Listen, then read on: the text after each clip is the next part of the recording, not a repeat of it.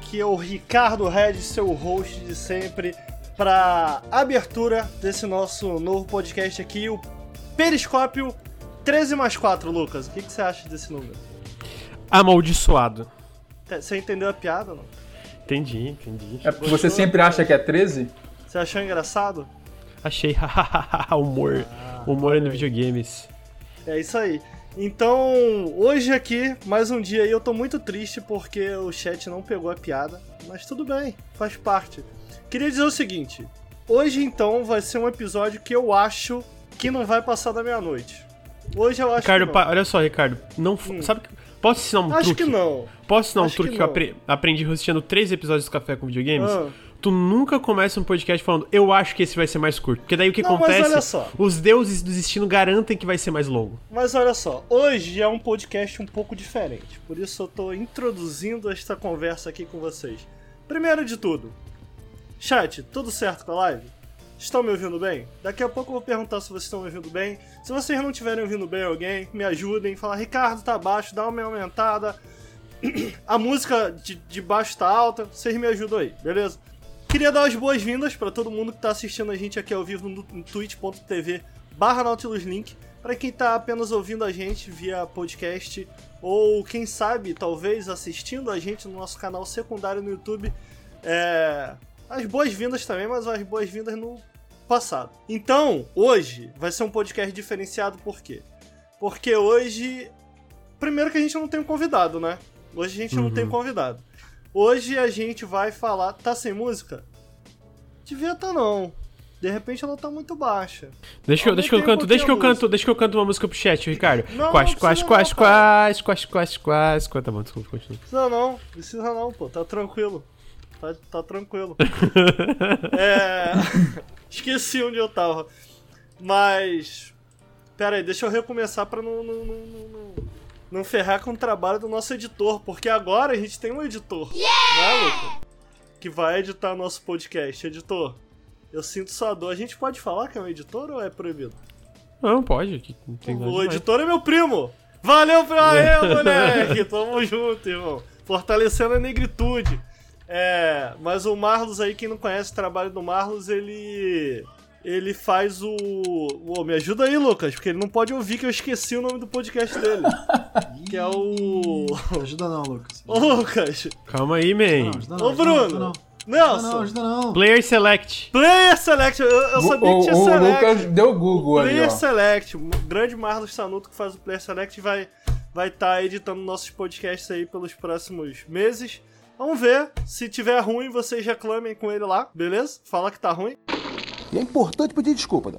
principalmente se a gente quiser errar de novo. Esse episódio é um episódio diferenciado, porque a gente vai falar aqui de jogos, e aí fica o aviso pra todo mundo que tá assistindo aqui a gente ao vivo, ou pra quem tá nos escutando. A gente vai falar de jogos que saíram análises nessa semana no canal. Então a gente vai falar aqui do Battletoads, do Mortal Shell e do Spiritfarer. Falei certo, Lucas? Falou certíssimo. Spiritfarer. A gente vai falar desses jogos então que saíram uma análise no canal, mas a gente vai tentar avançar um pouco mais a conversa para além ali dos 10 minutos no máximo que uma análise fica e a gente vai falar um pouco mais dele, vocês vão conhecer os jogos melhores, entender como é as funções mais básicas do jogo, né? Como é que, como é que ele funciona ali no a carne do jogo, certo? Tipo, como, como que como que é o momento a momento do jogo? É, é aí que eu tô querendo chegar. Acho que o podcast acaba sendo uma um meio melhor de, de passar isso pra vocês. E eu vou trazer também o Bleeding Edge, então, que foi um jogo que o pessoal do chat aí, quem, quem, quem tava assistindo vai lembrar que o pessoal tá falando que a gente somos os embaixadores de Bleeding Edge no Brasil, que ninguém joga Bleeding Edge no mundo. Canal que mais joga Bleeding Edge no mundo. É isso mesmo, meus amigos. 13 mil horas de gameplay de Olha aí. Bleeding Edge. 13. a gente andou jogando, jogando muito Bleeding Edge no, no- aqui, aqui no Twitch. E eu, eu, eu quase trouxe o Bleeding Edge pra falar no último programa, mas eu acho que eu não participei do último programa. Foi isso? Não, Não. o Periscópio participou. Eu participei. Tu não que participou do café com videogames. Por que, que eu não trouxe o Bleeding Edge? Não sei. O que, que eu trouxe?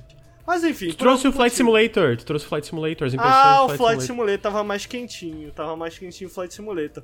Mas antes da gente dar um pontapé inicial pra esse podcast, e antes de eu trazer os, os, os recadinhos de sempre, eu queria que. Queria apresentar aqui os meus amigos, aos senhores. Todo mundo que tá aqui hoje vocês conhecem, mas é bom pra vocês irem se habituando, especialmente pra quem só tá ouvindo, com a voz de cada um. Lucas, me responde uma coisa, Lucas. Hum, Sexta-feira, né, cara? Chovendo aí. Pô, tu tá com uma cervejinha na mão, não tá, mano? não tá, tô, tô com uma cervejinha na mão. tá chovendo, Sexta- tá chovendo aí? Não tá, não tá, mas tá muito frio. Ah, não tá, não? muito Aqui frio. tá chovendo. Mas tá, tá, tá, tá esse climinha gostoso. Eu queria te fazer uma pergunta sincera, mano. Eu queria que você me respondesse sinceramente. Porra, sexta-feira, uma chuvinha, um friozinho. Se o Érico Borgo te chamasse pra ir no cinema, você iria, mano? Nem fudendo, mano. Que ódio dessa merda do caralho. Porra, no... friozinho, mano. Você não iria no cinema com, com o Borgo, não, mano? Não, não, não. Eu- isso, cara? Eu vejo o filme aqui em casa, Ricardo. Pô, aqui Não. na minha cobertinha, sem coronavírus. Mas 4K, É. mano. No, no co- 4K como, é que é, como é que é o nome? É Covid-Com? É, não, tô, tô, tô, tô tranquilo, man. Tô tranquilo. É, tô de Não, boa. não, mano. Melhor, melhor ficar em casa aí, né, mano? Então tá aí, tá casa. aí. Tá aí o Lucas, Lucas, nosso fado sensato. Tá aí. Fica em casa aí. Mas né? aqui, Ricardo, você tem que apoiar a indústria do cinema do Brasil. Tem, Mas não mano, tem, mas não tem eles cinema aberto, ajuda. gente. Eu, eu vou fazer o Que seguinte, cinema? quando o, cine, quando o cinema abrir, mano, eu vou lá no cinema bater na porta e falar, porra, vocês têm que apoiar a negritude aqui, velho. Essa pipoca aí, 20 reais, irmão. Passa uma pipoquinha pra cá. porque seria- É porque é assim, né? Geralmente é assim. Você dá uma ajuda, eu- cada um ajuda um pouquinho e a gente vai se ajudando. Mas aí quando, porra, quando a ajuda, né, fica só do nosso lado, fica pesado, fica pesado. Mas então não, você não, você não iria pro cinema com o Érico Borgo nem no. Não. É, Tá uh-uh. bom. Eu acho que depois dessa eu nem pós-Covid, assim. Eu, eu acho que eu tô, tô tranquilo. É, tá aí, Lucas Avadil, que lançou uma análise essa semana. Pra quem tá ouvindo de repente isso depois, a gente tá na, na última semana de. Que mês que é esse? Agosto, né? A gente tá na penúltima semana de agosto. Esse Penúltima. podcast, Ricardo, está sendo gravado no dia 21 de agosto, sexta-feira. Não, mas é penúltimo, é penúltimo. Tem razão, é penúltimo. Penúltima semana, dia 21. É... E faz quanto tempo que você lançou a análise lá, Lucas? Dois dias? Não, hoje é sexta, faz três dias, eu lancei na quarta. Na terça, terça, lancei na terça. No di... Fica o convite aí, eu tô falando isso porque 18. fica o convite pra quem tá ouvindo, assistindo a gente, pra quem tá vendo ao vivo, obviamente não, pra ir lá assistir a análise antes de ouvir esse podcast completo. Acho que é bem provável que você tenha uma noção melhor do que ele tá falando, porque muitas vezes a gente fala aqui, a gente já presume, né? É, é que a gente tá falando com, com a galera que já conhece nosso trabalho, que já ouviu, enfim.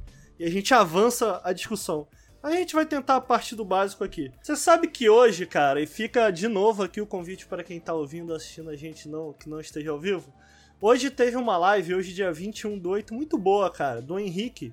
Henrique teve aqui em alguns episódios já do Periscópio, membro do Nautilus, com o Tavos, do Mimimídias. Se você não conhece o Tavos ou Mimimídias, tá errado. Conheça, conheça o trabalho do Mimimídias, inclusive a Clara já fez um vídeo pra gente lá no, lá no Nautilus. Se você botar Nautilus Mimimídias, é bem possível que você ache. Já gravei um podcast com eles também. Adoro o trabalho deles, inclusive sou apoiador deles. É, mas teve uma live muito boa, cara, onde eles falaram sobre game militarismo. Foi uma aula. Foi uma aula. Foi, foi muito bom. Mas você sabe que eu tava assistindo aquela live, Bruno? E aí é onde eu vou, trazer, vou passar pra você. Quero apresentar aqui meu amigo Bruno Tessaro, que tá aqui nessa noite de hoje, para conversar com a gente sobre Mortal Shell. Mas você sabe que acabou aquela live e a galera falou: Porra, cadê, cadê as lives lá que você prometeu? E, e, e eu tava pensando nisso, né, mano? Caralho, velho. Bruno, Bruno teve mó trabalhão. Qual a sensação, Bruno, de trabalhar em todo um modelo, uma identidade visual do Gara Go Fest, por o cara fazer uma live, não completar, não completar, certo? Ele não completou a speedrun dele e nunca mais fazer. É boa a sensação? Você se sente bem? É, não, é foda. Mas ah, o Henrique prometeu que ia fazer mais, então tá, tá safe. Se ele não fizer, aí. a gente- Sabe o que o Henrique também prometeu, ô Bruno? O Henrique prometeu um. Até hoje, um tal de Google Hangouts, que ele falou: ah, vou fazer um Google Hangouts com os apoiadores. Nunca vi. Tinha uma Game Jam também, né? Tinha uma umas Game coisas Jam. O Henrique faz sete promessas por dia, mano. É? É, é basicamente Quadro isso. novo também. Quadro novo. Então tá aí, né? Tá aí. Eu vou fazer speedrun, Bruno. Eu vou fazer speedrun de Dust Force, que é o único jogo que eu já fiz speedrun na minha vida. Porque ele é montado. O objetivo dele é fazer speedrun. O speedrun. Aí eu não, não tive que quebrar o jogo. A gente continua os quadros que o Henrique cria, é isso. É. É verdade. É porque a gente cria o asset pro Henrique jogar fora, né? Ele- A gente não, né? Eu, eu não, é o Bruno aí. Caraca, eu lembro que eu tava no, no Twitter, cara. E aí eu vi um Sonic correndo. Eu falei, Nautilus? Sonic? Que que é isso? eu lembro que eu até comentei, gente, chega de quadro, pelo amor de Deus. Aham. Caraca, tá Henrique todo dia inventando quadro, cara. E aí, mas eu admito que essa foi uma das melhores lives que eu já assisti do Nautilus. Eu passei a noite desmotivando o Henrique. Até que por fim ele desistiu. Foi muito bom. Foi... Eu me senti bem, mano. Eu fui dormir feliz. Que amigo, que amigo. Foi uma excelente live. Mas tá tudo bem com você, Bruno? Como é que tá aí? Tá, tá bom o tempinho aqui no Rio, né, Bruno? Tá, tudo gostosinho. bem, então a chuvinha gostosinha, né? É que quando a gente fala de chuvinha e frio aqui no Rio, é aquele clima gostoso, mas e você vai pro Pronto, sul lá do vem. Esqueci que você é do sul, mano. Hum. Você vai, Vai. pro sul do... É porque eu sei a dor do Ah, Lucas. assim, Não, tá, Vai. realmente tá frio, tá frio. Vai. Ele tá com os Curitibano. pés gelados, ele tem que fazer cocô de, de casaco, tá ligado? Um É, de se moletom. limpar, Os meus mano, amigos me zoam porque eu faço cocô usando moletom, velho. Não tem como, Não é tem muito coisa frio. pior do que cagar de jaqueta, gente. Não tem. Eu não sei nem o que, que é isso, Jesus. Eu tiro tudo, cara, tudo, Eu tudo, pra ir sei- no banheiro. Eu sei a dor do Gente, são Mas nove tá bom, horas. Clisman, Tem gente tá que bom, assiste o periscópio jantando. Vocês estão falando de cocô, irmão. Porra, nada Ah, a ver, Ricardo, mano. você vem, vem, vem Caralho, censurar meu cocô, mano. não, porque você fala de Porra. cocô direto. Me dão licença, eu vou cagar. não vem censurar o meu então, cocô. ô, ô, Nelson, mas Ah. tá aí, Bruno Tessaro. É, o Bruno tinha uma lareira em casa, né, irmão? Então realmente eu Tinha. tenho que Bizarro. eu tenho que admitir que o cara sabe o que é frio. O cara sabe, Tinha- o cara que tem uma lareira em casa, ele sabe o que é passar frio. O cara que se, cara que vê a necessidade de ter uma lareira Você em tem casa. que fazer porra. uma fogueira em casa, Ricardo, pra sobreviver. Tá, tá nevando lá em Marau, Bruno? Não sei, eu não, não, fui. É. Perguntei. Mas deve É, estar. deve estar, Realmente. que tá nevando aí em várias partes lá do sul. É, mas é bom que vocês já estão ouvindo aí a voz do meu amigo Nelson. Nelson, eu tenho uma, uma pergunta pra você. Você vê que hoje eu trouxe uma pergunta pro Bruno, pro Lucas, mas eu trouxe uma pro Nelson também. Que bom, tava na hora, né? Tô Toda com- live. Lucas, você com sabe a medo, resposta cara, pra- medo. como, como solucionar o capitalismo, é tudo, tudo desse nível toda, toda É porque a minha ideia é a seguinte, cara. Eu, eu faço eu faço de uma maneira. Eu sou carioca, entendeu? Eu sou carioca, carioca é bom de papo. Já viu aquele, aquele vídeo do. já viu aquele vídeo do Fantástico? Aliás, se vocês não viram, veja esse vídeo. Esse vídeo é sensacional. Inclusive com o Marcelo Tais, que fala muita coisa extremamente inteligente na internet. É incrível, uma mente expandida. É. Ele. ele. É uma entrevista com o Marcelo Tais pro Fantástico, brother. E ele fala assim pra, um- garotinho no Fantai na praia. E aí, como é que como é que é o jeito carioca? Aí o menininho explica pro Marcelo Tais. Bota, bota isso aí, Fantástico, Marcelo Tais, menino carioca. Pronto, você vai achar esse vídeo. Esse Alexandre. vídeo é sensacional. Você é carioca? Sou da gema. Da gema? O que, que quer dizer da gema? Por, é, nascido aqui, perto da praia. Eu nasci aqui em Copacabana mesmo. É? Na, Barata, na Avenida Barata Ribeiro. Por que, que vocês falam com esse sotaque, assim, com todo assim? Como é que é isso? É a ginga, né? Tem muita Ginga? ginga. É. Ah, Pô, cara, tudo chocante aí, tudo maneiro. Pô, aí, vou chegando. Tchau. tudo chocante, tudo maneiro? Mas um negócio, Ah. você, você chega, oi, tudo bem? Chocante, chocrível. Eu falei isso tudo. Chocrível! Ah, lá, tem gente que viu, muito bom. Chocrível. Exato, o menino do Chocrível, irmão. Chocrível. Quem não viu, quem não viu esse, esse vídeo, por favor. O que eu faço aqui, Lucas, é, é fazer vocês falarem, entendeu? Porque quando, eu- quando eu passava pra vocês e falava, Lucas, tá apresentando, vocês ficavam. "Ah, ah, ah, ah". Agora eu faço vocês falarem, entendeu? Só que de uma maneira stealth. Eu, eu sou inteligente, cara, entendeu? Então, Nelson, eu vou te fazer falar muito agora, Nelson. Você tá Hum, preparado? duvido. Fala. Battletoads, Nelson. Que, que tem? Beaten up ou não? É um beat'em up, o Ricardo. Você tem razão. Ah, é? Ele é um beat'em up. Não, não é. Mentira, ele é um beat'em up. Mas a gente vai começar já, a gente já vai introduzir Battletoads? Não, ou, não, eu ou- só queria que você decidisse pra gente isso aí, essa. Então, eu, eu acho que quando você terminar, você vai é, ter que me pedir desculpa ao vivo, porque você vai perceber que Battletoads não é exatamente um beat'em up. Ele apenas tem mecânicas de beat'em up durante o, jogo. É isso. Ah, eu gostei que eu gostei que o Nelson ele inaugurou aqui no aqui no, no Nautilus, o- porque a gente tem o Henrique que é pô, comunistaço, né, mano? Revolucionário, sa- sacou? Então a gente tem o maluco, porra, bem à esquerda. A gente tem o Lucas aqui, mano, que votou no Amoedo. Ah, Mentira. Não, não, não, não, eu não botei. No... Caralho, o Ricardo quer me pegar a minha imagem, jogar na lama e pisar em A cima. gente e tem o Lucas que é nosso direitinha, entendeu? Não! E a gente tem o Nelson. O Nelson é de extremo centro. O Nelson, entendeu? A gente tem, a gente tem o extremo esquerdo. Gente, eu não extrema votei direita. no Amoedo. Eu E não tra- votei no Amoedo. Vai tomar no cu, Ricardo. Caralho, vai tomar no cu. Vai se fuder todo mundo. Nelson é beat'em up, aí não é? Aí não é? É, não é. Então tá aí, aí. tá aí. Na verdade, ele não é, mas você não vai acreditar nisso, então eu tô esperando você zerar pra você me pedir desculpa em live. É. Mas eu vou voltar pra você, Nelson. Antes disso, eu só queria dar um recadinho pra todo mundo que tá assistindo a gente aqui ao vivo, pra todo mundo que tá ouvindo a gente. O Nautilus é financiado através de uma campanha de financiamento coletivo. É- Essa palavra é grande, né? Ela enrola a minha língua. É, que tá rolando, e aí eu sempre peço a ajuda do meu companheiro de batalha aqui, Lucas Zavadil, mas ela tá rolando no apoia.se barra Nautilus e no... Ih, rapaz, o PicPay... PicPay, picpay.me barra canal Nautilus. Ainda bem que você não faz mais parte, né? É, queria agradecer também a todo mundo que ajuda a gente aqui na Twitch. E agora eu tô falando diretamente com você que está aí de casa, uma das 188 pessoas que estão assistindo a gente aqui ao vivaço, discutindo com a gente, rindo com a gente, xingando a gente, debatendo se o Lucas votou ou não no Amoedo ao vivo. Ou, sabe por qual é a pior parte desse lance do Amoedo, mano? É porque eu tenho cara de quem vota no Amoedo, eu sou de Santa Catarina, então, tipo, todas as características estão aqui, só que eu não votei, caralho, agora vai ficar essa porra. Mano, eu nem critiquei, mano. Eu só fiz um comentário, tá ligado? Eu nem, eu nem- entendeu? Eu nem falei. Ricardo, que- quando você porque- fala que alguém vota no Amoedo, é automaticamente uma crítica. É, Lucas, esse é o você ponto. tem que entender, Lucas, que tem, tem, tem 188 pessoas assistindo a gente agora e mais de mil pessoas vão ouvir depois. Você acha que não tem 300 que votaram na Moedo que estão ouvindo a gente? É lógico. Presta atenção, se você votou no Amoedo, Tem, não. Repensa, puto repensa. contigo. Não tô falando Repensa. nada, hein? Hoje eu tô quieto, hein? Hoje eu tô Repensa. na minha aqui, irmão. Hoje eu tô. Hoje eu tô. Hoje eu tô. Eu não, Ricardo. Eu, eu- hoje eu tô zo... Hoje eu tava fazendo o sorteio do Mortal Shell mais cedo. E aí. te- Eu acho que, ó, só pra deixar claro, não foi a atenção do menino que comentou, né? Mas eu, t- a gente tava, alguém tava falando de Battletoads, alguma coisa, e alguém falou: é, mais um jogo. Como é que falou? Mais um joguinho merda da Microsoft. Eu falei, caralho, né, mano? A galera tem uma raiva da Microsoft.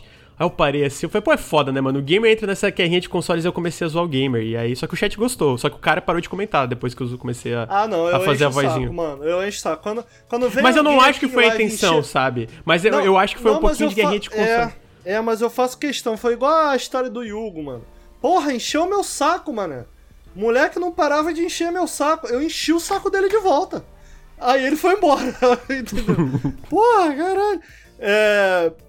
Mas enfim, voltando às mensagens. é, Queria deixar aqui o convite para que quem esteja assistindo ou ouvindo a gente e não esteja assistindo a gente toda sexta-feira a partir das 8 horas. A gente tá fazendo muito 9 horas, acho que vai virar o horário oficial do Periscópio, sexta-feira, 9 horas. Eu diria pra você dar uma logada aqui no Nautilus 8 e meia. Pronto, 8 e meia. 8 e meia é um horário bom para você logar aqui no Nautilus, no twitch.tv barra Nautilus Link.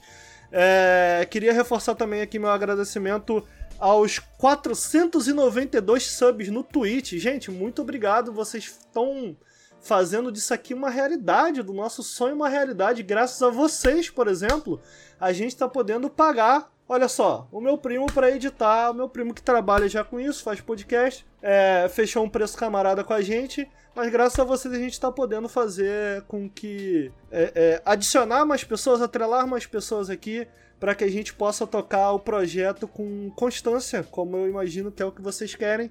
Essa semana, então, a gente lançou três vídeos no, Nautilus, no YouTube. É, a gente faz lives todos os dias. Não, é só aproveitando que falou do gancho dos três vídeos, eu queria lembrar que o, o feed tá um pouco desatualizado. Você que tá escutando isso provavelmente vai ver que tá um caos. Porque esse final de semana que a gente tá gravando isso, vão sair três, é, três podcasts, que é o Café com Videogames 2 e o 3. E o periscópio anterior a esse que a gente tá falando agora. E daí depois, a partir da semana que vem, da semana do dia. Deixa eu ver, da semana do dia 24, vai começar a normalizar tudo. É porque a gente se enrolou com a gincana e tal. E atrasou alguns podcasts, mas a partir da semana que vem normaliza. Só queria dizer isso também para quem tá assistindo ao vivo. É, agora que vai ter um, um caos aí no feed, mas eventual, tipo, logo, logo já se normaliza tudo e volta Sim. ao normal.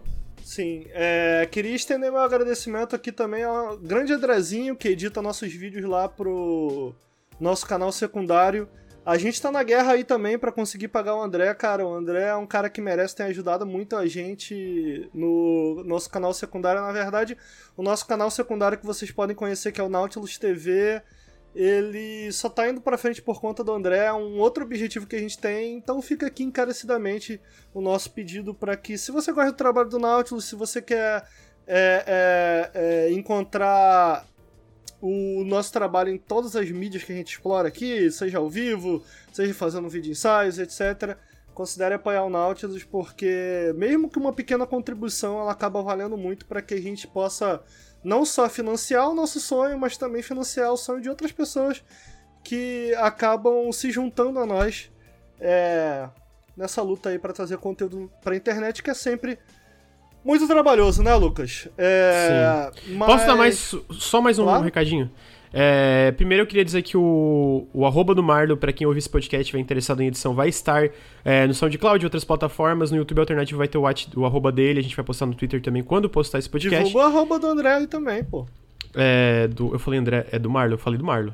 Sim, do Mar, tô falando pra você divulgar o Ah, sim, também, também, o do André também. Com certeza, dos dois que eles ajudam a gente, é porque eu tô falando especificamente do Marlo por causa que ele que vai editar o Periscópio, né? É bem possível que o André que edite o Café com Videogames, eu vou conversar com, sobre, com ele sobre isso mais tarde. Mas, é, outra coisa que eu queria dizer é que a gente também vai marcar o podcast do Marlo também, o Player Select, que ele tem um podcast, então escutem também, etc. E, última coisa, bem rapidamente, isso é só ao vivo, depois é, não, não vai ser muito relevante, mas o Café com Videogames, em vez de sair na segunda, em vez de ser na segunda ao vivo, nove e meia da manhã, vai ser na terça. O que, que é o Café com Videogames, Lucas? O Café com Videogames é o podcast semanal do Nautilus, só que de notícias, não sobre o que, que a gente está jogando. É, e basicamente já teve três episódios, foram super legais, a recepção foi excelente. Tô gostando muito de fazer, espero que vocês estejam gostando de fazer comigo. Mas o, o quarto episódio vai ser especial porque vai ter Glaber Kotak, ele é o artista do, do Rogue Legacy 1 e 2, ele é o artista do Casme, do Duelist, é, do Full Metal Furies. Muito trabalho bom. É, ele, ele é muito foda, então ele vai vir para trocar uma ideia sobre o lançamento do Rogue Legacy 2, que foi de pixel art para 3D, como foi um pouco dessa mudança, e também vai vir para falar sobre como é trabalhar como artista dentro da indústria de jogos, sobre enfim, toda essa parte vai ter a perspectiva de alguém que está trabalhando atualmente na indústria de jogos, como, é, enfim, diversos tipos de jogos, que manja muito de pixel art, que manja de 3D. Ele é brasileiro. E sim, ele é brasileiro, é, ele é brasileiro, então vai ser bem legal. Estejam aí terça-feira às 9h30 da manhã. Segunda eu vou estar ao vivo também para quem né, vê na hora, mas só avisando que já tá no Periscópio, que vai ser terça às 9h30 o café com videogames da semana que vem. É, bom ressaltar que o café geralmente é segunda, né? Mas excepcionalmente a gente vai gravar terça para para trazer um convidado legal para vocês, a gente achou que fosse uma boa ideia. Então fica aí o convite também para vocês ouvirem o Café com Videogames. Reforça aqui meu muito obrigado ao Marlos e também ao André, que ajudam muito, e a todos vocês que estão assistindo a gente aqui ao vivo agora, a todos vocês que estão ouvindo ou que simplesmente gostam ou apoiam o Nautilus. Muito obrigado a todo mundo.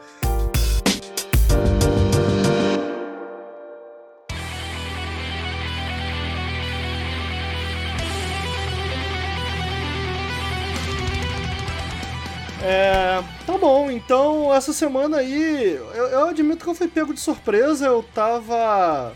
Cheguei a jogar o Battletoads na BGS em 2019. É, eu lembro que quando eu saí do evento e quando eu joguei aquela versão do Battletoads lá na BGS, eu saí com a sensação de que não tinha chance desse jogo ser bom. E para ficar claro, isso aconteceu. Eu, eu joguei também. O, o, Nelson vai puxar mais o papo aqui, porque ele fez uma análise para o nosso canal no YouTube. mas é um jogo muito diferente do que eu, do que eu joguei ontem e hoje. Esses dias aí que lançou, eu peguei para jogar. Cheguei até o ato 2, não zerei o jogo. Cheguei até o, o meio do ato 2. Uh, mas acho que dá para sentir que eles levaram muito em conta todo o feedback que eles receberam, que eu imagino que foi bem negativo, para ser sincero. A parte da motinha, ela tinha na demo lá da BGS. Foi legal, eu lembro que eu, que eu achei legal a, aquela parte já na BGS. Não tá tão diferente do que eu joguei lá na BGS. Com exceção de algumas, tá, tá mais, melhor animado e tal.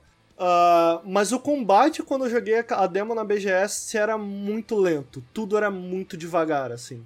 É, não importa qual personagem você jogava. E eu fiquei assustado. Eu falei, cara, é, isso daqui tá assustadoramente ruim, sabe? Pra um jogo. É, é, pra um jogo exclusivo, assim. Você costuma esperar um pouco mais, né? Exclusivo, né? Exclusivo ele saiu no PC e no Xbox, mas acho que vocês conseguem entender o que eu tô querendo dizer. Com um jogo que recebe, que recebe a marca Xbox ali, é, eu, eu fiquei assustado, eu achei muito ruim. Fui surpreso, minutos antes de eu, de eu começar o jogo, a gente fez uma live no Nautilus. É, jogamos eu, o Lucas e o Nelson. É, não através do jogo, porque o jogo não tem co-op online, mas através de um programa chamado Parsec. E a minha primeira impressão foi muito boa. E eu queria, antes de me aprofundar um pouco mais nas minhas impressões gerais, é, em conjunto com o Lucas também, eu quero ouvir o que, que o Lucas achou do que ele jogou. Mas eu queria passar a bola pro Nelson. Nelson, como tava a tua expectativa para esse jogo? Como é. Como. Qual a sua relação com Battletoads? Você é, é, já tinha jogado os outros da série? Possui algum tipo de nostalgia, amor? Enfim, relação com Battletoads e expectativas. Então, o Lucas. Oi. Posso falar um pouquinho dos bastidores aqui? Bastidores Dos, do, do Nautilus? Ué, Pode. É porque pode é engraçado, porque o Lucas falou assim, Nelson, você vai fazer análise de Battletoads, porque vai bem. Aí eu falei, não, não vou fazer não. Que tá maluco? Jogo ruim? Vou fazer análise de jogo ruim? Esse jogo é uma porcaria. Aí, Faz você, Lucas. Ele falou, não, eu não vou fazer não. Aí o Bruno falou, não, vai, fa- vai ficar bom, não sei o quê. E aí eu fiquei com aquilo na cabeça, assim, né? Eu falei, porra, mas vou daí dar eu uma falei, olhada. aí eventualmente foi, tá bom então, tá bom. Não, aí eu falei assim, porra, vou dar uma, vou dar uma olhada no, no, no, no trailer novo. E aí eu vi o trailer novo e falei, porra, isso aqui tá parecendo divertido, assim, tá, tá, tá bem melhor do que eu lembro quando foi anunciado lá atrás, né? Falei, ah, Lucas, quer saber? Eu vou fazer, me dá aqui que eu vou fazer. Então tenta achar, ah, conseguir aqui que eu vou fazer. E aí, assim, eu acho que eu tava com um pouco a mesma impressão de você, de que o jogo não seria grande coisa, assim. E até porque eu vi alguns feedbacks de quem jogou, não joguei é, na BGS na época, mas eu vi que o pessoal falou que o jogo era muito lento, que estava muito ruim. A- As primeiras impressões eram péssimas, eu acho que eu não vi ninguém falando bem é, das primeiras impressões do jogo. E eu falei, cara, isso tá com cara de ser uma bomba, um jogo que, que a Microsoft só tá lançando porque o povo tá pedindo que Battletoads volte, né? Então eles estão botando de qualquer jeito. E, mas aí, cara, quando eu comecei a jogar, assim, tava bem cético, mas assim, eu acho que o que mais me conquistou ali de início foi justamente o estilo artístico que tanto, tanto todo mundo criticou. Assim, eu achei que a, a arte tava, já, ressaltava os olhos quando entrava. Assim, a primeira cena já ressalta os olhos, que, que, é, que é bem animado, que é colorido, que, é, que eu, eu achei realmente bonito aquele esti- estilo artístico, né? Apresentado. E principalmente, cara, o humor assim, que, eles, que eles passam tanto no jogo quanto é, nas cutscenes. Isso eu achei uma, uma sacada genial. Eu até vi algumas entrevistas é, com, com um produtor que eles falam que eles não queriam é, é, é, fazer um jogo muito, é, muito complexo, um jogo que se levasse a sério. Eles queriam levar a sério, fazer o jogo, mas ele não queria um jogo que se levasse a sério. E, ele falou que ele pegava, tava meio que na pegada do próprio Battletoads antigo, né? Que ele é um jogo sério, mas que não se leva muito a sério. Desde antigamente, assim, desde muito tempo atrás, ele era um jogo um pouco cartunesco. É óbvio que mudou muito, ele tá um pouco mais infantilizado agora, mas ele já era cartunesco, ele já brincava. Porra, são três sapos humanoides que tem nome de pereba, né? Um se chama sarna, outro se chama espinha, e tipo, cara, aquilo ali já é uma parada pra ser cômica, sabe? Então, assim, é- ele já não se levava a sério antes e, e- e ele meio que, quis trazer isso de volta de uma maneira diferente para um público novo, mais jovem, que talvez fosse atrair tanto o público que gostava de Bat- Battletoads anti- antigamente, como um público novo. E, porra, foi super válido. É, então, eu acho que eu acho que o problema em relação a- ao estilo artístico, eu lembro que, como eu tava comentando minutos antes de entrar na live com, com, com vocês, eu comentei com o Lucas assim. Porra, cara, esse, esse estilo de arte dele é foda. Eu admito que eu ainda não engoli. E assim que eu entrei no jogo, eu fiquei surpreso. Porque é, é inacreditavelmente bem animado, assim. E, e a impressão de. Eu, eu, não, eu não sei exatamente o que ele faz, sabe? Mas a animação é tão fluida que quando você entra no. Quando eu entrei no jogo, eu falei, cara, ok, entendi. Entendi qual o rolê, qual o rolê desse, desse estilo de arte, sabe? Porque em movimento, cara, mais do que parado. E eu, digo jogando, sabe qual é? Controlando aqueles personagens, foi quando eu me vendi pro estilo artístico. Eu sinto assim, em relação ao estilo artístico. Teve. a- acaba sendo alvo de muita polêmica, porque você tá falando. Eu, eu, não, eu não tenho tanta certeza se o que eles fizeram com essa série agora foi algo cujo objetivo era, ah, cara, vamos agradar os fãs antigos e os novos. Eu não sei. Eu não, eu não, eu não tenho certeza se o objetivo deles era esse. É lógico que. Cara, né, eles, eles. Tanto eles, eles, eles fazem isso que o próprio jogo demonstra isso em piadas internas. Porra, mas o jogo Entendeu? tira muito sarro do material. Cara, mas ele tem, cara, ele tem, tem uma cena que eu botei até Ele no tira vídeo, muito- que ele abraça um sapo e falou assim: vamos fazer sucesso de novo, vamos conquistar uma nova audiência. Ele falou isso. O sapo falou Sim, um então, pro outro. Qual que é a tipo, parada? Mas cara, é ele, muito... também, ele também fala assim. Porque. ah, qual, qual, que é, qual que é a pegada desse jogo aqui? O início. A ideia é meio que essa, né? É tipo. Cara, tudo que você conhece sobre Battletoads era verdade. Mas também não era, né? Eles estavam presos meio que num bunker há 26 anos. E eles achavam que eles eram super famosos, super fodões. Mas na real, na real mesmo, eles estavam vivendo uma fantasia ali. Não, não é isso, não é isso. Ah, É, o que então acontece? corrige. 26 anos se passaram desde o último Battletoads. O último Battletoads, o que, que aconteceu? Eles, eles na, na história, que não, não tem uma história muito profunda. né? Caralho, a história do rapaziada, vamos discutir Lord Battletoads.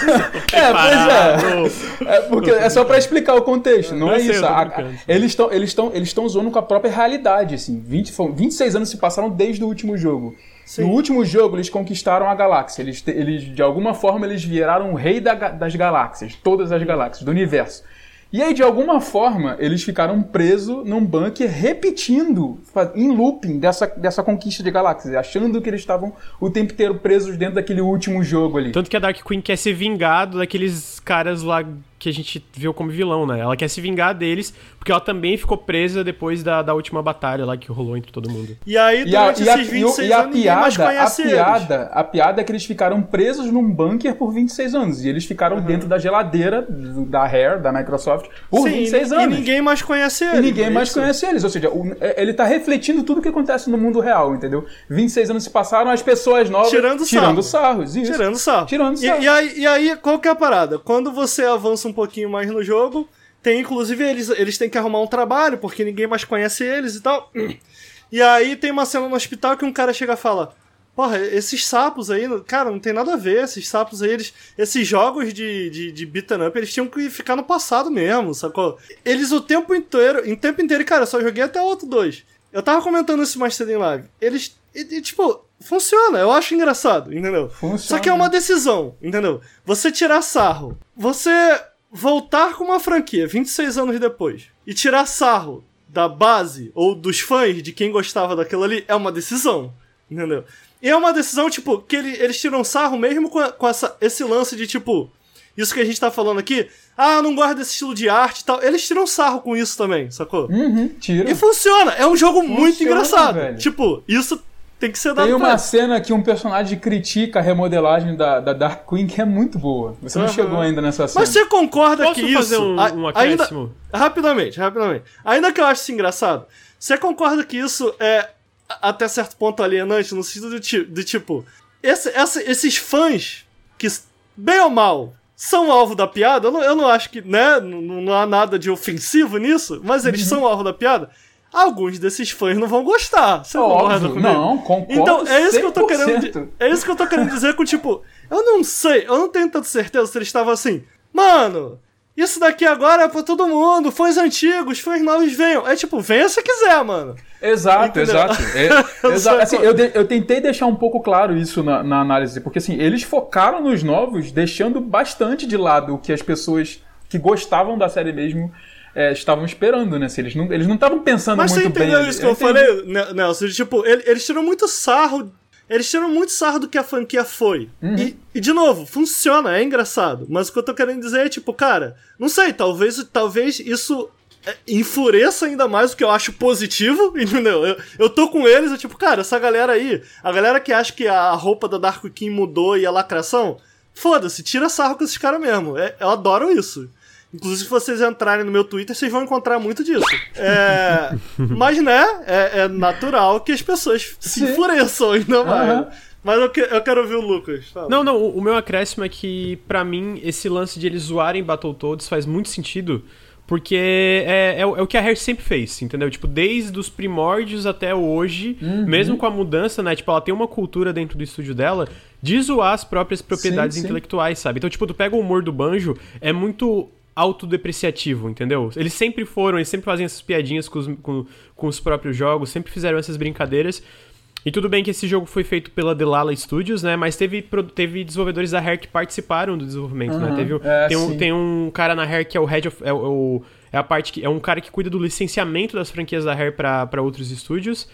E teve um designer, um lead designer que trabalhou dentro do Rare, Rare Replay, que é aquele, aquela coletânea da Rare com vários remakes, que trabalhou como um dos lead designers desse jogo também. É, teve Então- o aval da Rare, essa é a questão. É, não, não, não, É, teve- mas, mas teve- o lance. o- o- não, só pra co- complementar, eu entendo. ah, mas pra mim, tipo, o que, que eu acho estranho, por exemplo, eu, eu acho muito eu acho muito válido. É que dá pra ter. Tem várias críticas a gente vai chegar que eu acho que é válido apontar pro jogo. Mas eu sempre vou achar estranho alguém falar, ah, mano, ele tá zoando demais a propriedade de Battletoads. Sendo, cara, a Rare sempre fez isso. Ela sempre. zo- é, Não todos os jogos, eu não vou falar Então. que eles pegaram, tipo, sei lá, o Cameo se levava um pouco mais a sério, mas eles sempre zoaram muito. Cara, tu pega o Banjo Nuts and Bolts, eles zoam todo mundo, a galera. Ó, porque eu queria um banjo tradicional. Eles zoando. Cara, e, e vocês sabem que. É o- uma a- escolha. É uma escolha. Não, é uma escolha, é uma escolha, mas o meu ponto é que é tipo, é uma escolha consciente do estúdio que criou tudo isso, né? Então é uma parada que eu fico meio, sabe, se incomodar com isso. Oh, Não, e olha só, funciona, é engraçado. O, o, o que eu, eu, eu dei esse exemplo mais cedo. Eu lembro que ali por volta dos anos 2000, quando a Marvel começou a chegar no cinema, e eu, eu, eu era fã de quadrinho e tal, gostava de gostava muito de ler quadrinho nessa época e tal, então ali foi meio que o começo do sonho, tanto que, porra, ver Avengers pela primeira vez no cinema foi uma parada meio de maluco, porque ninguém esperava e tal. Mas naquela época tinha muitos filmes dos X-Men e tal, então eu frequentava fórum, etc.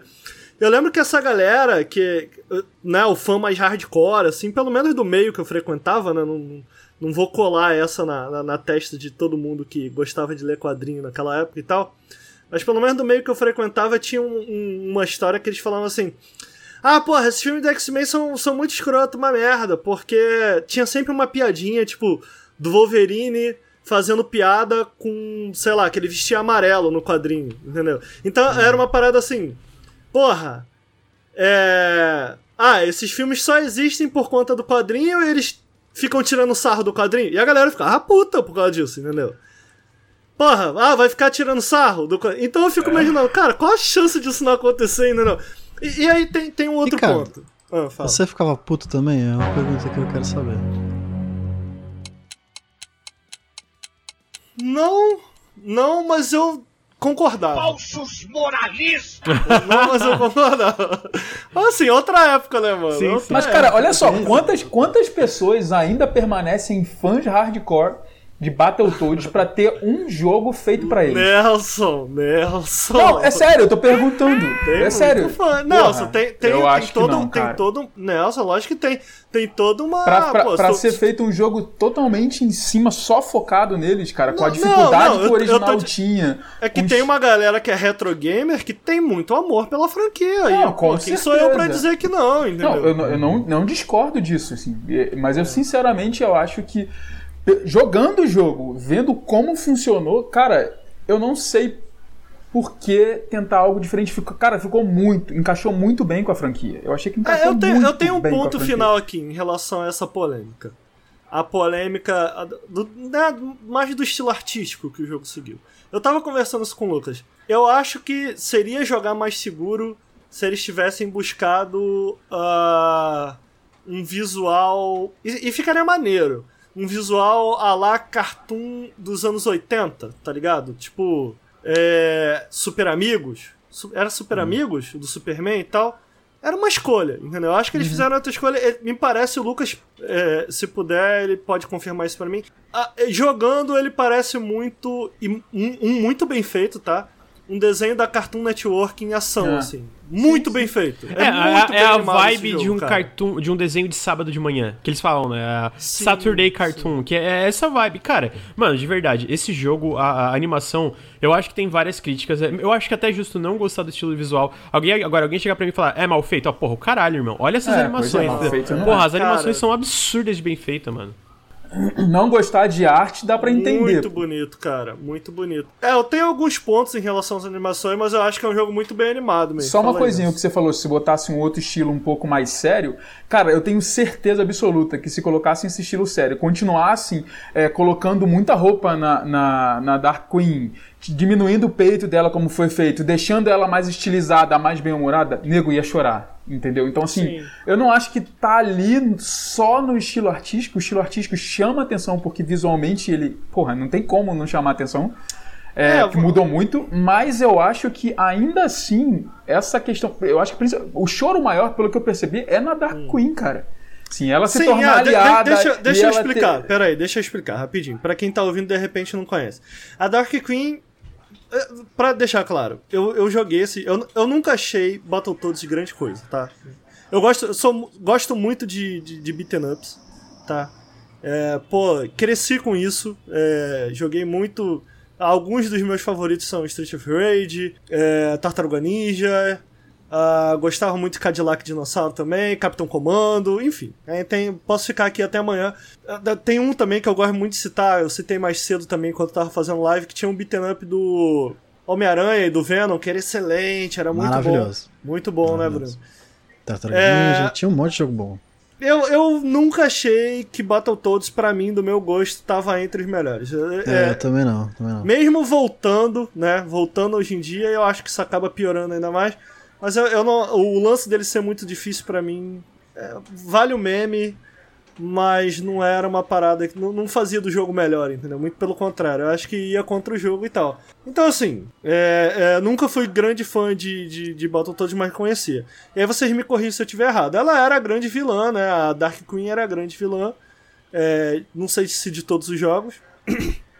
Ah, e ela, ela tem aquele estilo, né? É, é da época. Ela parece uma dominatrix, sabe? Ela tem peitão, com peitão de fora, decotão, perna de fora e tal. A a gostosona. E se você bota no Google, cara, se você bota aí Dark Queen, você vai ver que é foda, cara. Não é nem. Eu tava conversando isso com a galera mais cedo quando eu tava fazendo live. Não é nem um character design que, Vou que mesmo. agora. Mesmo. Oi? Vou botar agora Dark Queen no, Glo Ah, no sim. Google. Eu posso botar aqui também. É, é um design, cara. Dark Queen tem um design que não é um design que tu olha e fala, porra, cara, realmente apelativo, mas maneiro. Tipo, sei lá, para, pensa a Kami. A, Ka- a Kami, pô, super sexualizada, mas porra, tem um estilo, né, cara? Aquele estilo militar dela, o mão- o mãozão e tal. Ainda tem um design que dá pra defender, entendeu? Eu, eu penso também, eu citei mais cedo a Red Sonja, eu não sei se todo, todo mundo conhece, mas a Red Sonja, porra, ela, ela é super sexualizada, mas porra, tem um design característico. Não é nem um design, sabe? Não é um design que eu fale, porra, não, mano. Porra, dá pra defender esse design aqui. Não é, não é um design ver o interessante, rosto tá da ligado? direito. Um design horrível, Como é o nome dela? design da Dark Oak, que tá estudando É, gosta, você tá entendendo, cara. Não, não, era nem, não é nem um design que eu falo assim, porra, não, pô, muito. Porra, o design dela era irado, entendeu? Era um design assim, cara, era um design merda, me desculpa, cara. Era um design meio merda, entendeu? Eu acho que era até pra contrastar, botar uma humana sedutora com três sapos, sabe? Até pra fazer comédia, talvez. Não, pra apelar, obviamente, porque naquela época era pra isso, pra apelar. Era da época, Até pra cara, contrastar era, também, Era da época, tipo- era pro público. É, videogames estavam numa época que, mais do que nunca, é, entendia isso que era pra um público masculino, entendeu? Então ele, ele realmente era da época, isso acontecia. E aí mudaram, a personagem ela tá mais cartunizada, e ela tá vestida, veja só. E aí pronto, né? E aí lacração. Ah, lacração. Ah, meu Deus. Não, e a personalidade também, nego chora também por, causa, por conta da personalidade. Porque ela era a única personagem que tinha realmente falas nos Battletoads originais. Assim, tinha, que tinha algum tipo de personalidade. Porque os sapos não tinham muito, pelo menos no primeiro, né? Que, eu, que eu, foi o que eu joguei e que eu vi mais coisas ela era a única que tinha falas, entendeu? Ela, ah, vou, vou acabar com vocês, o meu próximo desafio, você não vai morrer, você vai morrer, não sei o quê. E ela era a única que tinha algumas falas bobas, assim. Então, por conta também da, da troca dessa personalidade dela, né, de super vilã pra amiga dos, dos três protagonistas. É, cara, é um rolê que anda acontecendo mal. muito aí, né, o, o Nelson? Não é de hoje, até pelo estilo visual, eu acho que é possível traçar uma comparação com algo similar, né? Toda essa comoção aconteceu ao redor da Shira, né? Uhum. É, e acontece aqui agora nos videogames também, o visual atual dela é esse aqui dentro do jogo, tá vendo? Então a galera aqui, tá vendo? Original. Aqui eles estão com lacração, sem lacração. Enfim, eu, eu, acho, eu, acho, eu acho uma conversa Essa muito cansativa. É perfeita aquela imagem ali da, da comparação. Oh. Aquela ali, ó, tem o. Tá com o fundo ah, branco. Aqui? É, eu, assim. Eu sei. É, Caramba. Então, é, muito assim, boomer, caralho. é, eu, eu acho que não tem nem muito o que falar, assim, tipo, caralho, brother. Sei lá, mano. Caralho, brother. sei lá. Eu não sei nem o que comentar, sinceramente. É o que eu tenho ruim. pra comentar, que, que, tipo, que a gente pode comentar de algo interessante que gire. Porra, como, como um design pode enaltecer a personagem dentro do jogo, ou, ou não. Eu, eu, não acho, eu não acho esse design particularmente bom, não acho particularmente inspirado, sabe? Então, assim, ah, trocaram, ela tá de sobretudo. Pff, tanto faz, sacou? Então. Mas, sabe- mas sabe o que, que me deixa triste nisso tudo, cara? Aqui é a pessoa que, que não consegue é, é, desvincular isso, não consegue esquecer isso, e simplesmente pegar, porra, vamos ver como é que é isso aqui. Cara, ela não vai nem te dar a chance de gostar, porque o jogo, ele, ele provavelmente Ela não vai ele gostar, iria né? agradar. Mas, então, mas provavelmente ele iria agradar quem gosta de Battletoads também.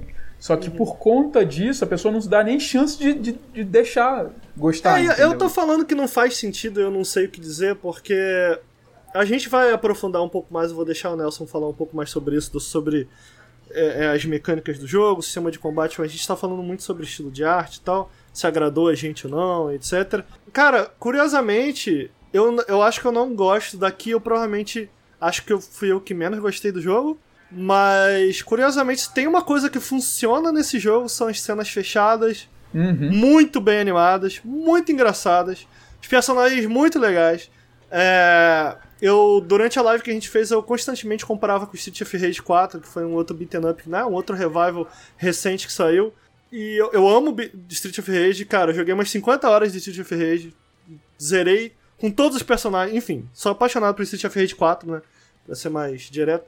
É, e se tem uma coisa que esse jogo faz muito melhor que Street of Rage, que a gente não há argumentos do meu ponto de vista, são as animações. Tipo, uma coisa que me fez querer continuar jogando esse jogo mesmo não gostando tanto, é, cara, eu quero ver a próxima cutscene. Eu poderia assistir um, um- eu poderia assistir uma animação disso aqui tranquilamente, saca? Então por isso não faz sentido as críticas à personagem, porque ela é muito divertida. Entendeu? E, e isso que eu falei mais cedo também, que a gente tava comentando, tipo, porra, tá aí, é uma escolha, né? Decidir zoar com o fã original da parada é uma escolha. Mas, cara, é engraçado, entendeu? É muito engraçado. A não ser que você seja reacionário. E aí, quando eu tô falando, chamando de reacionário, é o cara. Não, não tô nem é, é, é colando uma ideologia no reacionário. Apesar de que tem uma ideologia por trás. Mas, eu tô falando do cara que simplesmente reage, que decide ver algo na internet, ele tem que reagir, ele tem que. Sacou? É, então, mano, se você for reacionário, realmente você não vai gostar. Agora, cara, se você se, se deixar. Mano, tem algo O muito é especial. É, é engraçado. Eu queria deixar um acréscimo aqui que eu acho também uma, uma recepção um pouco. Vamos dizer, uma, uma das razões pra ter essa recepção talvez mais negativa e essa resistência é que, cara, de fato o trailer inicial foi horrível. Foi uma merda. O primeiro trailer do jogo é muito zoado. As animações, inclusive, são piores, são mais lentas. É, Ah, Você mostra. acha? Eu Ninguém, a- ninguém vai jogar Pô, o jogo eu pelo primeiro ruim. trailer, bro. Eu não Ricardo, gostei. olha só, eu vou abrir o trailer aqui do Battletoads só pra tu ter uma noção Posso da dif- botar na tela. Não, não, é, não, não é nem pela diferença, é, digamos, agora de como o jogo melhorou ou não.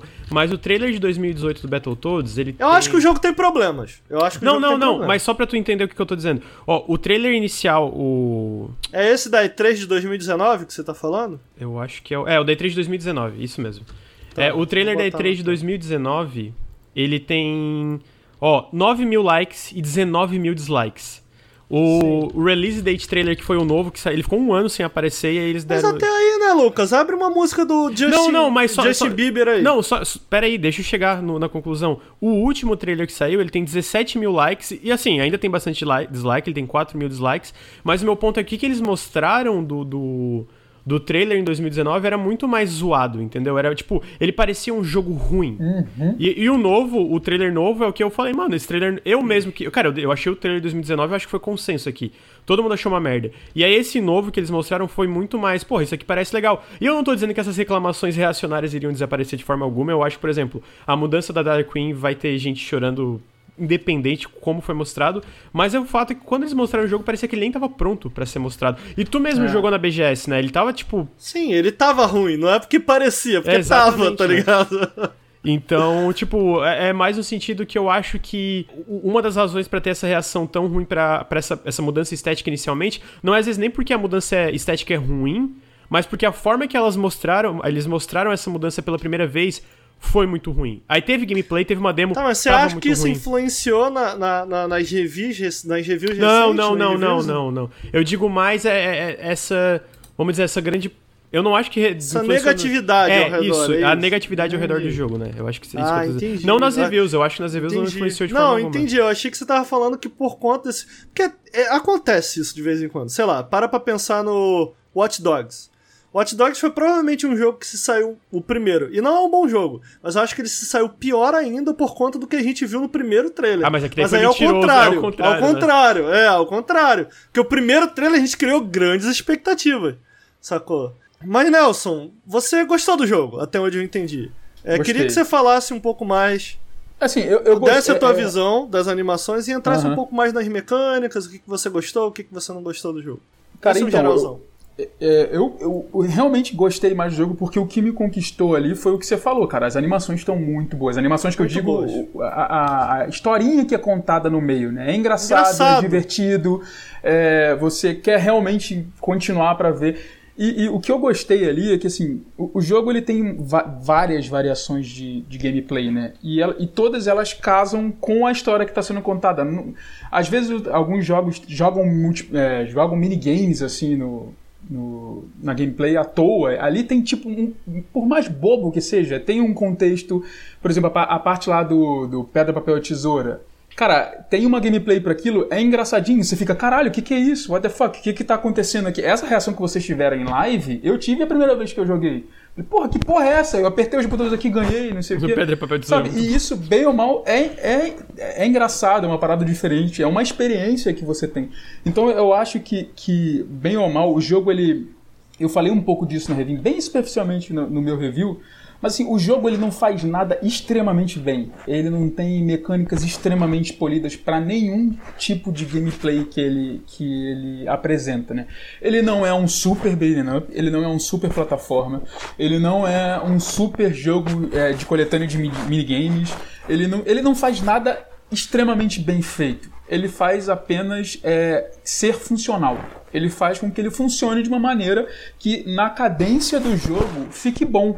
Entendeu? Você jogando ele como um todo, olhando ele por cima, ele é um bom jogo, entendeu? Ele não tem nada excepcional, ele não tem nada diferente, ele não tem nada que reinventa a roda. Mas, cara, no contexto geral, você jogando do início ao fim, ele apresenta um bom trabalho, entendeu? Principalmente porque a história é tão boa, a narrativa é tão boa, o enredo é tão bom, que você acaba comprando aquilo ali. Pelo menos pra mim foi assim, eu comprei aquilo, eu comprei esse jogo, entendeu? Comprei no sentido de, cara, os personagens me conquistaram, a história me conquistou, o humor me conquistou, e a gameplay, por ser. é é quase que um party game, entendeu? Tipo, tem um monte de, de, de, de, de situações e um monte de gameplays diferenciados. Se você apertar é, é, controles no, no menu, o próprio jogo fala assim: ó. é, a gente esse, esse jogo ele não tem é, um tipo de controle só os controles mudam de acordo com as fases que vão passando então se você quiser evitar spoilers de, video, de, de gameplays não altere os controles Ele, ele avisa isso pra você quando você pausa o game e tenta é, mudar os controles. Então, assim, a, a, graça é justamente essa, entendeu? Eu acho que eles não estavam preocupados em fazer é, esse jogo ser um AAA, ser um jogo extremamente polido. Eles estavam preocupados ali em em apresentar 30 minutos de um cartoon muito bem feito que tem gameplays que é, condizem com o que está sendo apresentado no jogo, entendeu? E cara, eles acertaram fazendo isso, eles fizeram isso bem feito. Então, por mais. Eu não quis. Eu não, quando, quando eu fiz a análise, eu não quis é, ser. Eu não quis ter nitpick, né? Pegar detalhezinhos que prejudicavam, entendeu? Eu coloquei algumas coisas lá, como ficar confuso jogando é, em multiplayer, ou seja, você morrer porque você. É tudo tão colorido que você acaba se confundindo. Isso é um problema, isso realmente é um problema. Mas, cara, isso é um problema é, é, é para um tipo de jogo que eles querem apresentar. Eu tentei meio que assim o jogo é esse aqui, eu tô meio que vendo ele num contexto geral, sabe? Eu não acho que isso é um grande problema, porque 30% do jogo é um beat'em up, ele, ele, não tá é, é, preocupado em fazer aquilo ali ser a melhor gameplay possível para um jogo beat'em up, porque aquilo ali é a base dele. Não é isso, ele faz e funciona, entendeu? Então é, é, é, foi, foi mais ou menos isso que, que, que me agradou no jogo. Assim, tudo que ele faz, ele apresenta várias coisas diferentes e tudo que ele faz, apesar de nada excepcional, é tudo bem e tudo funciona dentro do, do sei lá, dentro do que parece que foi a motivação por trás de Battletoads, entendeu? Então eu acho que foi mais ou menos isso que me conquistou. Lucas, quais são suas impressões aí, gerais? Cara, é, eu não Você cheguei. Concorda? Então, eu não cheguei na parte que o Nelson fala no momento que ele para de ser um beat'em up, né? Porque pelo que a gente conversou, a gente tava na live, a gente meio que parou bem quando ia começar a mudar e aparecer. Que a gente vê no trailer, né? Partes de plataforma, tem uma parte que é de navezinha, tem aparentemente tem várias coisas. Eu tava achando um jogo legal, ponto. Eu tava, eu tava me divertindo bastante, sabe? Tipo, eu não tava achando nada, tipo, nossa, incrível. Tirando a parte das animações de fato, sabe? Tipo, dos diálogos e das animações nos intervalos das fases, eu realmente tava achando incrível. Ah, não tava achando necessariamente a gameplay incrível, mas, cara, eu tava me divertindo muito. Eu tava, tipo, oh, isso aqui é muito legal. Mesmo nas duas horas que a gente ficou naquela porra daquela fase uhum. da moto. Você eu tava, vê? Eu tava, eu tava me divertindo. Então, então tipo. Eu acho que eu vi vários probleminhas ali. Eu acho que, tipo, eu senti que as fases são um pouco longas demais. Eu acho que o Nelson falou que a, a o, o, combate é confuso quando tem muito jogador na tela. Eu acho que. É, tô falando disso no live, eu concordo. O lance daquele personagem ter que dar dodge para poder atacar ele. Eu não gosto disso também. Eu não, não acho isso legal. É, então, é, então. então, tipo assim, eu, o, o meu ponto é. Ao mesmo tempo, tipo assim, nesse, vamos dizer, primeiro terço, 30% que a gente jogou, eu tava achando um jogo legal. E eu, eu acho que, né, obviamente todo, todo desenvolvedor quer fazer um jogo incrível, mas para mim não tem problema eu estar tá jogando um jogo e falar, cara, isso aqui é bem divertido, eu tô gostando, tô, tô curtindo os personagens, tem esses problemas, mas eles não são bastante para mim para eu falar, não, eu não quero mais jogar. Eu quero continuar, eu não tive tempo, mas eu quero continuar ainda para ver o que, que, acontece e eu quero ver especialmente essas outras partes, né, que tem parte de plataforma, de navinha, disso, daquilo, eu quero ver como é que isso funciona dentro do contexto geral é, da experiência como um todo. Não, infelizmente nessa parte eu não cheguei. É, eu, eu fui pro jogo. Eu fui pro jogo, como eu falei, sem muita expectativa. Eu, eu entendo o que vocês estão falando. Como eu comentei mais cedo, eu gosto muito de beaten ups, eu gosto de explorar o sistema de combate de beaten up ao máximo, eu gosto da dificuldade, enfim, eu gosto do pacote completo. Eu realmente gosto de beaten up. Até por isso eu baixei o jogo assim que, que eu lembrei. Ah, pô, saiu esse jogo, pô, vou jogar, mesmo que a galera não. Porque tem vários jogos beat'em up que o pessoal não, não, pilha muito e eu me amarro, porque eu gosto do gênero, sacou? É, eu sinto que, em relação, como eu falei, eu não, não zerei o jogo. É, e eu entendo isso que, que o Nelson fala, do tipo, cara, os problemas dele, até onde eu entendo que o Nelson tá falando, é tipo, cara, eu, eu, eu enxergo os problemas, é, mas no todo eles acabam sendo mínimo, porque eu, eu gostei do todo. Exato. É, é por aí, né, Nelson? É, eu me diverti mesmo, mesmo vendo esses problemas, cara, foi divertido. Sim. É isso. É, eu. Eu não vi o todo, eu não, não zerei o jogo, mas eu sinto que tem alguns problemas, cara, em relação em especial ao combate, foi o que eu joguei mais, de beat'em up, que eles são tão one-on-one, -on -one, assim, tão de iniciante, que eu fico assim, porra, caralho. E, e tem, tem uns contrastes meio estranhos nesse jogo. Vamos lá. Por exemplo, é, a gente, a gente teve a oportunidade de jogar em três pessoas aqui no, no Nautilus. né? A gente jogou ao vivo, mas ele não tem é, Multiplayer é, online. multiplayer online. O que acaba sendo um problema grave, é um cara, do meu ponto de vista, porque tem mecânicas dele que funcionam melhor. Não, eu não diria nem só melhor. Eu, eu colocaria funcionam de verdade apenas se você estiver jogando em três. Então, por exemplo, eu vou seguir com esse exemplo porque a gente já citou. Do Jokenpo. Tem uma parte em que você, é, né, por conta da narrativa, eles estão disputando um argumento e o- quem ganhar o Jokenpo ganha o argumento, basicamente. E aí do nada começa um Jokenpo assim na tela. E é engraçado, é divertido e tal. E aí, né, um, um jogador, um- cada jogador brinca com o outro de Jokenpo ali. E aí tem é, é uma parte em que a Dark Queen, ela quer brincar de Jokenpo também, só que eles, né, eles, eles são, é tipo máscara, tá ligado? Eles conseguem transformar o corpo, sabe? Numas paradas bizarras e ela é só humana, ela não, ela não consegue fazer isso. Então, o Jokenpo não é Jokenpo, a mão deles vira uma buzina, uma parada assim. E ela não consegue transformar a mão dela. E aí é engraçado, porque ela, ela, independente do que a gente escolher, ela perde.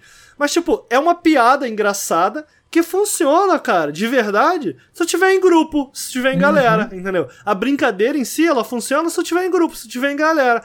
Então tem algumas partes também que você tem uns minigames de hacking que, cara, eles são extremamente muito chatos sozinhos. Já em grupo, um tem que ajudar o outro pra passar do minigame, funcionam, é legal.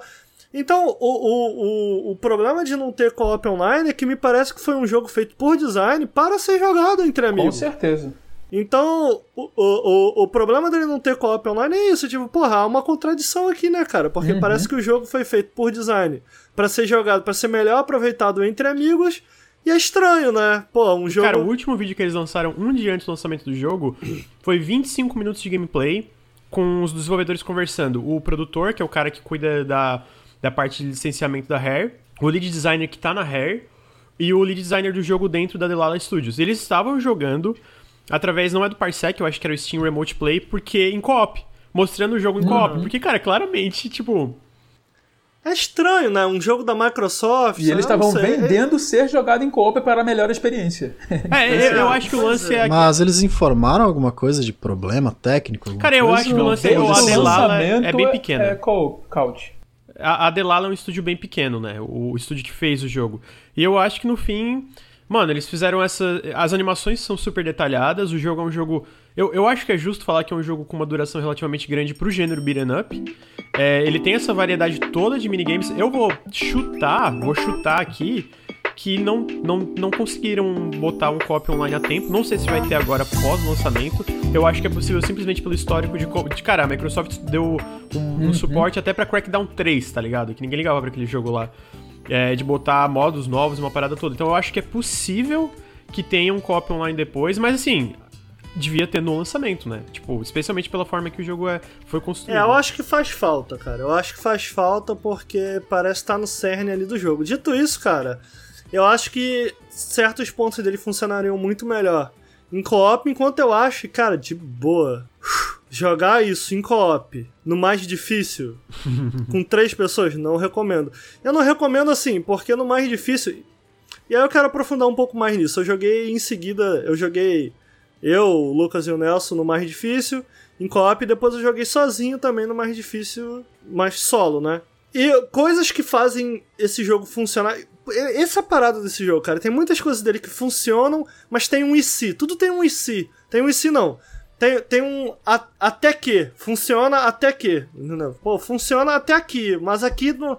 Sabe? E eu acho que isso acaba indo de encontro um pouco com o que o Nelson falou, que, cara, ele não é excelente em nada, mas essa parada das animações que fazem tão bem a ele, quando você tá jogando com três pessoas, as, as animações são tão tão cheias de quadro, tão cheias de brilho, tão cheias de exagero, eles crescem, eles aumentam, eles explodem, eles puxam, ele, sabe? Que meu, meu amigo, não dá pra entender nada do que tá na tela. E ele exige algum nível de precisão. Então o que acontece no final das contas quando você tá jogando, especialmente no mais difícil, com co-op pra três pessoas, ele não. Caos. Ele, ele pede. Ele pede por uma. por uma.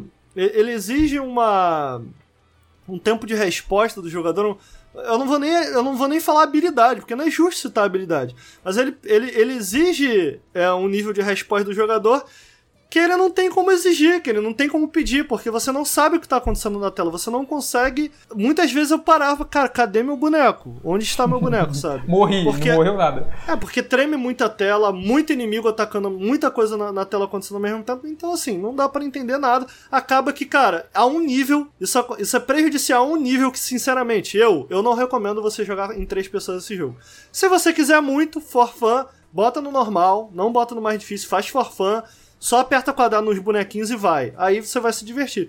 Agora, se você quiser uma experiência um pouquinho mais exigente, que acaba sendo parte, eu imagino, da expectativa de alguns fãs da série lá de trás, cara, não recomendo. Não recomendo.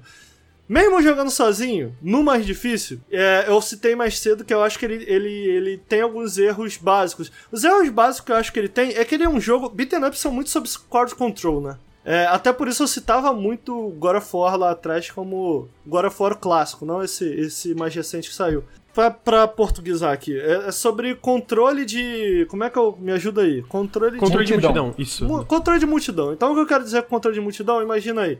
O seu arcade, qualquer coisa. Você tem que controlar a tela. É sobre. No fundo, no fundo, é sobre controle de espaço, sacou? Você tem que con- conseguir manter um espaço seguro entre você e os inimigos que geralmente te rodeiam, fazem de tudo pra interromper o teu flow de combate. Então o beaten up ser bom em um beaten up do meu ponto de vista, em um beat'em up tradicional, clássico, é você conseguir manter o flow de combate apesar do jogo estar fazendo tudo pra atrasar, pra parar o teu flow. Eu acho que a maneira com que esse jogo entende isso é, é própria, é diferente, é muito diferente de um Street of Rage, por exemplo, mas eu não sei se de uma maneira positiva, sacou? E- O que ele faz basicamente é exigir, ele aloca certos inimigos ele. Eu vou usar a palavra exigir, porque eu acho que é a mais correta. Ele exige que você utilize de certas habilidades em certos inimigos. E eu não sei se exigir é o verbo correto para um jogo de combate como esse. E eu acho que o Street of Rage entende isso muito bem. Porque isso acaba tirando um pouco da. da, da liberdade, da criatividade que o jogador pode usar. Que eu acho que é um dos pontos fortes, num, num- em especial, é, quando eu comparo ele com o Street of Rage, por exemplo, 4, que eu acho que fez isso muito bem. Se você cita o- os antigos, porra, você falar em criatividade, em expressão de jogador, é piada, porque tu só apertava quadrado. Mas eu acho que o gênero andou um pouquinho, um pouquinho de lá pra cá, o suficiente pra gente entender que a gente precisa disso. Então você ah, pô, beaten ups são muito curtos. E, cara, tem uma razão por que beaten ups são muito curtos. Porque se eles fossem longos demais, eles não aguentam. Eles não aguentam. Eles não têm. Eles não têm é, diversidade suficiente de gameplay pra aguentar muitas horas de gameplay. E o Battletoads vai por esse caminho. Ele, ele insere vários minigames e tal. Mas é curioso que, mesmo das poucas sessões que ele tem, fica cansativo. E fica cansativo, cara, porque eu acho que ele tem inimigos chatos de se enfrentar. E não é chato, do tipo, ah, é, pô, de ficção. Não é disso, entendeu? Não é disso que eu tô falando. São inimigos chatos de se enfrentar porque eles quebram o flow do combate de uma maneira, eu acho que imbecil. Eu acho que pouco inteligente. Então tem um inimigo, por exemplo, que eu. Cara, inacreditável esse inimigo. Você não pode bater nele. Cara, você não pode bater nele. Até. E é um erro, é um erro muito comum, cara, que videogames co- cometiam. Eu, eu, eu fico lembrando, e aí a maioria do, pessoal vai ficar contra mim, mas Zelda foi acertando isso aos poucos. Você pega o Zelda Ocarina of Time, Ocarina of Time fazia muito isso, cara. Design de chefes que giravam ao redor de você esperar uma ação muito própria para que você possa começar a bater. E aí mais pra frente eles começaram a entender. Pô, beleza, talvez o, o, o jogador possa bater no inimigo e durante essa ação ele possa dar um crítico. Aí a coisa muda, entendeu? Aí a coisa muda, porque não é mais sobre ficar olhando e esperando. É, é esperando para que você é, é, resolva um puzzle que já tá resolvido na sua cabeça, entendeu? Então esse era o problema de Zelda. E esse jogo tem um pouco disso. Tipo, você já sabe o que você tem que fazer. Você tem que esquivar do teu inimigo para você poder ter a oportunidade, a chance de começar a bater nele. E no meio do flow do combate, isso é um quebra-flow demoníaco. Então você passa a ter que ficar tendo, tendo que prestar atenção naquele personagem, aquele personagem ali, cara. Eu tenho que prestar atenção nele, porque eu só posso bater nele quando eu der o dash. E aí, ao invés dele te incentivar a usar mais o dash, te incentivar a variar o teu combo, te incentivar a te ensinar de alguma maneira a, a se expressar melhor com os verbos que o jogo te oferece, ele te obriga. E eu acho isso muito básico em videogame. Tipo, é inacreditavelmente básico que o, o, o obrigar ele não é a melhor resposta. A não ser quando você se coloca num papel muito específico de querer ensinar algo ao teu jogador. Então, porra, eu quero que ele aprenda a pular. Porra, me obriga a pular. Bacana. Mas aqui, nessa sessão. Então, as fases são longas de beaten up. Ele tem esses vários inimigos que, que conversam com esse design, que exigem algo do jogador, que, da- do meu ponto de vista, acaba quebrando o flow de um jogo que é muito sobre flow, cara.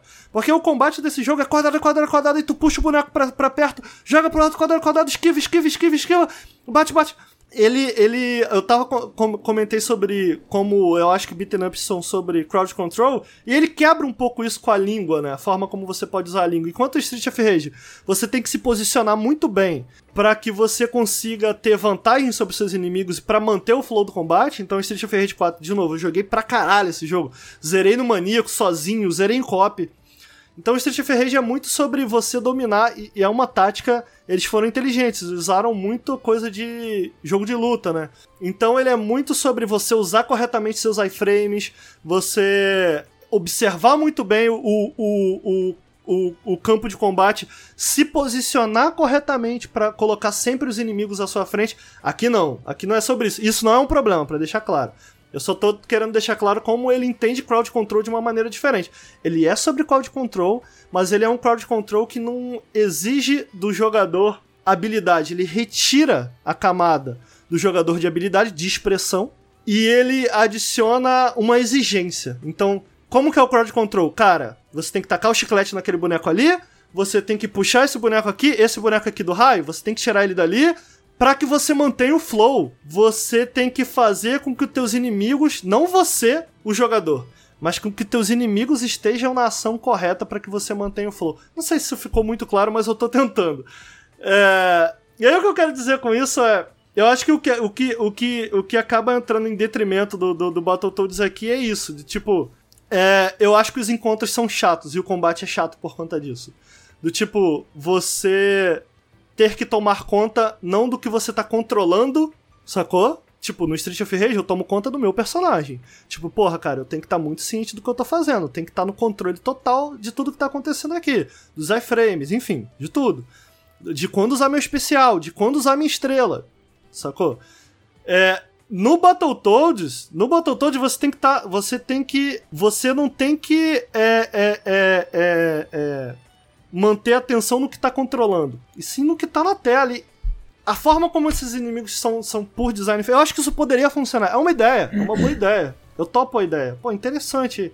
Deu uma invertida interessante em, em como beaten up se jogam. Mas eu acho que eles fazem isso errado. Eu acho que eles fazem isso errado porque É, eu eles acho que você retiram tá tendo uma exigência. Você, tá, você falou que ele re- requer uma exigência, mas você tá tendo uma exigência talvez injusta com o jogo, porque o foco dele não é esse. Tá, mas Continue jogando, não é o foco. Não, mas Cara, eu eu entendo, não- Ricardo. É tudo porque bem. se Não, mas eu sei, mas 30%, cara, ele Peraí, uma peraí. Independente- o que eu tô falando é, o- que o que não ele é faz- Ponto, Mano, eu não, eu não tô falando de profundidade. Eu não acho que Street of Rage é um jogo profundo. Street Fighter é um jogo profundo.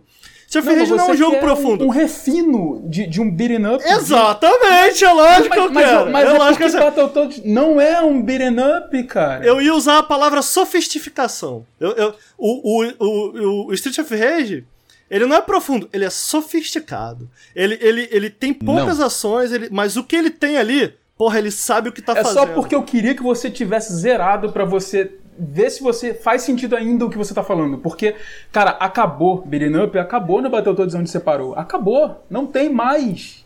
Mas acabou. o que Não, você mas tá- olha sabe só, posso- não peraí, faz peraí. sentido o que você tá falando? É que eu acho que assim, ó, tipo, se tem 30% de beaten up, eu acho que faz sentido a crítica. De cara, não é tipo uma, uma mudança significativa, é.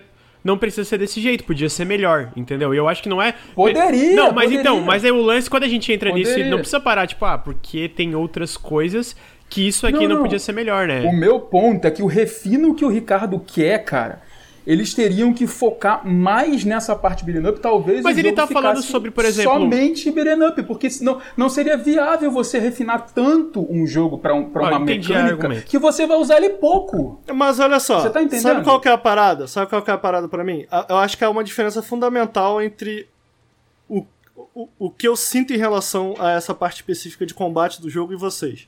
Vocês acham, cara, é ok, é legal. É eu não acho, é eu acho ruim. Essa é a diferença, entendeu? Então, pô, Expectativa, realidade. é, eu tô falando de sofisticação porque eu acho que sem isso não é divertido. Eu, eu não gosto, entendeu? Então eu acho que essa é a diferença aqui, sacou? Do Tipo, eu entendo o que você tá falando. Você tá entendendo? Só que pra você o que tem ali basta, bastou. Pra mim não bastou. Pra mim, tipo, enquanto, enquanto eu tava jogando, jogando ali, eu falei, cara, tá chato, tá bom, tô satisfeito. Tipo, o, o que me manteve jogando o jogo foi as cutscenes, essas sim, muito legais. Mas o, o combate do jogo, que seja, 30%, mas até onde eu joguei, duas horas mais ou menos do jogo, não é muito. Foi 80% do que eu joguei, não é bom. Eu não, eu, pra mim não é bom. Pra mim, lógico, entendeu? Você tá entendendo o que eu tô querendo dizer? Uhum, é, Eu entendi, assim, eu, eu só, só, só mostrando da forma que eu joguei. Eu joguei em co-op pra duas pessoas, no modo normal. E assim, eu me diverti bastante. Eu acho que foi suficiente e, É, eu não gostei. e até o final eu até senti falta um pouco, porque justamente o beat'em up eu achei divertido no início, chegou no final não tem mais. Assim, a partir do, do meio pra frente não tem mais beat'em up. Cara, e as jogo. fases são muito Ah, não, longas. isso eu concordo. Isso... Muito Assim, longas. eu só joguei ali. Eu, eu parei onde tu parou Cara. e tem. eu, tipo, na metade. Bom, Bom, então, na parte do beat'em up, né? Mas, tipo, se a gente, tá- se a gente for pra falar da parte do beat'em up, eu Cara, posso é falar. muito longa, longo. cara. Podia acabar Fala na aí, metade. Não, não, é que esse lance, tipo, a gente só jogou essa parte, mas essas partes que eu joguei, de fato, até a motinho podia acabar na metade, tá ligado? Tipo. Mas você tá entendendo, ô, Lucas? Se, talvez se fosse mais refinado, a gente não sentisse que era tão longo, porque a gente ia querer mais. Isso é o estranho, entendeu? Pô, Street of Rage, cara. Cara, Street of Rage eu zerei em 3 horas a primeira vez. Eu tenho 50 horas de Street of Rage. Por quê? Porque é muito refinado, é muito bom. Eu quero mais, eu quero É, jogar eu mais. Eu quero jogar esse personagem, entendeu? É que eu, tipo, eu quero jogar mais do, do Battletoads, mesmo se eu fosse jogar solo. E eu entendo tuas críticas e concordo com boa parte delas em relação ao combate. Eu acho que eu concordo com todas elas, mas, tipo, isso talvez por eu não ser tão fã de beat'em ups. Por exemplo, mesmo Streets of Rage 4 que eu gostei, eu não gosto como tu gosta, eu não acho tão bom como tu acha. E eu não acho que é tão. Eu vou usar a palavra rejogável, como tu jogou várias vezes, sabe? Pra mim não, não, não carrega o jogo, não sustenta o jogo. Então pra mim isso não me incomodou tanto, sabe? Só ok. Tipo, eu tava sentindo esses problemas, mas eu ainda tava me divertindo. Tipo, eu concordo com tudo que tu falou dos problemas, mas ao mesmo tempo que eu concordo, não me incomodaram tanto como te incomodaram, tá ligado? É tipo isso que eu, eu senti jogando. E eu, pessoalmente, sou es- especialmente curioso para as partes de plata- plataforma. Eu adoro jogos de plataforma, então eu vi uns vídeos, eu tô curioso pra ver como o Battletoads brinca com isso. E principalmente eu acho que se a gente tem consenso que, cara, a- a- a- o diálogo é incrível. O Bruno tá quietinho aí, mas sabia, eu, Bruno? eu acho que eu vou continuar, cara, o jogo. Por conta das cutscenes. Cara, muito Sim. engraçado. Não, deixa eu contar uma cara. coisa pro Bruno. É muito engraçado. O, o pessoal do Battletoads que fez toda essa parte, são 30 minutos como se fosse um episódio de um desenho, é o pessoal do Rick and Morty. Por isso que a gente tá falando tão bem. É, tipo, realmente, tipo, é muito bem é engraçado, tá ligado? Tem piada que eu parava, caralho, essa piada é muito bem colocada, né? Então, é... Enfim, só pra complementar, né, o caso, tipo, de realmente concordo, mas no meu caso, e eu quero ver muito, mano, porque eu acho que quando tu pega a experiência como um todo, talvez realmente faça, ah, talvez, né, agora não me incomode tanto o. Mas eu concordo que, cara, muito longo, combate, assim, ele tem um fio gostoso quando tu dá soco nos inimigos, mas o que gira em torno disso eu acho que não funciona tão bem às vezes, então... É, é porque, veja bem, se a, gente, se a gente não for capaz de criticar o que é parte da carne Uhum. do jogo, eu não tô falando que o jogo é sobre isso, mas se a gente não for capaz de criticar, a gente não critica nada, porque o jogo não, Não, é sobre não, nada. mas o e é ponto não é tudo. esse, cara. tá o, ponto, é- o ponto não é esse. O ponto é que assim, eu não sou, eu não sou fã em nada, zero de beat'em up. Eu nem jogo tanto beat'em up, eu joguei muito pouco na minha infância. O que eu tô querendo dizer é que assim, pra mim, funcionou bem. E ele não é, ele não é o grosso do jogo, sabe? Ele não é aquilo, não é o que move o jogo. Se aquilo ali Não, fosse eu entendi, a mecânica eu entendi, do eu jogo, entendi. eu ia chegar e falar, porra, aqui podia ser assim, podia ser assim, entendeu? Mas não é, Eu entendi, sabe? é Ele porque pra parte. você o que tinha lá foi suficiente, foi legal, você Exato, é, é exatamente isso, entendeu? Só que eu, eu, eu, eu acho eu acho que acaba enriquecendo a conversa, porque a gente tem o Nelson que gostou bastante, o Lucas que né, tá no meio e eu, eu não gostei, eu não gostei. Eu acho que acaba. Por isso eu trouxe, entendeu? Eu acho que acaba enriquecendo, vocês ouvem todos os lados, entendeu? De, de, um- uma parada. Mas eu sinto que em relação a. Em relação ao combate, o que ele apresenta não é suficiente pra me divertir, sacou? Simplesmente não é divertido. E o lance do. Eu acho que o lance das fases serem tão grandes, parecerem tão grandes, é um pouco sobre isso. Porque, cara, no fundo, no fundo, o combate não tem muito mais o que te oferecer. É, além do básico, e ok, se eles oferecessem o básico, o básico, o básico do básico. O simples do simples. O, o 101, irmão. O 101 ali, irmão. Mas de forma sofisticada, entendeu? E o que eu chamo de forma sofisticada é, cara, entender. Aí, aí você tem que. Aí é com pesquisa, né, mano? Aí é, aí é atrás. Eu, mais cedo o Lucas estava falando do. numa live aqui do Darksiders. Ele, ele detesta muito Darksiders 2, eu acho isso engraçado. E eu gosto do Darksiders 2, apesar de todos os problemas que ele tem, porque se tem uma coisa que é sofisticada nesse jogo é o combate. E se tem uma coisa que Darksiders 2 é sobre, é combate, entendeu? Então, ainda que eu tenha problema com a estrutura dele, que ele tenha problemas no mundo aberto e tal, cara, eu, eu respeito aquele jogo, porque, cara, é um combate extremamente sofisticado. O combate Darksiders 2 é bom pra caralho. Então, é meio que isso que eu tô querendo dizer. Ainda que ele tenha feito básico, e isso eu posso repetir sobre todos os modos dele. Ah, tem o modo novinha, tem o modo não sei o quê. Cara, é divertido, entendeu? Pô, se não é divertido, será que não, não merecia uma sofisticação a mais? E o que eu chamo de sofisticação a mais, cara, é, não é agregar mecânica, entendeu? Não é adicionar um monte de combo. É dentro do que ele já faz que ele faça melhor, entendeu? Sem adicionar nada, sem tirar nem pôr. Como a gente faz melhor, entendeu? Por isso eu uso a palavra sofisticação, entendeu? Tipo, enfim, acho que deu pra entender. Mas eu acho que é isso aí. Bleeding Edge. Faltou alguma Battle coisa? todos, Ricardo, não Bleeding Battletoads, Bleeding Edge, Battletoads. É isso aí, Battletoads. Polimento, tu usou a palavra polimento ou refinado? Teve uma hora que tu falou. Não, não, não, então, é porque esse refinamento ele Ok, tem refinamento. um custo, um custo de grana, entendeu? Ah, sim, tem. É, que pra tem, deixar claro, tem, eu, eu sim. acho que ele não é refinado em alguns pontos de design, que né, eles, tiveram um tempo, desde, eles anunciaram em 2018, provavelmente estava antes, tô vendo. Mas eu acho o jogo bem polido, cara. Tipo, em relação a capricho, Bem eu polidinho, acho ele um jogo polido, caprichado, ele é. eu acho ele um jogo caprichado, tá ligado? Assim, ele é polido em aspectos. Ele quis brilhar muito em ser um cartoon jogável. E ele brilhou nisso. Ah, não, é total. Ah, Eu é, acho. Eu acho que é. Eu acho que é um jogo legal. A minha opinião que eu joguei que eu não zerei é um jogo legal, ponto. Eu não vejo problema Uhum. em existirem jogos legais, ponto. Eu acho que a gente vive numa, num, num meio, Exato, no meio de uma é discussão verdade. que é tipo. Parece que tudo tem que ser ou incrível ou um lixo. Não Aham. existe só um jogo legal. Eu acho isso um jogo legal, e é isso, mano. Cara, é um jogo divertido, é um jogo que você consegue, é, é, é, sei lá, jogar com os amigos, dar umas risadas. Cara, ele tá no Game Pass, é um jogo relativamente curto. Eu, na minha opinião, não tem por que você não testar. É isso. Ah, não, com certeza. Como com é que é? certeza. Eu, eu não sei se eu recomendaria 70 reais. que é É, o tá preço, caro. Ou a no localização do preço da Microsoft não- tá uma merda, mano. O, o Flight Tá tá. merda. Deixa eu ver quanto tá o Flight Eu não Simulator. tinha nem ideia de que era esse preço, porque como tá no Game PC. É, Pass, pra mim não 70 faz reais sentido. eu acho. Eu não, eu não recomendaria, com certeza Tá não recomendaria. 250. Mas dito isso, Simulator. o Street of Rage saiu caríssimo também. Eu tava falando do Street of Rage mais cedo, o Street of Rage 4 tava caro. Eu não Tá lembro o preço de 92, cabeça, mas saiu. 92 reais. Street of É, Rage? tá aqui, eu olhei agora, tá 92. Olha isso, cara. Não, não dá, mano. E eu amo Street of Rage, mas porra. Caralho, tá, tá puxado, né, cara? Mas no Game Pass, cara, mano, pega aí. Agora eu só queria adicionar, Nelson. Você falou assim: é um jogo divertido. Você pega com a galera, você sente e se diverte. Aí até Mineirinho. Mineirinho de ventre, se você sentar pra jogar com a galera, você vai se divertir aí. Não, não, não, não. É Isso aí. Você tá querendo diminuir o jogo à toa, besteira. É, O jogo foi mas é feito. isso. É isso. Nelson, pra gente finalizar antes da gente passar no, pro próximo jogo, numa escala de lacração de 0 a 10. Qual Lacração? você Battletoads? Cara. 0 a 10 lacrações. Porra, 10 é. Se 10 é Last of Us, eu acho que tá em. Você que tá dizendo, eu não disse em nada. 7, em 7 ali. Tá em 7. 7 lacrações, tá aí. 7. 7 lacrações pra Battletoads, chat.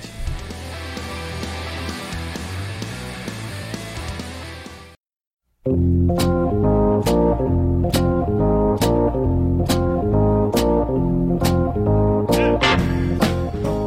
quero fazer um pedido aqui que a comunidade toda tá abraçando o meme que eu votei no Amoedo. Mano, vocês já me zoam tanto, tanto. Cara, vocês me zoam em relação a tudo. É, Mano, é como é que que eu é? tirei isso é o lance cu, da tá casada. A animação é sedosa? Peraí, peraí, peraí. ou- É, não, não, é lance de casado, é cabelo platinado, é que eu, eu tenho, vou ter um filho, é, é tudo. Mano, vocês não precisam zoar minha índole. Vocês não, não precisam chegar nesse ponto de que. Não, por favor, cara, caralho, vai tomar no cu.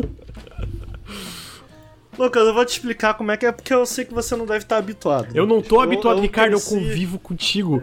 Tu inventa coisa. né? É, é, Nel, ô, ô Lucas, mas eu- deixa eu te explicar. Eu sou assim, mano, porque eu vivi num ambiente em que todo mundo era assim. Então, ou tu era assim também, tu reagia dessa maneira, ou então, meu irmão, tu ia pro buraco, então eu vou te ensinar. O, ensinamento, hein? Va- Vai o ensinamento aí pro chat. Quando você tá muito puto com uma parada, Lucas, tu finge que não tá nem aí, irmão. Tu não comenta, tu não vai pedir. Gente, por favor, porque só tem uma regra que ela é universal. verdade, verdade. Vou ignorar a Tem uma regra que ela é agora. Vou- universal. Vou, vou ignorar. É, a, a regra universal é a seguinte, cara. A, a- a regra, a regra da amizade tóxica é a seguinte: se tem uma ferida, tu toca nela. o problema, Toca Ricardo, é que, tipo, esse tipo de... A tua ferida tá exposta. Ricardo, olha a minha cara, olha a minha agora, cara, mano. Olha a minha cara. Olha bem. Olha o meu perfil. Hum. Se tu me visse na rua, tu ia olhar assim, hum, esse cara aí vota no Partido Novo. Esse cara aí, ele, ele vota, ele vota, ele vota no moeda. Mano, pior, pior, que, pior que eu tirei Esse isso do cu, assim. branco. Eu, falei de sacanagem agora. Esse tênisinho, porra, eu tenho um tênisinho branco, mano. Caralho, esse maluco, Brilhando, esse sabe? maluco aí sujou no o tênis. Não, não, não foi uma parada que eu imaginei, tá ligado? Tipo, porra, vou Esse falar, é- vou zoar o Lugo. Não, Esse só- aí, esse aí é ANCAP, esse aí é ANCAP. Eu tenho cara, mano, eu tenho perfil, tá ligado? É, vamos fazer o Bruno falar um pouquinho. O Bruno não jogou o Battletoads e não tinha nada pra adicionar mesmo, né, Joguei. Bruno? É, não, não, não, não É. Agora eu que fico quietinho. Mas você teve jogando aí, né, Bruno? Você aparentemente virou lá no Nautilus o cara do Souls-like, né? Se é Souls-like, Eu tenho que fazer vídeo. vai pro Goste ou Bruno. não. Bruno, Um, um- um vídeo É com isso. um vídeo com, com voz é, com uma voz. Eu não, assim. é, eu, não, eu não sei se Mortal Shell tá assim, mas Uma um voz com sedosa. voz, assim, tá assim. com voz sombria, na escuridão do mais profundo mar, uma alma sedosa. Começa bem assim acorda. vídeo, E ele nem viu, Bruno. Começa exatamente assim o vídeo, cara. Caralho, velho. ué, a galera gosta, eu faço. Bruno, eu vou começar, antes de pedir pra você desenvolver o que tu gostou e o que tu não gostou do jogo. Hum, Eu vou começar com uma pergunta básica e sincera minha, pessoal. Porque eu Hum. imagino que possa ser uma pergunta, uma dúvida que eu compartilhe com muitas das pessoas que estão assistindo ou ouvindo a gente. Por que eu deveria jogar Mortal Shell num mundo em que existem três jogos da série Dark Souls um e um Bloodborne? somente e exclusivamente se você já jogou todos esses jogos e quer um jogo novo. Só por isso. Eu admito que eu tenho um pouco de preconceito, Bruno. Eu olho, preconceito no sentido de desses jogos. e aí eu quero queria que você me explicasse melhor se esse é o caso desse jogo. Hum. A princípio, à primeira vista, me parece ser aquele tipo de jogo que pega as inspirações, mas ele não tá tão interessado em trabalhar elas. Ele só reproduz. É esse o caso? Exatamente. Ele, ele parece ser um mod, tá ligado? Na época que Skyrim tinha mod à torta e direito de quest e coisa. Então, Mortal Shell parece ser um mod de fases novas pra Dark Souls 1. É isso. Bom mod. E, e- e eles não. Acho que sim, acho que é competente em sua maneira, porque os próprios desenvolvedores falaram isso, tipo, ah, a gente ama esse jogo e a gente queria fazer mais um, sabe? Só mais um. A gente não quer inovar, a gente não quer criar algo novo, a gente não quer pensar como isso poderia ser completamente diferente, até a própria estética, eu não quero criar algo novo. Eu quero. Eu gosto daquilo, eu amo aquilo, eu sou um fã, e eu quero mais. Já que não tem, eu vou fazer. É isso. Mortal Shell é isso. Não tem, eu vou fazer. E, cara, eu acho que é um time de veteranos, é um time pequeno de veteranos. E, pô, você olhando esse- o, o jogo, é impressionante. Né? A, qua- a qualidade gráfica dele é impressionante. Visualmente muito bonito. É, e eu acho que bonito. todos Vou os. colocar na tela, inclusive. Acho que não só visual, eu acho que todos os sistemas, tudo que tá ali, eles realmente entendem, eles realmente gostam de Dark Souls, sabe? Eles sabem como que o Dark Souls funciona, eles sabem como replicar isso. Você pode criticar o quanto quiser de não ter inovação, de que esse jogo não, não, não tenta nada de novo ali, não tenta nem esteticamente mudar ou trazer uma, uma visão nova sobre o gênero. Você pode argumentar isso e você não tá errado, mas você não pode falar que esse jogo é ruim no sentido de ser um Souls-like raiz, tá ligado? Padrão, assim. Ele, ele faz aquilo que, que Dark Souls fazia. De- deixa eu te fazer uma pergunta, rapidamente, só pra interromper. Só tem essa armadura? Ele, por ser um time menor e ser um jogo pequeno, ele é muito mais conciso, né? Só tem quatro mapas e só tem quatro personagens e quatro armas, é isso. É que não mais muda de armadura, disso. tu muda de personagem, não é tipo equipar item, Isso, né? então não, não tem evolução de personagem. Você é esse boneco branco ali, morto, que é basicamente a forma pelada lá do, do Dark Souls, né? Você pode jogar o jogo inteiro assim, com certeza vai ter speedrunner aí que já deve estar jogando assim. E você, ou você pode possuir uma das quatro carcaças. Então são quatro personagens. É um com estamina alta, que é esse ninja aí, o Tiel. Eu não sei se tá aparecendo exatamente na hora que eu tô falando, porque eu tô assistindo a live deve ter delay. Mas enfim. E tem o, o Kina, que é o basicão aquele, né? O, o mais padrãozinho, normalzinho, que é o que você começa. Aí tem um que é pra usar habilidades e um que é o tanque lá, fodão, que tem vida grande, né? Então você meio que decide. É, uma, é basicamente são builds de Dark Souls, só que não existe magia, porque daí era uma coisa muito a mais pra, né? Então você, você, você pode escolher como você quer jogar. Da mesma forma que Dark Souls você podia escolher, só que era muito mais específico que você podia criar, né? Aqui não, aqui ele te dá os personagens prontos e você só joga. A- As armas é a mesma coisa, tem arma leve, arma pesada, Então, arma. peraí, ao longo do jogo, então você não pode trocar de classe ou de arma. Pode, pode. No começo você encontra os quatro. Né? As quatro carcaças e as quatro armas na entrada de cada mapa, basicamente. E aí você pode trocar. Eu acho que é uma ideia legal que esse jogo, que pelo menos em algumas coisas, pra não dizer que ele é 100% nada novo, ele tem algumas coisas legais, que essa, essa ideia da concha aí, da, da carcaça, você consegue trocar em tempo real de personagem durante a batalha, por, por exemplo, né? Você tá, você tem itens que são ef- efígies que invocam o, o personagem, né? São quatro personagens, então depois que você achou os quatro corpos, você pode trocar livremente entre eles. Então você tá brigando contra um boss, por exemplo, você usa esse item, você troca de carcaça, na hora. Você já pode trocar a sua build ali instantaneamente, né? Você não precisa trocar de status e tal. Isso é No- interessante. durante a luta? Durante a luta, você pode trocar o personagem durante a luta. Interessante. E quando você morre, você é jogado pra fora dessa carcaça e volta a ser aquele zumbizinho fraquinho com um pingo de vida. Tá, só pra eu ter certeza se eu entendi. Eu tô enfrentando um chefe, eu posso mudar pra uma build, eu vou imaginar que existe no jogo, de esquiva, esquivar uns golpes que eu acho que são facilmente esquiváveis, e em seguida voltar pra um boneco, sei lá, usa o escudo que dá parry. Pode, mas esses itens gastam. Esse que eu fiquei meio. Ah. Hum, porque você tem um limite, né? Você acha que três no jogo inteiro, de cada boneco desse. Então, se você gastar os três num boss, acabou. Você não faz mais isso. Nunca mais, isso- você acha? Ah, no- só no New Game Plus. Caralho. Eu acho isso meio. Ah. hum, eles podiam ter Olha, aproveitado essa ideia. É, pois é, Eles dá, dá podiam uma ter aproveitado essa legal, ideia. né? Tipo, de tu meio que alternar. Eu, eu vou chamar os personagens de builds, né? Alternar entre builds em tempo real. Dava pra até aproveitar isso pra criar talvez chefes. É foda, eu vou falar mais desafiadores. Os chefes de Dark de Souls likes no geral já são desafiadores, né? Então criar uma parada mais desafiadora ainda é complicada. Mas talvez tirar esse proveito disso de alguma forma, né? Criar um tipo de chefe diferenciado, sei lá. É, eu acho que a ideia da carcaça é interessante. Que você é jogado pra fora, você pode. Você tem uma, chan uma segunda chance de se recuperar e tal. Mas faltou realmente usar um pouco além dessa da ideia de trocar de classe. Porque eu acho que, pelo menos é o que a impressão que dá é, é que eles querem te dar as opções e você escolhe a sua opção e vai embora, sabe? Tá ali pra você poder trocar de corpo, meio que, ah, eu tô com o personagem errado, eu quero trocar. Não é uma ideia de. Só que por você poder fazer isso em qualquer lugar, a qualquer momento, meio que te. Opa, pera aí, eu posso trocar de personagem durante a luta.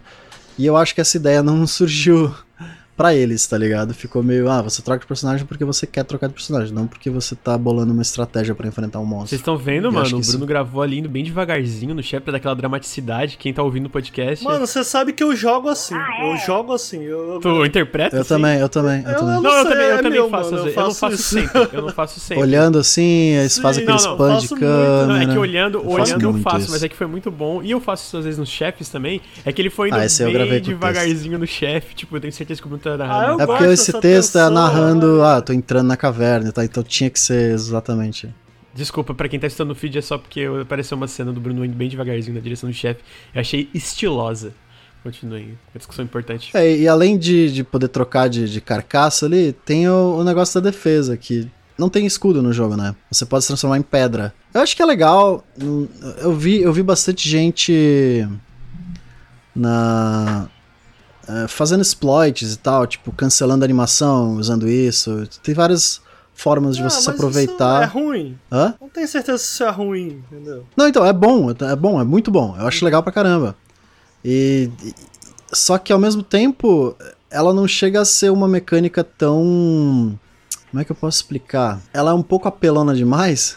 não sei se isso faz sentido, porque você vira imortal quando você vira pedra, eh, você pode congelar durante uma animação, por exemplo. Ah, eu tô atacando, eu congela aquela animação, aí quando você é atingido, ela termina aquela animação, né? Então você pode meio que se preparar pro ataque do monstro. Eu acho isso muito legal. Mas com os exploits, cara, você consegue spamar essa porra pulando, tá ligado? Você pula, ativa pedra, aí cai, dá um ataquezão poderoso e joga o bicho longe. E meio que dá uma quebrada, sabe? Mas é legal pra caramba poder quebrar o jogo, eu acho que é muito massa. Eu acho que ela não é melhor que um shield, tá ligado? Eu acho que é isso que eu, quero, que eu tô tentando chegar. Ela é diferente do shield, mas eu não sei se ela é mais eficiente que um shield.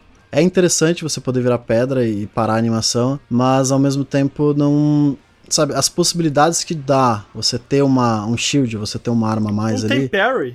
Tem. Tem, tem, Eu vi- tem. Acho que eu vi o Lucas fazendo. Mas não funciona igual o Souls. O então. parry tem que. Funciona, tem mas você do- tem a limitação de ter que ter a barra de de- E determinação eu fiquei meio cheia, né? confuso às vezes. Era- Aí o Bruno só falou, e daí o Bruno me explicou, cara, é tu que tá errando os parry, não é? Porque eu lembro que na demo Ah, eu ah. joguei e eu fiquei, cara, quando é que eu posso. É porque o, o negocinho do parry ele brilha quando tu pode usar. É isso, né? Além de ter, a, ter uma barrinha de determinação, mas quando tu tá com a barrinha ele brilha, né? É isso, né?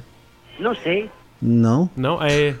É que no, no beta eu achei que era assim. Quando ele carrega, ele Ah. brilha azul, se eu não me engano. Então, é, então ele dá um assim. brilhinho. E quando você pode dar parry, ele brilha Então, vermelho. É, é uma isso, parada ele assim. brilha ele- vermelho. E, aí, e aí eu Ah, lembro que ah. no beta eu ficava muito confuso. Eu, Tá, mas brilho eu posso usar, não Aham, posso usar. aham. Mas, mas a parte do parry é boa. Eu até acho interessante. A pedra eu não gostei. A parte de virar pedra eu não, eu não gostei. Eu joguei só uma hora, mas eu não gostei. É, se acostuma, se acostuma, mas você sente falta de alguma forma. É porque assim, eu, eu prefiro jogar esquivando, né? Eu sou porra Sim, louca. Por isso que Bloodborne pra mim é, é o melhor Souls-like, porque, pô, é só esquiva. É masterizar a esquiva. Mas eu acho que por poder se transformar em pedra, eu. Porra, teve um boss, o boss do gelo, que eu não, eu não, eu não briguei com ele, sabe? Eu dava um ataque forte virava pedra, aí ele vinha, me batia, eu batia nele, ele caía, eu spamava um combo, pulava pra trás, virava pedra, ele vinha, me batia, entendeu? Não tinha nada ali que, que fosse. que eu precisasse pensar, que eu precisasse criar um, alguma estratégia ou alguma, algo que me impedisse de usar esse exploit, sabe? Não, eu posso. É porque você fica imortal quando você vira pedra. Então, saca? É é um nível acima de qualquer tipo de defesa nesse tipo de jogo. Então, meio que quebrou um pouco o, o sistema de combate pra mim. Mas eu acho que é uma mecânica interessante. Só faltou, talvez, explorar formas de quebrar expectativas, sabe? Equilibrar melhor. É, né, você não poder usar todo tempo ou você não, um não ser imune. é. e tal, né? Exatamente. Mas dito isso, cara, eu acho que o combate desse jogo, ele entende muito bem o que é Dark Souls. Ele entende de poise, ele entende da, de como você se posiciona esquivando, que foi uma reclamação do beta. Eu reclamei muito que, que quando você esquivava, você esquivava no eixo ao redor do inimigo, né? Você não podia escolher a posição em diagonal, por exemplo, pra se esquivar. O que o Lords of the Fallen faz muito isso, é terrível. O The Surge também. E na, na versão final você pode já escolher a posição. Tipo, o combate tá redondinho. Tá muito redondinho. Eu acho que as armas têm diferença legal, pelo menos entre a faca e a espada, porque as outras duas são meio parecidas demais, porradão. E tipo, isso dá uma certa liberdade pra você brincar, tá, sabe, no jogo, você você querer jogar um New Game Plus com outro personagem, sabe? Eu acho que dá. É, tem, tem uma coisa, Bruno, deixa eu te fazer uma pergunta. Tem um, Hum. o, o meu problema com esses jogos que se colocam como Soulsborne é que, primeiro, quando você se coloca nessa posição de, de, né, de um jogo que evidentemente é, é, é não apenas puxa inspiração, sabe? Não é um jogo que, pô, a gente tem alguma inspiração em Dark Souls. Mas um jogo que quer reproduzir até Uhum. certo ponto algo que Dark Souls fez, não é um trabalho fácil. Não. Dark Souls não é um clássico à toa, tipo. E a gente tá falando sobre combate e tal, e de fato, quando eu olho pro combate parece ser responsivo, mas, mas a fórmula do Souls, ela vai um pouco além disso. Aí fica, eu fico me perguntando, e aí, cara, como que ele. Pô, ele entende do pós, ele entende das mecânicas, ali, ele entende da base do que faz um, um- um bom combate, um bom duelo de Souls. Me parece que é isso que você tá querendo dizer. Uhum. Mas e todo o resto? E a questão de level design, a questão de enemy placement, como ele coloca inimigos muitas vezes pra te surpreender, Uhum, ou muitas vezes inimigos que te desafiam a explorar o cenário de uma maneira, não só o cenário, mas o combate de uma maneira em que você, não, pera aí, primeiro eu tenho que matar aquele cara ali, mas eu vou por aqui, aí quando você vai por um tal, por tal lugar, quando você traça o teu plano, na tua cabeça acontece algo do nada. Um cara sai de trás e puta que pariu, agora fudeu, não sei. Uhum. Como tá isso no jogo? Ele entende isso também ou ele fica mais na camada do combate? É, eu acho que ele. Ele é muito mais sobre. É muito menos sobre posicionamento de inimigo e muito mais sobre escala, escala de poder do inimigo, saca? Tipo, você tem os, a base, os personagens fracos, e você tem os personagens fortes que dão um porradão que te matam, né? Então ele meio que posiciona no começo os inimigos mais fracos e alguns desafios que você tem que ir ultrapassando conforme você vai avançando. Tem um momento específico que eu achei, ah, ok, que é uma parte em que você encontra dois grandão de marreta, de machadão, sentados, e você tem que lurar eles. Só que se você lurar pra, pra um lado específico, tem uma porrada de arqueiro, tá ligado? ele meio que te engana ali, pra você, ah, vou, eu vou chamar a atenção desse cara, opa, não, tem um monte de arqueiro, eu fui meio que encurralado e você, né, acaba se perdendo ali. Mas é tipo, no começo, no pântano, eles fazem isso e, na, e no, no outro mapa lá de gelo tem algumas arapucas bem interessantes. Mas é basicamente desafio atrás de desafio, sala após sala, saca? Eu acho que nesse sentido. Eu não acho que tá no nível de qualidade Não, não, não, Souls, não tem. assim. Não, não, não. E, e ele é muito mais conciso, né? Os mapas são muito menores, são muito mais lineares. Eles não têm atalhos em que você tá lá no final do mapa e de repente você tá no começo, não. Ele, ele, ele te leva até um caminho. Chega no final desse caminho, tem o chefe de, de, dessa área.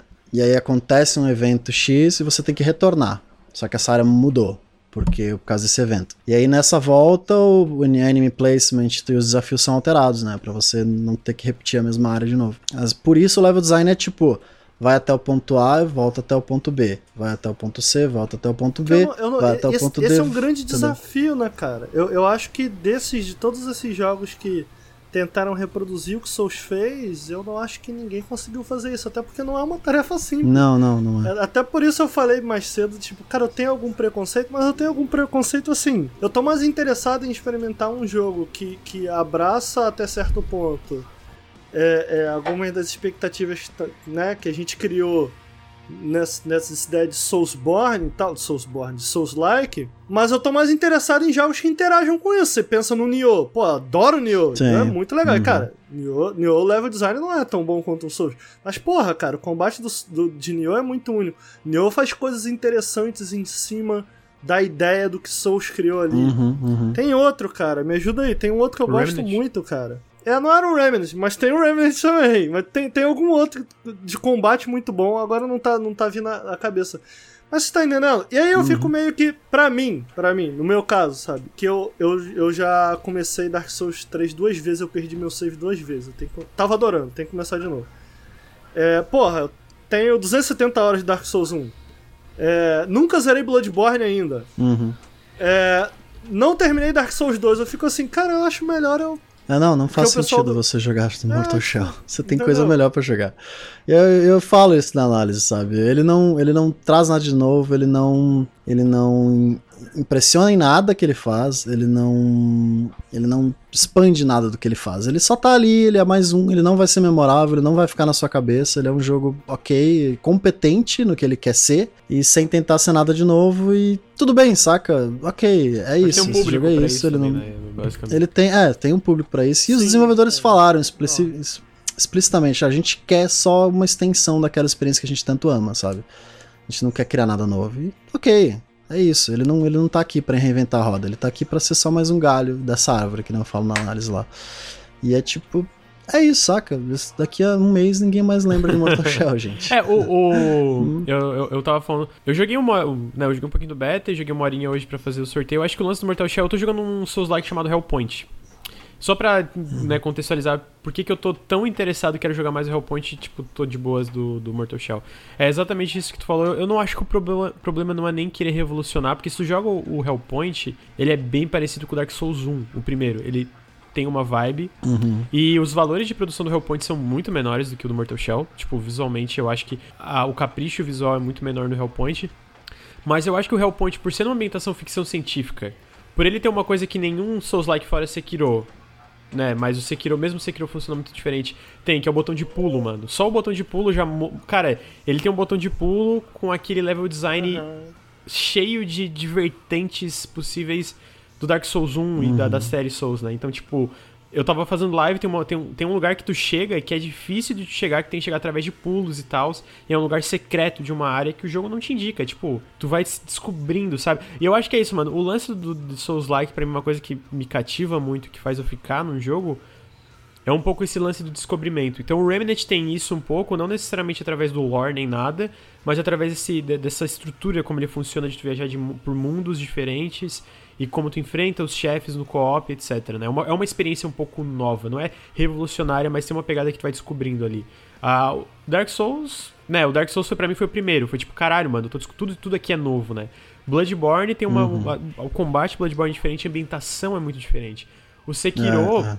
Também, de novo, ele tem muito Souls, mas ainda é uma experiência que tu sabe que molda. E o Dark Souls 1, 2 e o 3 são Dark Souls. Tu quer mais daquilo pelos criadores do primeiro, né? Uhum. E eu acho que, por exemplo, o que, que fez eu dropar o Mortal Shell e continuar no Hellpoint é que mesmo o Hellpoint sendo um jogo muito menos polido, e eu quero trazer ele pra Scope um dia pra falar mais, só que eu quero zerar ele antes, é que Eu quero jogar também. Exatamente esse lance de, primeiro, eu, eu tá nesse universo, e- ele pega muito bem de estar num universo completamente desconhecido, ficção científica, é, sci-fi, tu tá no espaço, tem criaturas grotescas e bizarras, e tem um Só, monte... só essa temática já muda E tu muito, tem né, umas da coisas diferenciadas de itens, como tu usa os itens, e cara, de verdade, eu sei que isso parece idiota, o botão de pulo faz o level design ficar tão legal, mano. Então, tipo, eu tava Uhum, sentindo um uhum. frescor, sabe? Aquela coisa de eu estou descobrindo um mundo novo. E o Mortal Shell eu joguei uma hora, Mas essa é a parada, né, cara? Essa é a parada. Tipo, isso é o que me deixa triste. Que eu espero ansioso que os videogames superem isso. De, tipo, há um potencial inerente tão enorme em fazer tantas coisas legais dentro do. do- interagindo com o que Souls fez, sabe? Que só reproduzir me parece tão inútil, do tipo, caralho. Por isso eu tenho preconceito, tipo. Porra, sério, você vai querer, você vai querer reproduzir Dark Souls. Mano, primeiro, isso não é fácil. Tem certeza que você quer fazer isso, sacou? É, e segundo, cara, meu irmão, tu não tem nada a adicionar. Pô, Da- Dark Souls tem, um, tem um, estilo tão único, tão próprio. Cara, você não tem nada a adicionar a isso, você não tem nada. Sabe? Você, você não tem um toque próprio a adicionar nisso, sabe? É tanto que Por o, isso me dá primeiro... preguiça. E aí, isso que você tá falando. Adicionaram um pulo. Adicionaram um pulo e tu tá falando, cara, Uhum. mudou tudo. Pois é, mano. Podia ser. Dá, dá pra interagir com o Souls de uma maneira tão interessante, de tantas maneiras, e a galera só reproduz. Eu fico, vai Aham, tomar no aham. cu. Eu entendo a Não, mas ah, frustração o Mortal Shell, pra ser justo pra ele, ele tenta, assim, é que a ambi- é, eu acho que o lance do, do- do Mortal Shell pra mim é que a ambientação é muito. Entendeu? E, e apesar da ambientação ser. Lembra aquele tre... ah, quando anunciaram ele, cara? A reação de todo mundo foi, caralho, não é Sim, possível. exatamente. É muito igual a Dark E Souls. não tem cara, um é mistério legal de Dark Souls, sabe? Tipo, no momento que tu, tu, tu, tu, tu tá no Undead... É, não é, é aquele lugar que tu tá no começo do jogo, alguém lembra o nome? É Asylum? Não. Sabe, que tu sai pra ir pra... É, o Asylum, não sei o que é Asylum, como é que é? Undead Asylum? An- Antes de matar o, o, o monstrão é, lá. antes de matar o... Pô, esqueci o nome de tudo agora. Caralho, incrível. Eu também esqueci o nome. Mas aí, sabe, tu vai pro, Demon- pra, par- pro Undead Burg, tem tudo. Cara, tudo isso é incrível. É uma, cara, de verdade, pra mim, eu- tipo, por mais que eu esqueça o nome, eu não esqueço a sensação de eu enfrentar tudo aquilo, chegar num Undead Burg. Cara, Undead Burg é, é incrível, Undead Burg, sabe? Então, tipo, pra deixar claro, o Hellpoint não tem impacto, não tem esse impacto. Mas o fato de ser uma ambientação tão diferente, de ser sci-fi e ter esse botão de pulo. Porque se tu joga, cara, é Dark Souls 1. Sério, esse jogo mecanicamente é Dark Souls 1. Mas ele, ele faz umas coisas ali no meio do Dark Souls 1 que é, é interessante. E aí, tipo assim, o Mortal Shell tem umas coisas, tem o, o próprio lance da. da, da, da, da- da casca ali, né? Da, do, do Mortal Shell em si. Uhum, Mas uhum. pra mim, cara, o fato da ambientação lembrar tanto, sem nada do, do, do, do é suficiente, brilhantismo né? Do primeiro Dark Souls em relação à construção de mundo, fez eu ficar, ah, mano, eu não quero. Só não quero, tá ligado? Mas eu. Eu te entendo, eu te entendo. Tá, mas total. pra um cara, no caso do Bruno, que é veterano, jogou tudo, você gostou até onde É, eu me, eu me diverti, tipo. É aquilo, saca? Eu- amanhã eu não lembro mais, tá ligado? Foi, foi isso, não Foi teve nada de boa, especial mas não é uma nesse experiência jogo. né? marcante. Que, de novo, é o que a gente falou um pouco do Battletoads, né? Tipo, é legal, ponto, tá ligado? Foi uma. Eu É, acho foi um que é jogo isso, né?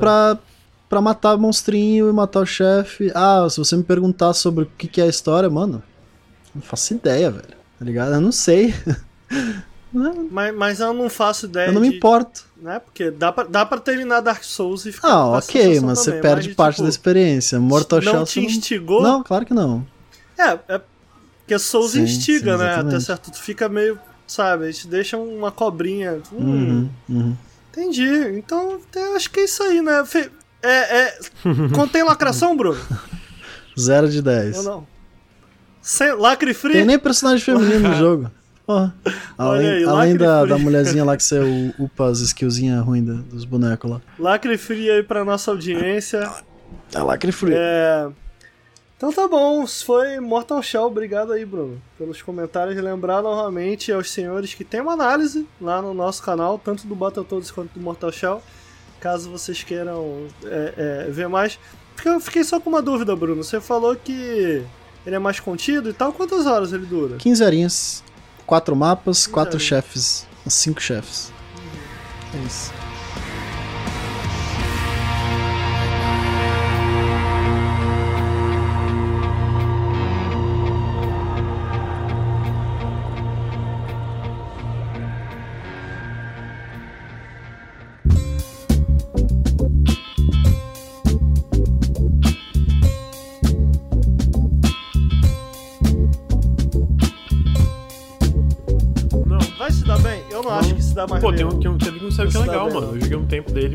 É Time Spinner. é Realmente. basicão.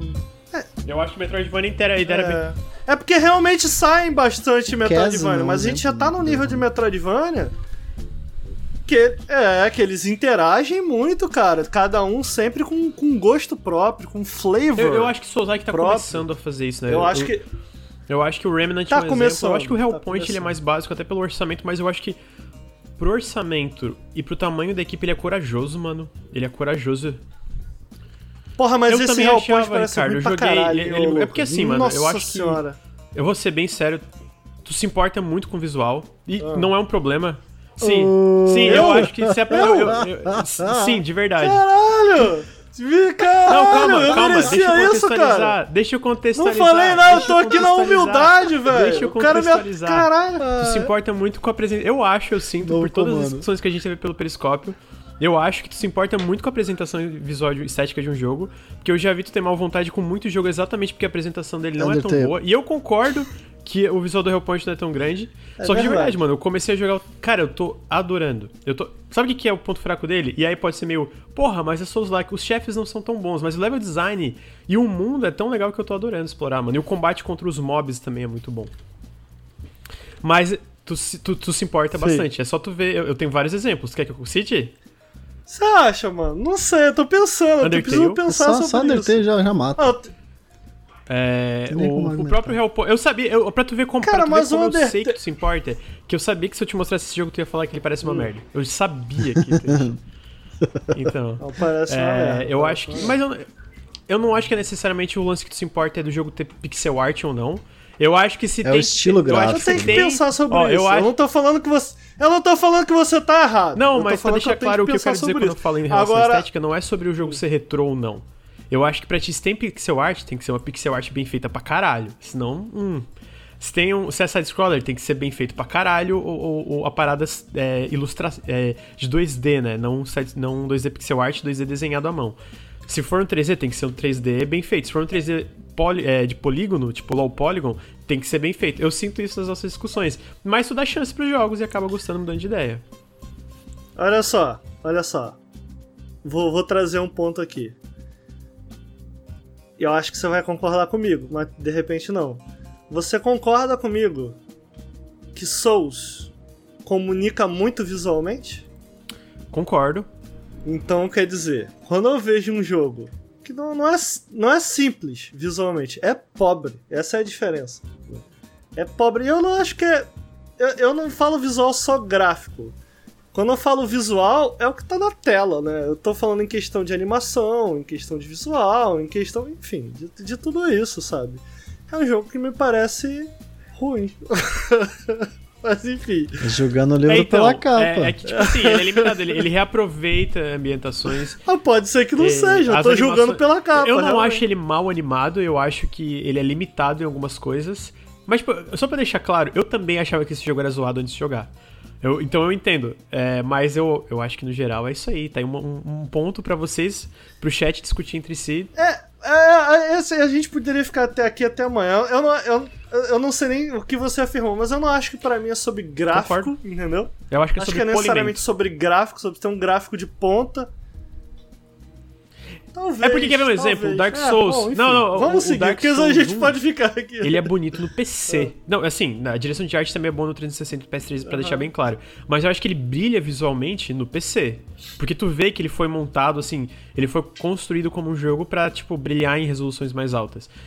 Mas, tipo, no 360 e PS3 eu mesmo ficava, nossa, esse jogo é meio feio, né? Eu joguei no PC e fiquei, cara, na real, esse jogo não é feio, não. Esse jogo é bem bonito, né? É tipo. Dark Souls 1. uh, Qual Mas, jogo você tá falando? mas Demon Souls e Souls. Dark Ah, Souls, Dark né, Souls. quando você. Pelo menos pra mim, a primeira impressão que eu tive na época foi tipo, ah. É, é ok, não é tão bonito, não. Não é tão bonito. Eu gostava. Mas quando você pega foda. o controle na Eu mão e você foda. anda pra frente a primeira vez, é o feeling de você andar. Ah, entendi por que esse jogo é tão bom, porra, saca? eu Quando você pega o controle na mão, você entende por Eu que esse jogo é tão bom. foda. E eu acho que é, é isso, você vê um jogo tipo Hellpoint, eu concordo com o Ricardo, ele, ele parece um pouco. Ele parece um pouco duro, ele parece um pouco Opa! meio. Não Mas é eu tão atrativo com- eu- eu visualmente. E com agora? Chama Mas o Bruno de graficista. Videogame agora, é irmão. isso, videogame é isso. Quando você pega Chama- o controle na mão, mano, é, é uma experiência completamente Mano, diferente do que eu um trailer. pro Bruno, se eu chego pro Bruno, Bruno, esse jogo é bom, dá uma chance. Ele vai lá e dá de boas. Se eu chego pra ti, Ricardo, esse jogo. Ele larga aquele emote do Eu acho que vomitando, tem- sabe? Eu acho. Por que, que você tá me acho- atacando, Calma, mano? deixa- eu só eu tava acho- Ó, comentando. deixa, deixa eu denunciar pro chat mano, é rapidão. maluco. Deixa eu denunciar pro chat rapidão. O Lucas falou Spiritfarer no, no Telegram, o Ricardo largou aquele emotezinho vomitando. Caralho, mano. O maluco veio É, pra cima eu- de eu- mim, mano. Mas daí é meme. Eu vou- É. Mas ele mano, eu é, mando não, isso pra qualquer coisa. Qualquer jogo que você fala. ele- Mas é, é, quando eu falo isso, eu não estou falando como uma crítica. Até porque, assim, primeiro, tem muito jogo. Mas eu acho que, por exemplo, pra eu convencer o Bruno pra jogar algum jogo é que à primeira vista é feio, é muito mais fácil de convencer você. Eu acho que tem uma resistência muito maior. Mas olha só, só pra deixar claro, Ricardo, isso não é uma crítica, tá, mano? Não. Eu acho que não tem problema nenhum. Ricardo tá não, puto. não, eu tô Ah, não, eu sou não tô- gamer chato. Tá de Sou sacanagem. Lógico que não. Não, eu tô, eu tô tentando. Eu tô tentando definir. Eu, eu, eu, eu, eu aprecio bons gráficos. justo, tem Eu que apreciar mesmo. Pra além de bons visuais. Bons visuais, uma coisa, vamos concordar? Bom visual, uma coisa, bons gráficos, outra. Eu, eu acho que. Eu acho que. Bom, a gente É, vai vamos pra outro- outro dia. Vamos deixar isso falar. É, não, porque a é uma conversa é interessante, é uma boa conversa pra se ter, na real. Mas, mas deixa pra outro dia.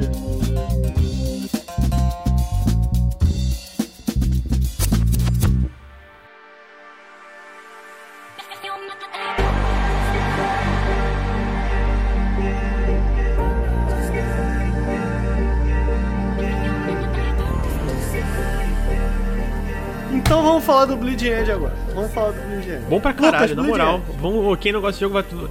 Tô, porra, eu, Bom pra eu caralho, muito Lucas. bom, cara. Eu gosto muito desse jogo, Olha aí. cara. Tipo, A gente tava falando de Bom, gráfico. porra, tá aí um muito jogo Pô, bonitinho, o, né, o design mano? de personagem desse jogo é assustador. É muito foda. Então, de Muito parabéns. maneiro, né, cara? Muito maneiro. É, a gente tava falando sobre gráfico e parte visual.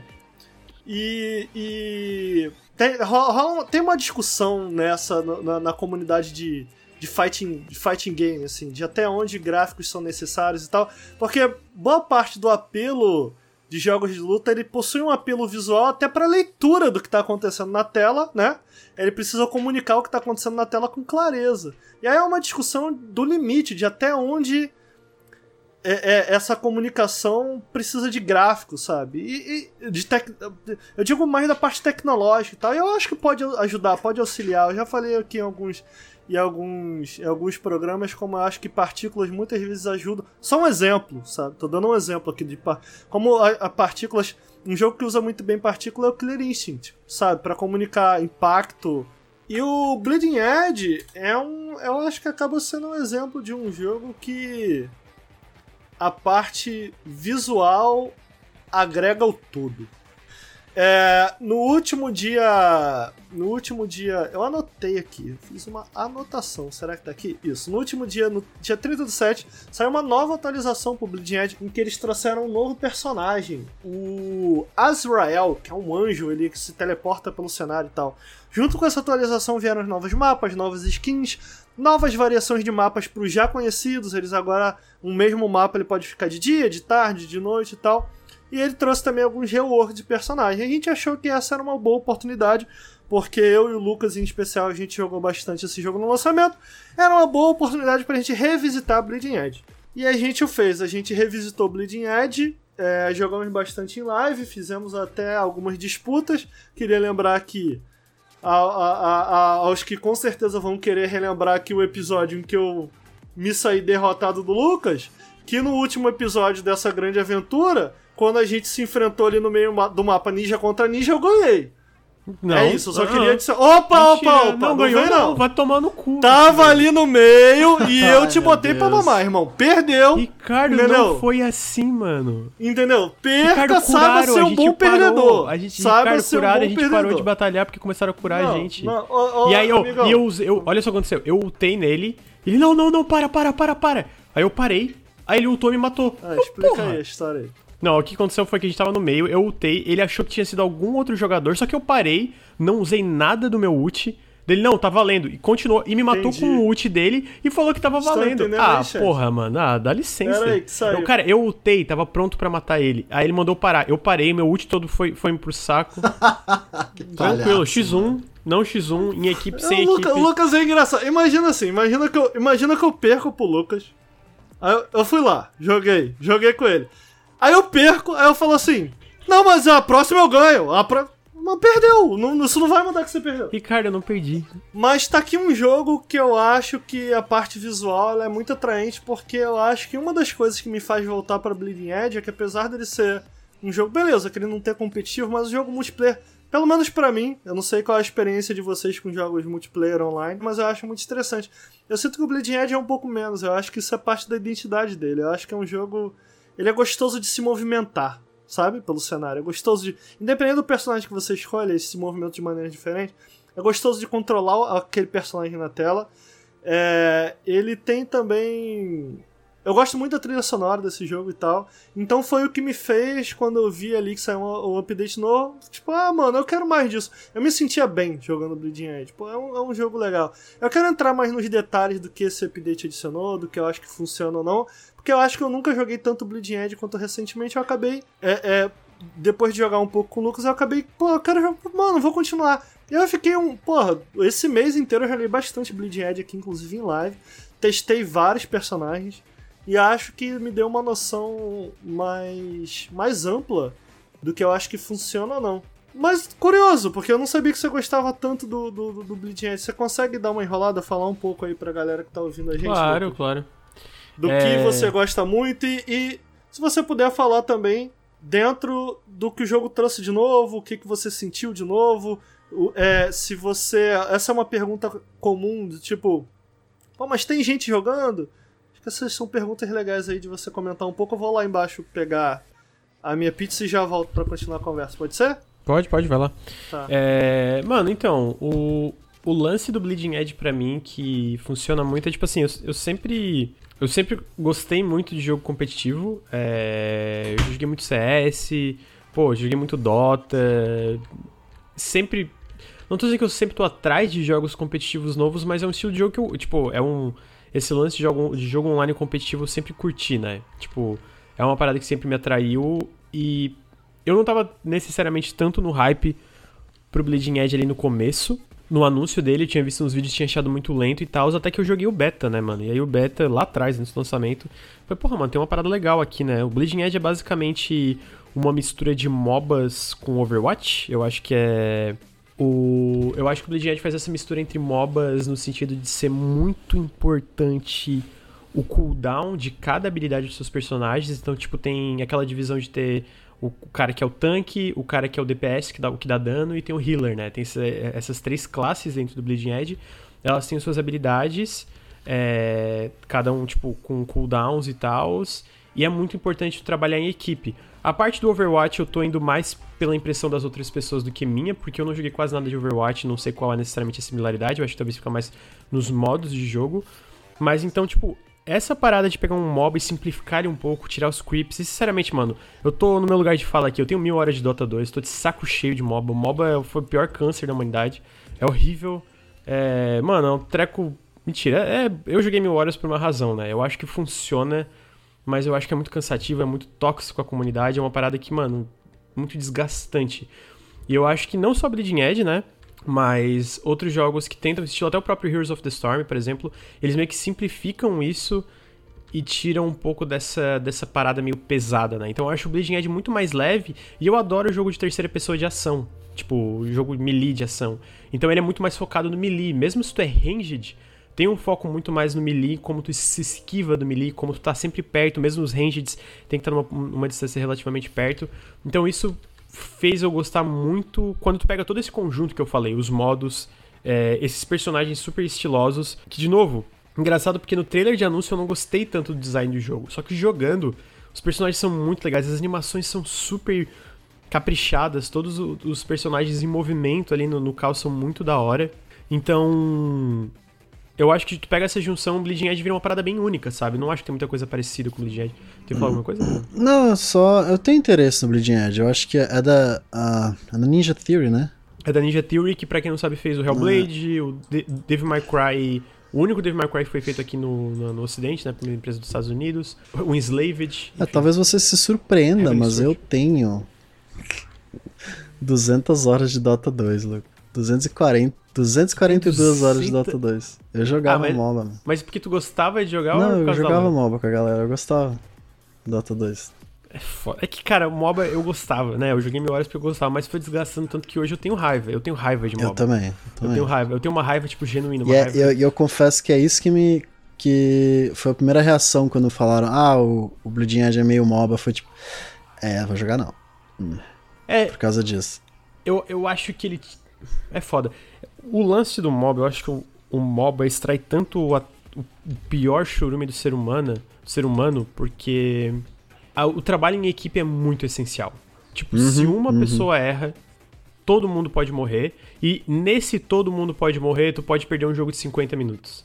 É difícil não dar raiva, sabe? É foda isso, cara. Então, tipo, é, é, é muito. É, é, muito. Como é que é a tradução do high stakes, sabe? Tipo, as apostas sempre estão lá em cima em MOBA. É, fizeram uma observação muito boa no chat que é 240 horas de, de Dota, não aprendi nem o básico. Mano, sinceramente, eu tenho mil Sim, horas não, de pouco, Dota. A pouco, a pouco. Mil horas de Dota e eu sinto que eu não aprendi o básico até hoje, tá ligado? Uhum, uhum. Especialmente hoje. Se eu entro no Dota 2 hoje, eu não sei fazer porra nenhuma, né? Eu parei eu... antes de começar a virar algo maior. Não, cara, isso aqui pra mim é, é muito tóxico, é muito. É... é competitivo ao extremo. Mano, a galera. Eu brigava, porra... eu brigava com meus amigos, sério. Sempre dava briga. Você, toda partida dava briga. Sério. Porque alguém jogava culpa um no outro e ficava aquela. Ah, não, mano, eu parei. Eu, não, não, não. Não vou entrar nessa, não. Enfim, mas o meu ponto é que eu acho que o, o tu pega, por exemplo, um, ele, ele, simplifica muita coisa do Dota, e eu acho que assim, MOBA, os MOBAs raiz, vamos dizer assim. Aí tu pega, uhum. sei lá, League of Legends e o Dota 2, que são os maiores, né? Eu acho que são tipo, realmente os destaques. Eles sempre vão estar tá ali. Então eu, eu gosto de, de, jogos que teram nisso e simplificam, né? Eu já li comentários na época, quem que quer isso? Justo, eu não sabia que eu queria, mas jogando eu percebi que eu queria de fato. Então tu pega, eles fizeram uma parada legal que se tu compra, é, por exemplo, no Steam, vai parecer que não tem ninguém jogando, mas, cara, se tu sempre consegue achar gente jogando, por incrível que pareça. Eu não sei se o suporte vai continuar, mas que nem o Ricardo falou, até final do mês passado a gente teve um update gigante que adicionou um personagem novo, que adicionou mapas novos, adicionou, tipo, é, todos os mapas agora tem, tipo, tu pode ele tá de manhã, de tarde ou de noite, que muda a vibe estética dele. E tem muitas skins. Cara, de verdade, a parte visual, toda a parte visual de Bleeding Edge é muito boa. E, enfim, e aí quando tu junta essa ideia do MOBA, de tu pegar esse character action game, né, que a gente pensa com jogos como Devil May Cry, porque a diretora do Bleeding Edge é a diretora do Devil May Cry da, da Ninja Theory, né? Uhum. Então ela tem experiência com isso. Tu pega essa junção meio bizarra de character action game, de jogos milis, com essa vibe meio MOBA, e, e, né, nesse negócio que talvez os modos sejam mais parecidos com Overwatch. Eu tô falando aqui sendo que é, eu não joguei muito Overwatch, mas pelo que a galera fala, fica um jogo mais leve e muito gostosinho de jogar. Pode ser por eu gostar já desse tipo de jogo, que, de onde veio a ideia central do Bleeding Edge, e por é, ter um pouco mais de chances de mudar o jogo sozinho. Tipo, se alguém faz merda no time, tu não vai perder na hora, sabe? Tem uhum, muito. Uhum. O jogo ele é muito menos punitivo em relação a erros. Tipo, tu consegue errar algumas vezes na partida e ainda tem chances de virar. Isso também acontece em MOBA, se tu, tu joga high level, sabe? Eu já vi muitas partidas de pro player, tipo, né, na época que acompanhava campeonatos de galera virando o jogo em momentos inacreditáveis, que tu pensava, cara, esse jogo tá perdido. Mas o ponto é que tu não precisa ser muito pro player pra isso acontecer no Bleeding Edge, sabe? Isso consegue, uhum. acontece de uma forma um pouco mais leve. A porta de entrada é mais, mais fácil, né? Exatamente. Então eu acho que tudo isso, nessa junção, sabe? Eu, eu penso que não tem muita coisa parecida com o Bleeding Edge. E Uhum. eu sinceramente gosto, eu entro, tipo, de vez em quando, mesmo sozinho, eu entro pra jogar umas partidas, eu me divirto. É. A, a Dura em média quanto tempo uma partida? 15 minutos a meia hora? Porra, Assim, perfeito. máximo meia hora. Eu diria que Uhum. não passa de meia hora. Só se for uma parada, mesmo se for muito acirrada, os modos funcionam de uma forma que não é muito difícil passar de meia hora, sabe? Então Uhum. eu acho que tu junta tudo. Cara, é, é uma experiência muito. eu Lucas. sinto que- Oi. Leading Edge. Falhou ou teve sucesso? Ah, mano, eu acho que a gente pode considerar. Falhou, né, Lucas? É, eu acho que pode considerar um flop, sim. Eu acho que. Falhou, né, mano? Mas se é bom, por que que falhou? Ah, porra, sei lá, tem um bilhão de jogos que são bons que falharam também. Eu acho que se eu fosse pensar, seria um pouco da parte do marketing, seria um pon o ponto de um jogo competitivo entrar no mercado sendo pago com tão pouco conteúdo no lançamento. Eu acho que tem pouco conteúdo até hoje, mesmo. Né, ele estando dando suporte, ele ainda tem pouco conteúdo comparado a outros jogos competitivos, sendo que tem jogos gratuitos. O Bleeding Edge. Sendo que tem jogos gratuitos que oferecem, né, em relação a conteúdo muito mais personagens e etc. E o fato de eu acho que eles não souberam vender tão bem a ideia, né? Eu tava falando aqui, eu gosto muito de MOBA, né? E ele, a raiz dele é em MOBA, né? A raiz dele, eles, a desenvolvedora ali de. A diretora do jogo, que foi quem a, que dirigiu o Devil May Cry, ela fala, mano, eu amava MOBA e eu amo Character Action Game, eu quis juntar os dois, né? E aí eu acho que jogando, pelo menos eu, eu jogando eu sinto isso, eu entendo a diferença, eu entendo a parte do, da simplificação de aspectos que eu hoje em dia odeio MOBAs, porque eu já não, não pego mais, não, não aguento mais o peso que é jogar uma partida de um MOBA como Dota. Então, só que eu acho que vender isso, eles não conseguiram Será vender que isso ideia. não é parte do problema? Do tipo, será que quem vê esse jogo não vai até ele esperando um Devil May Cry não um Dota? Eu Será? não sei, mano. Eu acho que, tipo, eu, eu acho que talvez, assim, eu acho justo falar que eles não conseguiram vender a ideia dessa parte de MOBA, terceira pessoa, meio que character action game. Mas eu não acho que ninguém entra em Bleeding Edge esperando Devil May Cry também. Eu tenho alguns pontos, Lucas. Eu acho que eu acho que Bleeding Edge é muito bom. 50% dele. Porque 50% de Bleeding Edge é um jogo de melee bem divertido. O outro 50%, você tem que se lembrar, é um jogo de tiro bem sem graça. Você concorda? Eu falei, eu não sei, porque eu acho que mesmo quando tu pega um personagem ranged, tipo, né, de longa distância, eu acho que a parte de contro contro controle de, de distância entre personagem e melee, como tu sempre tem que estar ali perto da luta e sabendo se esquivar e sabendo se movimentar pra sempre estar perto de alguém, ainda, né, tem o range de tu tá tirando de longe, mas a dinâmica é muito diferente do que, que tu vê em jogos multiplayer de fato, que tu tá a longa distância. Não, realmente. Entendeu o que eu quis Mas dizer? eu não sei se é bom, entendeu? Pô, é foda, é porque eu amo jogar de Zero Cool. E ele, ele é um ranged, tá ligado? Eu realmente acho muito divertido. Tá, mas o trabalho dele é cura. É, os E ainda DPS assim- e os melee. Então pode ser um bom ponto. Para pra pensar, cara. Uma parada que eu gosto desse jogo, eu acho que ele tem designs, designs não só visuais, mas eu gosto do design dos personagens. Se você para pra pensar nos healers, nenhum healer, inclusive uma das coisas que eles tentaram corrigir nesse patch é fazer. Eles, eles nerfaram todos os healers, porque a galera fazia muita comp só de healer. Porque os healers, eles são capazes de. Pô, mesmo o Zero Cool, sabe? Que eu acho que é o healer que menos dá dano. Cara, ele é capaz de matar uns caras se der mole, né? Uhum. Você concorda ou não? Eu jogo pouco Não, de Zero dá, Cool. dá. Especialmente com o. o a- tem aquela bolinha que tu joga que dá tirinho, sabe? Que é. Tu Sim. pode usar em si mesmo. Tu pode usar no próprio Zero Cool. Então os dois juntos dá, dá um dano. O que eu quero dizer com metade de Bleeding Edge é bom é, é isso, né? A gente tem. Eu, eu na real, eu não sei se são 50% de personagem realmente melee, a outra. Não sei se é- essa é a porcentagem correta. Mas. Os personagens de melee são muito legais, sabe? Controlar eles é muito legal. O, o, o Ninja, em especial, eu tive mais tempo com, com o jogo, eu joguei um pouco mais com ele. E ele é um personagem muito legal, sabe? Um personagem que entra e sai da batalha com velocidade, você tem que. Tem que estar muito consciente do que tá à tua volta e tal. Então, assim, são, é, é um, um tipo de jogo que eu acho que. Eu não sou fã de, de, de Dota, tá? Tipo, não sou fã de MOBA, não, não manjo de, de, de MOBA. Então eu não sei o quanto ele pega emprestado desse gênero. Então, falando puramente como um fã de hack and slash, a May Cry, etc., eu sinto que eles fizeram é inteligente e funciona, sabe? Do tipo, não é só so- não é sobre combos, é sobre manutenção de recursos, né? Mesmo um personagem de combo, como ninja, se tu se encontrar sem recurso no meio de uma galera, cara, vai rodar facilmente. E o que faz um bom ninja, do meu ponto de vista, não é necessariamente os combos que, que você tem, e sim a maneira com que você sabe gerenciar é, é, sabe gerenciar todas as habilidades que você tem, né? Você concorda com isso, Lucas? Não, concordo. A vida, a vida é um recurso essencial, por exemplo, e o ninja tem pouquíssima vida. É, eu não tô falando só da vida, né? Eu tô falando das habilidades. Total, é o cooldown. dash, Ah, por um segundo eu achei que o Lucas ia começar a filosofar sobre a vida. Fiquei Não. Não, não, Pera. é tipo, Isso, isso aí a gente deixa pro A Henrique. vida? Não, o, o, o- eu falei um pouco antes de voltar como os cooldowns desse jogo são super importantes, a ponto de, tipo, se tem um cooldown na hora, ou se tem uma cooldown pra quem não sabe, tá ouvindo. Inclusive, lembrar também que alguém perguntou no chat, melee é combate corpo a corpo, então é, tipo, próximo, assim, né? E cooldown é basicamente o tempo de recarga de uma habilidade que tu usa. Então, por exemplo, o ninja, ele tem um, um, um dash, ele dá uma corrida muito longe, ele dá, tipo, um... Sai, tipo, meio que não voando, mas, tipo, ele sai muito rápido do chão de um ponto até o outro. E depois de um tempo tu não pode usar essa habilidade até sei lá quantos segundos. Então a manutenção de- desses tempos de recarga é essencial pra tu ganhar uma batalha ou não no Bleeding E Edge. como você usa também, né? Eu acho que isso é uma coisa legal. Eu vou falar um pouco mais dos personagens que eu mais joguei, mas é- o Ninja acaba sendo um bom exemplo. Por exemplo, você tem esse dash, você pode usar esse dash pra fugir de, um, de, um, de uma situação extrema de combate, como você pode usar esse dash pra, meu irmão, dar muito dano, entendeu? Então, você pode no final desse dash apertar X, que ele vai emendar um, um combo giratório, ou você pode simplesmente usar essa habilidade pra fugir.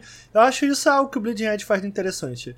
É o, o tal do refinamento, né? Que a gente tava falando lá atrás, da sofisticação. Eu acho que ele é bem sofisticado, sabe? Do tipo, as habilidades não servem um propósito só. Entender os múltiplos propósitos que uma mesma habilidade pode servir. Como, como quando usá-la e dominar os cooldowns dos seus personagens faz com que, cara, um tanque, por exemplo, ele se torne quase invencível. Eu joguei muito de tanque, né, durante esse tempo todo. Um dos personagens que saiu nesse meio tempo do Bleeding Edge desde o lançamento foi um golfinho. E olha que design interessante, eu tô querendo falar uma das coisas que eu acho legais no Bleeding Edge, que são os designs dos personagens. Ele é um tanque, mas ele não é um tanque que ele entra num combate, ele é um tanque que tanca de longe. Porra, como ele tanca de longe, o Bruno me pergunta, eu te respondo. O- você tanca de longe Perguntei mesmo. ligando um cordão umbilical a alguém do teu time Hum. e dividindo a vida com ele. Então tu deixa. O cara tá lá, tu dá pra um DPS, meu irmão. Então, metade do dano que aquele DPS tomar, tu vai tomar por ele. De longe, entendeu? Então tu faz com que o cara tanque pra você de longe. Mano, eu achei esse conceito. Eu falei, cara, que interessante, saca? E aí o que, que é, o que, que é legal nesse personagem? É que todos os personagens do, do jogo têm uma esquiva. Ou seja, eles conseguem fugir de uma string de, de golpes. O golfinho não. O golfinho ele não tem esquiva. Então quando ele entra numa string de golpes, irmão, tá fudido. Qual que é o rolê do golfinho então? O rolê do golfinho é que quando você segura o botão de esquiva, ele defende. E aí ele ganha super armor. O que, que é super armor? Super armor é quando o inimigo te ataca e você não sente o golpe, ou seja, ele não interrompe uma ação que você tá fazendo. E aí você tem que saber gerenciar muito bem essa barra que tu tem de super armor, porque ela desce conforme tu toma dano. E aí, cara, citando, eu citei mais cedo esse lance do, do- da sofisticação, né? Como que é interessante? Por exemplo, às vezes eu me deixava com pouca vida de propósito pra beitar alguém pra perto de mim, porque ele não vê quanto que eu tenho de super armor, a não ser quando eu seguro o botão. E aí eu tava com. O cara vinha pra cima de mim achando que tava com pouca vida, e quando ele chegava, eu tinha vida pra caralho, porque eu tinha super armor. E aí eu matava o ninja do inimigo, entendeu? Então você vê, foi uma maneira que eu encontrei ali de usar um, um, um, um poder, ou, ou nesse caso, eu me enfraqueci de propósito, não me curava de propósito pra, né, utilizando a- as vantagens e desvantagens do meu personagem pra vencer o jogo. Eu acho que isso é algo que ele faz muito interessante. Você vê, é um design muito diferente, é, com habilidades que podem ser utilizadas de múltiplas maneiras. Eu acho que isso acaba sendo um uma das coisas mais legais do, do, do, do Bleeding Edge. O design dos personagens é muito interessante, eles são, eles são muito diferenciados. Então, você tem o Ninja, que é esse personagem que entra e sai da batalha com velocidade, ele fica invisível. Você tem o cara da guitarra, cu- cujo foco é mais dano overtime. Ou seja, ele bota fogo no chão, ele te coloca fogo, e ele, ele se ele pega o ninja de frente, por exemplo, o ninja dá muito mais dano que ele. Mas ele consegue deixar o ninja tomando dano ao longo do combate inteiro. Então, porra, ele não vai encarar o ninja de frente. Ele vai botar o ninja pra pegar fogo, vai correr para trás, de repente dar um parry no ninja, botar o ninja pra pegar fogo de novo, e aí você ganha. Então, cada personagem tem um pouco desse lance de do que a gente chama no jogo de luta de matchup, né? Então, porra, qual personagem faz um bom matchup com Dawson? Porra, o personagem, tô dando um exemplo. O personagem faz um bom matchup com Dawson, definitivamente não o Zangief. O Zangief tá fudido para chegar perto do Dawson. Mas será, talvez o Gaio, talvez o Gaio, que é uma pedra e consegue se manter, ele talvez ele seja uma boa contra o Dawson. Então tem esse rolê do tipo, que é algo comum, né? Ah, é, é, em jogos desse tipo, que é algo que a gente vê em Overwatch também, tipo. É, é, é, personagens que não necessariamente se anulam, mas que ganham uma certa vantagem sobre o outro. Então o jogo tem isso. Eu acho que em relação ao design, cara, é um jogo bem. É um, um bom design. Só que. Aí entra o porém. Que eu falei. Eu acho que metade dele é muito bom. Tipo, os personagens de melee que brigam, que caem na porrada mesmo, de melee, de combo corpo a corpo, eles são muito legais. Os personagens de tiro, que é a outra metade do jogo, não são tão legais. Por que, que eles não são tão legais? Eu, eu acho, na minha opinião, claro. É. Porque é, é só dar Locom. Você dá Locom num, personagem segura quadrado. É lógico que eles têm uma, uma, uma profundidade para além disso, para como você domina o cooldown deles e tal, como se você se movimenta pelo mapa. Mas não. Cara, não é a mesma coisa, brother. Eu tô falando assim: o personagem que eu mais jogo é o, é o Golfinho. Kulev. E o Golfinho da Locom. Ah, não, acho que era o Kulev.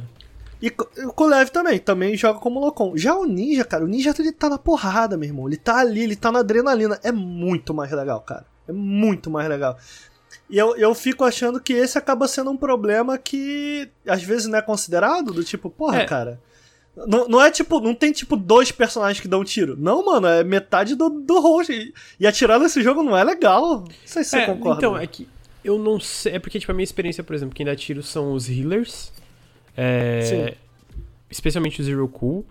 Mas os outros personagens que eu Nem usei. Nem todos, tem a menina também que atira. Sim, sim, não, não. Nem tipo, a, a, minha experiência. Né? Tipo, eu nunca joguei. Eu joguei uma, ah, sim, eu joguei uma vez com. Eu joguei uma vez com a menina que dá tiro. É, agora que tá tendo quest, eu tô jogando mais com outros personagens, mas ainda é muito pouco. Mas, tipo. A, a minha experiência com o Zero Cool, por as pessoas focarem tanto em ti, eu ainda acho muito divertido. Porque por mais que tu não esteja ali dando porrada, tu ainda tá ali tu ainda tem que ficar toda hora, tipo, cara, como que eu vou sobreviver e fazer meu time ficar vivo? Que, querendo ou não, é uma lógica parecida com o Demon, que é basicamente tu entra para dar dano, só que tu, quando tu entra para dar dano, tu pensa, como que eu vou, eu vou sobreviver e ajudar o meu time? Tipo, a lógica é similar, mas o, a, o papel é diferente, entendeu? E aí o lance é, eu realmente não joguei com DPS range bastante para talvez sentir isso, porque daí eu não, eu não tive essa vibe de. Tem um bom level design. tu acho. já falou, né, que tem toda a parte Os de, mapas de são preocupação bons. em relação ao posicionamento do mapa, que eu acho que é uma coisa muito grande do Blade Exato, eles funcionam hum. bem para múltiplos tem, personagens. Também acho. Eu, eu acho que, inclusive, bom, bom design, os mapas cara. funcionam bem para tu poder escapar. É foda, porque o jogo é bom, entendeu? Eu, eu não acho que. Eu não acho que isso que eu tô falando aqui explica é, o porquê do jogo não ter feito tanto sucesso, sabe? É, eu acho que mais grave do que isso, sinceramente, mano, tem muito pouca variedade de mapa. Tem, tem muito pouco, muito pouco modo de jogo. E é triste, porque é um jogo Modo que... de jogo mesmo tem só dois, né, mano? Porra. Mas, mas você vai concordar? É triste porque, é, essencialmente, é, é, é, um bom jogo, sabe? É um uhum. bom jogo. É, é, é, tem um bom design. as coisas... As coisas... Todos os elementos dele conversam bem, sabe? Os, os personagens são muito legais de, de, de, de, de tanto de se controlar como de se assistir, assim. São personagens. A, a, maneira com que eles se movimentam, eles contam um pouco. Então, assim, entendeu? Eu acho que, eu acho que o problema do jogo real mesmo, assim, para além do, do, do, da questão de marketing, acho que falta variedade, cara. Acho que falta variedade. Ele precisa de mais mapas. Não, mas eu, eu concordo assim. Eu acho que o maior problema dele no começo, enquanto eu estou falando, né? Vocês estão me ouvindo. É, o maior problema dele no começo e ainda hoje eu acho que é o conteúdo, realmente falta conteúdo. Especialmente, mano, tipo, já é difícil tu fazer sucesso no mercado de jogos single player. Que vamos dizer que. É, eu acho que o lance de jogos single player em relação a sucesso é que não precisa de uma comunidade pra eu ter alguém para jogar junto contigo, né?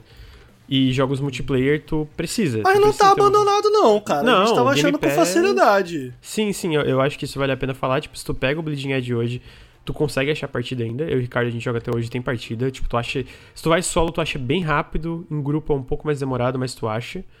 Mas o, o lance é que realmente, assim, para um mercado tão competitivo como são jogos multiplayer, eu não sei se a decisão de lançar um jogo com pouco conteúdo e evoluindo ele pro Bleeding Edge, especialmente uma parada tão difícil de vender, eu acho, diferenciada com o Bleeding Edge, foi uma boa decisão, sabe? Eu acho que se eles, tipo, saísse com o dobro de heróis, o dobro de mapas e o dobro de modos competitivos ali. Tá, pergunta Talvez- sincera. Esse não é o caso do Valorant? No, Valorant não parece ter pouco personagem, pouco mapa. Impressão totalmente de quem não entende Sim, do que tá sim. falando. Eu acho que ele. Eu acho que o lance do Valorant, mano, é que ele tem o quê? Três, quatro mapas agora. Mas eu acho que ele teve um marketing 47 bilhões de vezes maior que o Bleeding Edge, tá ligado? Tipo, e ele é da Riot, né? A Riot, ela é conhecida por jogos online, ela tem League of Legends. Então, tipo, foi um... E ele é muito importante aqui, ele é de graça. Então, tipo, então tem tudo isso que... Ele também não tem nenhum competidor, não existe um jogo como CS fora CS, né? Então eu acho que tudo isso colaborou pra... pra né? Porra, pera aí, Não é- existir não é existe. comparação- Pra caralho. Não, assim, Rainbow Six Siege não tem nada a ver com Counter-Strike. Não, mas existem vários clonezinhos desse de celular, de... tem um monte de clone de CS, mano. Não, não que faça todo sucesso, mas tem, pô, que Hum. Ok, isso. Mas é, é, nos valores de produção de CS gratuito, eu acho que é só Pode Valorant. ser. Então, basicamente é isso que eu tô dizendo, né? Tipo, é uma comparação que não é válida, porque realmente o esforço de marketing de vender o jogo, eu sinto que foi muito menor dentro do Bleeding Edge. E é foda. No fim é isso. É, é o- a falta de conteúdo ser pago, mesmo com Game Pass, né? Inclusive tem uma comunidade por causa do Game Pass, no fim colaborou pro jogo não. Na minha opinião, não explodir como e ele deveria. tem salvação? Se eles, cara, eu acho que se eles continuarem suportando, é, dando suporte por um bom tempo, eu acho que tem salvação pra virar um jogo gigante? Não, tem salvação pra ser um jogo com uma comunidade saudável dentro dele? Eu acho que tem. Mas tem que continuar. eu tô sentindo que porque- eles vão abandonar. Eu também, eu também acho. É uma pena, cara. O jogo realmente não é ruim. Eu acho que quem tá ouvindo aí a gente quiser, quiser participar de uma live, a gente tá jogando aqui às vezes. Eu não- mas você concorda também que ele não é excelente, ou não? É, eu Ele é não acho bom. que ele é tipo. Eu, eu, eu, eu acho ele muito bom. É- essa aqui tá sendo a live do jogo bom. Ela é bom. Você acha É. muito bom? Eu acho bom. Eu acho muito bom. Eu gosto muito. É, é eu gosto muito. É, eu gosto muito. Eu, eu gosto muito de jogar esse jogo. Mas eu- Bom, eu não ouvi. mas Eu vou, vou chutar que você falou. Eu, eu queria entender o que. Qual, qual o rolê, qual o elemento que faz dele um jogo muito bom pra tu? Você já falou disso ou não? Falei um pouco no começo que ele é basicamente. Eu gosto, né? Hoje não, mas. Ô, Diagon. Vou banir o Diagon de novo, né? É... Mas o lance pra mim é que basicamente eu. Hoje não, mas eu gosto da, da moral, do conceito de MOBAs, né? E eu acho que ele basicamente pega muita coisa que eu gosto de MOBAs, especialmente em relação a team play, especialmente em relação ao cooldown, especialmente a personagens diferenciados. E ele também pega uma parada que eu gosto muito, que são character action games. E ele junta nesse jogo multiplayer muito estiloso. Então, é, eu gosto muito disso, sabe? Eu não, eu não vejo muitos jogos parecidos com Bleed E Edge. não tem outros, né? É. Então é uma parada que eu curto, e especialmente por ele ser muito mais leve, que nem eu falei, é uma parada que fez eu parar de jogar MOBA, era muito pesado. Eu saía, quando eu ia dormir, eu ia dormir estressado e puto, e eu, odiava a minha vida, assim. Então, eu não sinto isso com o Edge. né? É tipo, caralho, ok, não perdi uma hora e meia da minha vida pra ficar puto e com raiva dos meus amigos, brigar e etc. É, bom, tá aí, Bleeding Edge. Eu acho que é isso aí, cara. É difícil de, de- de comentar profundamente sobre Bleeding Edge sem. Eu acho que se eu ficar comentando personagem em personagem, talvez quem esteja escutando, até quem tá vendo, não vai conseguir acompanhar, saca? Por isso que a gente fala é, em termos de conceitos, né? É, De maneira aberta, não especificamente de um personagem. Mas eu acho que a moral é um pouco essa, assim. Eu, eu, eu gosto também da leveza que ele traz. Eu, eu acho que é um jogo leve por design, sabe? Tipo, é, ele toca um lo-fizinho enquanto você tá jogando. E, e ele, ele tem esse design que é interessante. Ele toca um lo-fizinho misturado com rap bem leve enquanto você tá jogando. Aí quando você pega o ponto, a música alta. Tipo, é um- é um dinâmico. jogo que ele quer te fazer se sentir bem, sabe? Dentro das tuas. O, o- Overwatch faz isso também, a maneira dele. Tipo, o Overwatch quer, quer fazer com que você se sinta especial ali, sabe? No final de cada partida, a maneira como ele in- incentiva é, os jogadores a votar um no outro, ali pra você, né, ganhar um prêmiozinho de consolação, você se sentir especialzinho, o próprio play of the game, enfim, o Overwatch busca algumas maneiras. Eu sinto que esse jogo busca outras que funcionam, cara. Acho que, é acho que acaba sendo um, um, um jogo leve. Acho que é isso, Bruno. Você falou que tinha uma dúvida. Você quer trazer, não? É, não, não tinha nada dúvida, era só uma pergunta. Acho que vocês meio que responderam já. Mas, ouvindo tudo que eu vi de vocês de Bleeding Edge, tipo, eu fico me perguntando por que eu não jogaria Overwatch, sabe? Em vez de É jogar bem Bleeding diferente. Porque é melee. Muito mais, É muito, mais muito, interessante. É bem- Não, ok, mas, é, mas toda a, a estética, de certa forma, até a ideia de personagens diferentes dentro de um campo de batalha, 5 contra 5 ou 6, não sei, quantos, não sei quantos são contra quantos. Mas a ideia de ser personagens de heróis específicos lutando numa arena, sabe, tipo, Mas são jogos bem diferentes, assim. visualmente Overwatch chama mais atenção, a comunidade de Overwatch é muito maior, Muito os maior. personagens de Overwatch Sabe são por quê, Bruno? legais eu vou dar a também. resposta definitiva. Porque eu não gosto de? Overwatch e eu gosto de Bleeding Edge, tá aí. Ah, eu, joguei bastante Overwatch, Uhum. não, não, não tanto, né, né? Eu, fui um early adopter ali de, de, de Overwatch. Não, mais, mais na questão de marketing e tal. Tipo, é muito difícil você entrar nesse mercado com Overwatch. Ah, isso eu é acho verdade. que o, o outro Não, grande é. Paladins, não, né? isso é uma grande verdade. É, muita né? gente compara. Porque né? veio Battleborn morreu, veio Paragon morreu, veio Lawbreakers É morreu. claro, tipo, é. todo mundo que chega morre.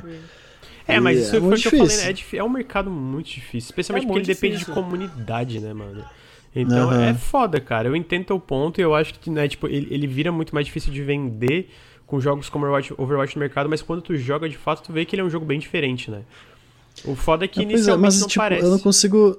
Eu não consigo ver uma solução pra esse problema, É tá ligado? verdade. Não, Pô, Como cara, que é- você mostraria que Bleeding Edge tá ali pra ficar? Tipo, tá, é diferente e ele merece É uma chance. basicamente como todo jogo multiplayer que no começo veio e não ficou tão forte e hoje tá grande ou tá com uma comunidade saudável, que é suporte.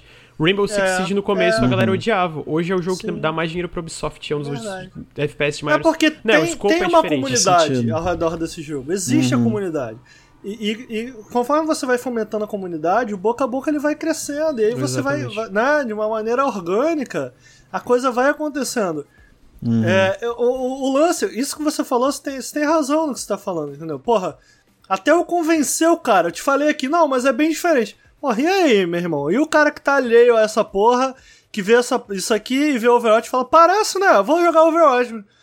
Como é que eu vou. É. Entendeu? Até esse cara querer ouvir, entendeu? O lance é que eu sinto que Bleeding Edge, pra que esse problema seja resolvido, é, é preciso é preciso que haja um investimento, né? Pra que as pessoas conheçam. Tá de tendo, qualquer não, maneira. assim, é, não no marketing, né? Só no suporte. É, eu tô falando de marketing é, aqui é, mesmo, não no tem, estilo de né? marketing mesmo. E eu, Mas eu- vocês acham que ele é, ele é bom o suficiente? Eu acho qualidade. Ele é bom o eu acho suficiente qualidade pra bater falta diferente. conteúdo.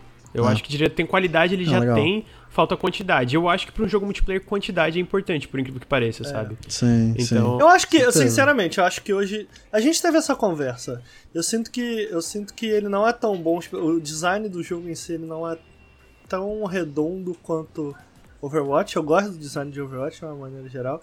Agora, tendo jogado recentemente o Overwatch e em seguida o Bleeding Edge, porra, o, o Bleeding Edge é um jogo muito mais fácil de se acompanhar. Entendeu? É um jogo muito mais fácil de entender Hum. o que tá acontecendo. É um jogo. É, é um jogo mais. mais simples ponto do que o Overwatch hoje. O Overwatch tem herói pra caralho, tem coisa pra caralho. Tu tem que, até tu entender todos os ults de todo Uhum. mundo, até tu entender todos os brilhos, tudo que tá acontecendo na tela, todas as possibilidades de mapa. Então, a, a parada é que aqui tem o oposto, né? Enquanto que o Overwatch tem um exagero de coisas acontecendo e você vai ter que, né, se esforçar, colocar horas pra conseguir entender tudo que tá acontecendo, pra que o jogo se torne legível pra você, esse jogo tem, tem de menos até demais, entendeu? Tipo, pô, tem dois modos, tem, eu não sei, quatro, cinco mapas, entendeu? Mas é, muito, é um jogo muito legível, porque, pô, tu tem, tu tem uma velha e a, e, a, e a mina do tirinho. Porra, tu entende, cara. Quem será que ganha essa disputa? Tu vai entender, depois de morrer um monte de vezes, tu vai entender o que tu precisa fazer pra ganhar esse embate, entendeu? Mas, pô, tu bota a velha e a mina do tirinho, cara, a mina do tirinho provavelmente vai perder, a não ser que ela saiba jogar muito bem, entendeu? Porque a velha prende ela, puxa a energia dela, enfim. É muito legível, entendeu? Você morre, Entendi. você fala, porra, entendi porque morri. Eu acho que o Overwatch nem sempre.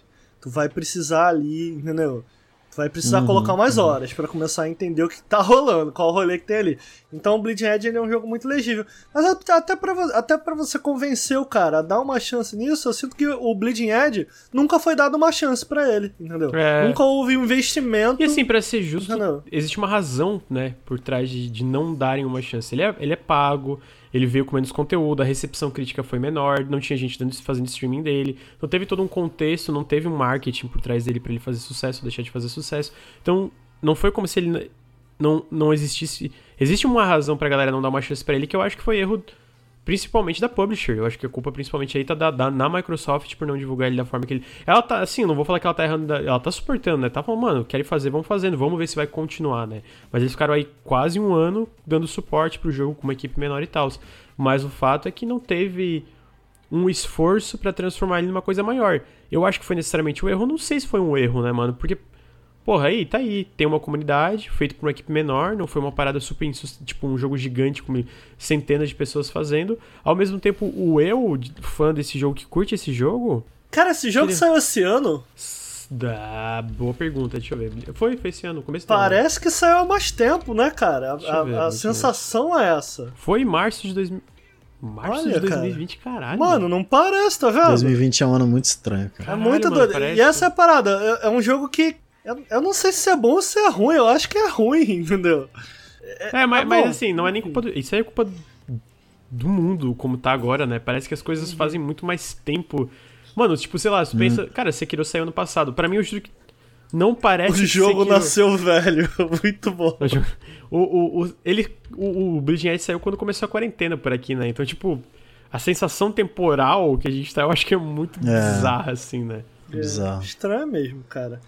Mas tá aí, cara. Acho que é isso aí, Bleeding Edge. Acho que é a segunda vez que a gente fala de Bleeding Edge no Periscope. Provavelmente pra quem tá escutando é a primeira vez, mas a gente já havia falado no lançamento sobre Bleeding Edge e a gente tinha gostado. Só acho que agora a gente tem uma noção melhor do que deu certo, do que deu errado, do porquê ele é bom, do porquê ele é ruim, maior do que antigamente, mas. Oi, vale lembrar que a gente, a gente hoje, atualmente, aí, a gente é os maiores streamers do mundo de Bleeding Edge, né?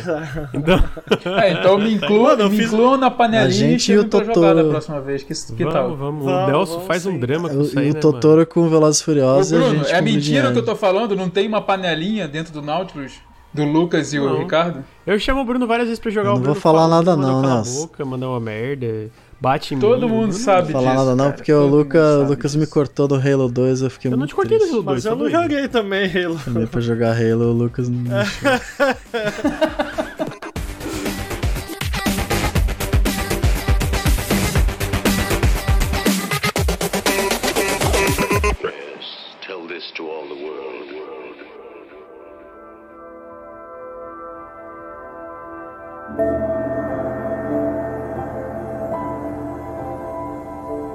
Acho que é isso. Acho que por fim, então, a gente vai pro Spiritfarer, que o Lucas fez uma análise. Inclusive, volta a convidá-los para assistir. Essa semana saíram três vídeos lá no nosso canal no YouTube. É, uma dessas análises foi o Spiritfarer, acho que eu tô falando certo, que o Lucas analisou. Lucas, Oi. Nossa senhora. até onde eu entendi, quando você jogou a demo desse jogo a primeira vez, Hum, você não gostou. não É gostei isso? muito. É, que, que aconteceu de lá pra cá? Você gostou do, do, do amei. Tô, eu não, ó, não zerei ainda. Spiritfarer, é esse o nome. É esse.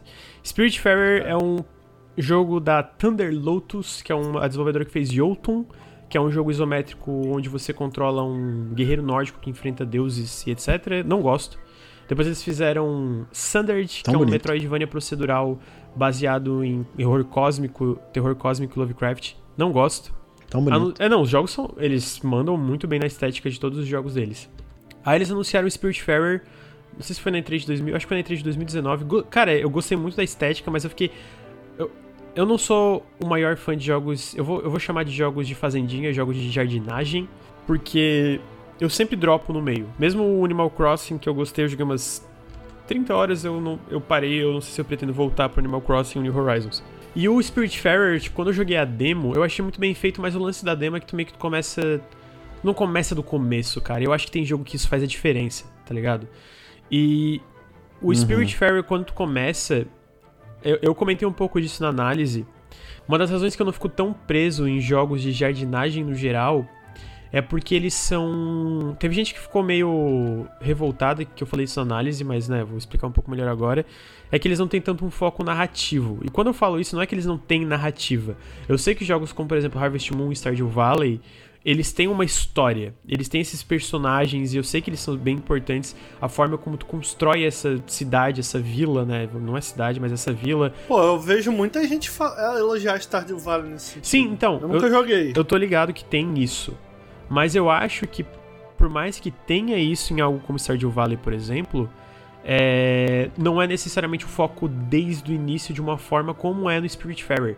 O Spiritfarer, o Stardew Valley eu acho que ele tem esse, é, é, pelo que eu entendi, ele tem esse lance da narrativa, mas ele tem uma parte muito grande sobre a parte de gerenciar essa fazenda. Ele tem muitas opções, ele é bem completo em relação a isso.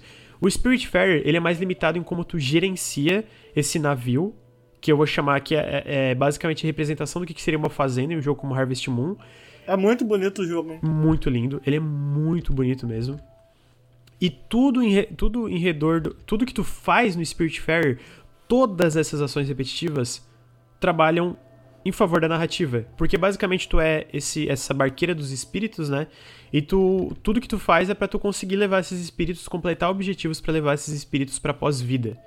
Então eu acho que a dinâmica aqui é um pouco diferente, sabe? Por isso que eu falo quando eu falo que eu eu acabo largando um jogo como Harvest Moon ou como Stardew Valley que eu nem me interessei para começar, não é a mesma coisa que acontece no. O Spirit o Spiritfarer tem esse foco. Ele, pra mim, quando eu jogo ele, eu penso, cara, eles criaram essa história. E eles pensaram, mano, a gente quer fazer um jogo de jardinagem, mas um jogo de jardinagem para contar uma história. E eu não acho que esse é necessariamente o foco de um jogo como Harvest Moon e Stardew Valley, sabe? Eu não sinto isso jogando. Então eu acho que para mim essa é uma diferença que fez que foi a, o, o, maior elemento que fez eu gostar tanto do Spiritfarer, mano. Os personagens desse jogo são maravilhosos, cara. Então, tipo, a dinâmica desse jogo funciona basicamente: tu tem esse navio, tu conversa com eles e tu ganha toda hora. Mas qual é do momento a momento? Então, é fazendinha ou é conversinha? É os dois. Basicamente, o que acontece no momento a momento é que tu ganha objetivos toda hora. Tu ganha objetivos dos personagens, por exemplo. Eu comento isso na análise: tinha uma hora que o, o Atu, que é esse sapão azul, ele é o tio falecido da, da personagem, né? E ele basicamente ele gosta muito de comer e tal. Ele fala, ele, ele não, eles não necessariamente esses personagens não pedem só um objetivo, mas às vezes vários objetivos. E um desses personagens falou, cara, eu quero um prato de frango frito. Então, tipo, até eu descobrir como eu precisava fazer prato de frango frito, que eu precisava, tipo, de uma combinação de itens, né, de, de, de alimentos, era eu indo atrás, eu explorando, pensando, caralho, mano, eu preciso desse óleo aqui, mas como é que eu faço esse óleo? Até que eu descobri que era basicamente extraindo da semente de girassol, esmagando ela que sai o óleo, né? Então, tipo, e aí outro personagem pediu um negócio, falou, não, mano, a real é que eu sou mauzão, eu quero alguma coisa para mostrar que tu, né, que tu é braba. E aí ele fala para tu construir esse triturador. E aí eu construí o triturador porque esse personagem pediu, e dentro do triturador acabou que eu esmaguei a semente de girassol. E aí saiu o óleo que fez eu fazer o frango frito. Entendeu esse loop de tu vai completando esses objetivos ele, e eles vão é, cada um complementando o outro para tu chegar na conclusão dessas histórias. E quando eu entreguei, por exemplo, o prato de frango frito pro Atu, ele contou uma história da vida dele, do trabalho dele, de como era a vida dele, sabe? Então, quando eu, por exemplo, construía uma casa, um, um, uma estrutura que fazia eu fazer tecido, a recompensa narrativa era muito maior. A recompensa sentimental para mim que eu tinha aqui, o valor que eu dava aquilo era muito maior do que algo como Animal Crossing, por exemplo, que é tu constrói, tu constrói, ah, mano, sinceramente, os personagens Eu li que eu li que o lugar é um hotel também. É, é, é meio que um hotel. E que tem tem personagens que estão de passagem. Todos os personagens estão de passagem. Basicamente, o teu trabalho, como é barqueira dos espíritos, é realizar o desejo desses personagens para levar eles, eles pra pós-vida. A gente tá meio que tipo num limbo, a gente tá no Rio Styx. Sabe o Rio Styx da mitologia grega? Onde os mortos passam para chegar na. onde quer que eles sejam, que eles vão parar dentro do, né, do submundo, que aí tem vários lugares que pode ser. Aqui a ideia é que basicamente tem esse Rio Styx e quando eles completam esses desejos deles, tu leva eles até um portão que vai pra pós-vida, onde tudo começa e onde tudo acaba. E todo esse processo de conhecer o personagem até tu dar Deus para ele, cara, é muito é muito bonito, cara, de verdade. Eu, eu, eu ficava. E aí, outra coisa que é legal, que eu ficava naquela mistura de. Você chorou, Não, Lucas? não chorei. Não, ele, não, não chorei. Mas eu acho muito bonito porque ele é um jogo que. Essas despedidas não são dramáticas no sentido, meu Deus, essa pessoa. Sabe, é uma parada um pouco mais. Isso faz parte do ciclo da vida ali dentro pra do cima, jogo, né? É mais pra cima, não é tão deprimente. Né? Exatamente. Né? aceitação. Você jogou, Lucas? Você jogou? Eu Bruno? joguei a demo e vi uma galera jogando, não cheguei a jogar muito, não. Quero, quero dar uma chance pra ele. Não tem nada pra falar, não. Só Mas isso. gostou, não gostou? Cara, eu gostei, eu gostei bastante. Da demo eu tinha gostado bastante, que o Lucas falou que não tinha gostado tanto. Eu já achei o loop de gameplay interessante, sabe? Podia ter algo legal aí. E o Lucas explicando que a história é interessante, que, os personagens, que, que o resultado de, do arco de cada personagem é bom. Pô, não tem erro, eu eu vou, eu vou jogar. Eu adoro os personagens. Me lembra um adoro. pouco Mutazione. Eu amo uhum. Mutazione, todo mundo deveria jogar Mutazione. Só que o Mutacione é extremamente simples. O Mutacione você pode fazer as plantações e as plantações elas estão atreladas ao humor de cada de cada comunidade. Então você faz a plantação não para alterar o humor daquela comunidade, mas você faz uma representação. Imagina, imagina montar um buquê. Tipo, se eu vou montar um buquê para Raquel, a Raquel gosta de X cores, a Raquel gosta de, sei lá, a Raquel gosta de um jeito. A minha namorada gosta de outro, entendeu? Então, ela tem que entender o suficiente da Raquel e da Tarines para montar um buquê para elas, entendeu? O jogo é meio que sobre isso, a, parte de plantação é meio sobre isso, é mais estético visual. Você coloca sementes e você faz plantações ao redor de, das várias comunidades ao longo da ilha que representem o, o, o, mood, o estado. Como é que eu traduzo o mood? É, o clima, sei lá, não é bem. É, o, é o clima, o clima da comunidade ali, saca? É, e ele, eu, eu, sinto que ele parece um pouco no, no, sentido de, tipo, ele tem esses personagens que são super. É, é, é, é eles são humanoides, assim, mas eles não são humanos necessariamente, né? E são personagens super carismáticos ao redor dele. Mano, Mutacione é muito especial, cara. Muito legal mesmo. E esse jogo me lembra um pouco. Eu acho que ele me dá vontade de jogar só por conta disso. Apesar de, claramente, as mecânicas de plantação deles são muito mais profundas, né? É, e aí entra o ponto. Elas são muito mais profundas que algo como Mutacione, mas são muito mais simples do que algo como Stardew Valley, etc, né? E aí eu acho que para mim ele pega um equilíbrio legal que me faz querer entrar em jogo. E aí eu, cara, é isso que eu gostei dele, sabe? Tipo, eu jogar Spiritfarer, eu jogar Spiritfarer me fez ter mais vontade de jogar Stardew Valley. Tá ligado? Porque ele mostra, oh, na real isso aqui pode ser legal, mano, se eu der uma chance de ir um pouco além, né? Porque o Spiritfarer é mais imediato nisso. Foi isso que eu quis dizer é... em relação à análise quando eu falo, né? É, mas é uma afirmação polêmica. Porque eu já vi muita gente elogiar essa parte narrativa do Stardew Valley e eu nunca joguei, hein? Eu nunca joguei. É que eu, eu não acho que é polêmica quando eu falo que não é o foco desde o início. Porque eu joguei o início do Stardew Valley e não tem muita história no começo do jogo, ela é bem rasa. Entendeu? Então, tipo, se alguém sente que eu acho falar isso que o início do jogo. Eu acho que se alguém joga o Spiritfarer e alguém joga o Stardew Valley, o início dos dois, a diferença em relação a como o, o Spiritfarer te direciona pra narrativa e como o Stardew Valley fa faz isso, para mim é muito diferente, sabe? que nem eu falei, de um ponto que para mim o Spiritfarer imediatamente me prendeu muito mais. Isso é um demérito pro Stardew Valley? Não, eu não acho que isso é um problema, entendeu? Isso, é isso foi um lance uhum. pessoal que para mim fez eu ficar muito mais preso no Spiritfarer, sabe? Então, tipo, foi isso que eu quis dizer quando eu falo da narrativa ali, né? Que, tipo, o fio narrativo, esse negócio que te prende, não é que necessariamente não tem algo como Harvest Moon e Stardew Valley, mas até ele te, te amarrar, até ser uma parada mais firme, que realmente guia a experiência, demora um pouco mais. E esse fio tá desde o início essencial te puxando no Spiritfarer, sabe? Isso que fez eu ficar tão preso no jogo, isso que fez eu achar tão incrível. E é basicamente isso, é um jogo sobre os personagens que tem esses elementos de gerenciamento ao redor disso, sabe? E os personagens são muito maravilhosos, que eu acredito, muita gente fala que, ah, pô, os personagens de Stardew Valley também são. Eu acredito que são, eu acredito de verdade que são, mas eu não acho que ele mostre isso desde... Eu não... E, de... que nem eu falo, né? Eu não acho que ele mostre isso desde o início porque eu não acho nem que é a intenção do jogo fazer isso, né? Eu acho que ele é um pouco mais lento uhum. em relação a isso. Só que para esses jogos de, de, de, jardinagem, isso acabou não me prendendo para ir ao para chegar nessa parte que acontece, né? Mas o legal do Spiritfarer para mim é que ele fez eu ficar com mais vontade de dar outra chance pro, pro, pro próprio Stardew Valley. Eu acho que, se, sei lá, se eu fosse falar, mano, uma porta de entrada. Por quê? Eu não entendi Porque por eu vi que eu gosto. Eu, a parte de gerenciar, eu gosto. Entendeu? Eu, eu curti gerenciar essa parte entendi. tanto como, quanto a parte narrativa. Mas você precisou jogar outro pra descobrir. É porque eu acho que se a ideia, por exemplo, de um Stardew Valley que eu li muita coisa sobre, pesquisei um pouco sobre depois que eu joguei Spitfire, eventualmente tem essa, essa comunidade, como tem essa comunidade no, no Spiritfarer, inclusive eu diria que a parte da comunidade é fraca no Spiritfarer, porque os personagens não interagem entre si, eu acho que se isso é bem mais bem melhor. Nossa, isso é a coisa mais legal em Mutação, cara. Como cada dia um personagem tem um vínculo diferente com outro É, isso é bem raso, isso é bem raso no Spiritfarer. E eles têm trama, eles têm tramas entre si, sabe? Que se resolvem entre eles. É uma... Mano, joga em mutação, tá me dando saudade. É, o, o, o Spiritfarer, basicamente, a interação entre os personagens se resume ao status de, de humor deles. Tipo, no humor fala, ah, a Leoa Astrid, eu falo de novo isso na análise, não gosta que o Atul fica martelando o navio, que ele conserta as coisas quebradas no navio que, tipo, não tem co coisa quebrada mecanicamente, mas ele sempre tá consertando, né? É... E aí, É isso, ela nunca fala sobre isso, aparece no status de, de humor. Eu acho isso meio zoado, especialmente porque a relação entre a protagonista e esses personagens é muito boa, cara. Eu gosto, eu quero saber mais da vida deles. E aí entre eles não funciona. Então, tipo, por isso que eu falo que eu acho que é uma boa parte, porta de entrada, porque eu. Sim, é, parece isso mesmo. Você tá falando aí. Eu, eu, eu sou um cara que eu não me interesso muito nesse gênero, apesar de que eu tô muito interessado é, eu não sei se é do mesmo gênero, mas esse novo jogo aí dos desenvolvedores de. Uh, como, é, como é que é o nome do jogo? O que você acabou de citar de fazer Stardew Valley? É Stardew Valley. Stardew Valley. Que é numa escola de magia. Mano, eu tô interessadíssimo. Amo ah, escola não, tá, de peraí, magia. peraí, peraí. O... Tô dentro. É Witch. Vai Como é ser é o o novo, nome? o novo jogo que eles estão fazendo. É Wizard, Wizard Brook. É, não, é, é alguma coisa Brook.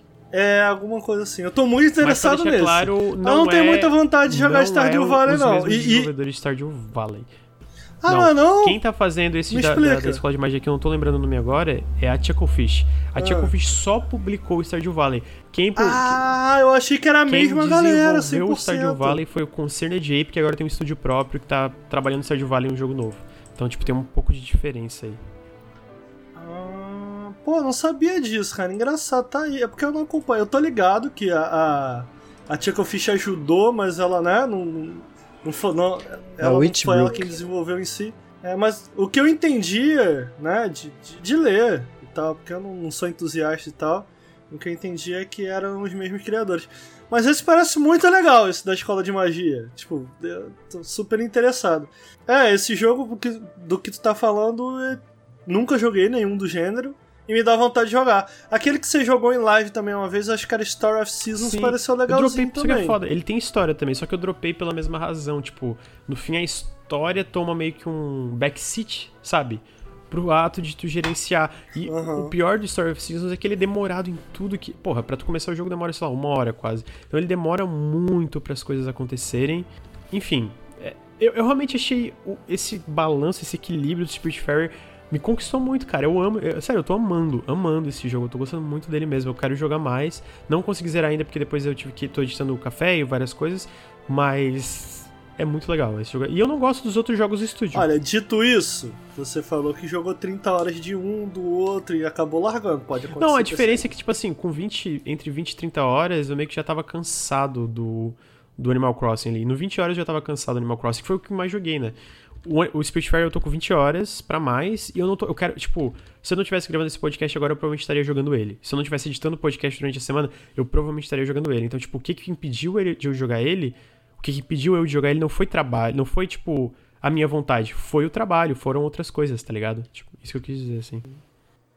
Mas tá aí, né, cara? É um gênero que me parece que não tem tantos jogos assim. Não sei se tô falando uma grande besteira. E desde que Stardew Valley é, né, voltou a. é, é, é, voltou a colocar esse gênero aí é, é, em destaque, apareceram muitas coisas, né? Eu, eu tava vendo no Steam, parece que saiu um jogo dos criadores originais de. de... Qual é o jogo original? Harvest Harvest Moon, né? É, e agora teve Story of Seasons, e agora teve esse. a- acaba sendo legal. A gente tava falando um pouco mais cedo do, do Dark Souls e né, todo o rolê de tipo, ah, mas ele, ele tenta alguma coisa interessante com o gênero. Esse jogo parece É, ser o caso. tenta, parece ser. Pra quem gosta do gênero, ele tem um, tem um rolê ali diferente. É, eu recebi aqui também o, o, o, o pessoal de PR do jogo mandou pra mim também. Ele tem PTBR? Então, o Lucas? PTBR tá na versão do Steam. é, eles confirmaram que vai sair pra versão do Xbox One, a do Game Pass no PC, do Switch logo logo, e a do PS4 vai demorar um pouquinho mais, que eu acho que vem do fato dessas versões dos consoles e do Gamepad PC ter um processo de patch é, que precisa de aprovação das empresas. O Steam pode lançar o patch, não precisa da aprovação do Steam. Ah, o patch nos consoles e no Gamepad PC precisa da aprovação da Microsoft, da Sony e da Nintendo. Então demora um pouco mais, tanto que no lançamento do, do Spiritfarer um dia antes, a tradução para PTBR estava quase completa, mas tinha algumas coisinhas que ainda estavam em inglês. Então eu imagino que por isso que não saiu no lançamento do Gamepad PC, etc, mas vai, enfim, vai eventualmente sair, já tá confirmado, né? Ah, fiquei com vontade de jogar, mano. Fiquei com vontade de jogar, parece bem legalzinho, bem charmoso. É, dá um- eu recomendo dar uma chance, os personagens são É. muito legais. Gostou, Gostei, então. cara, bastante, gostei bastante desse. Tá aí. É... Spiritfarer.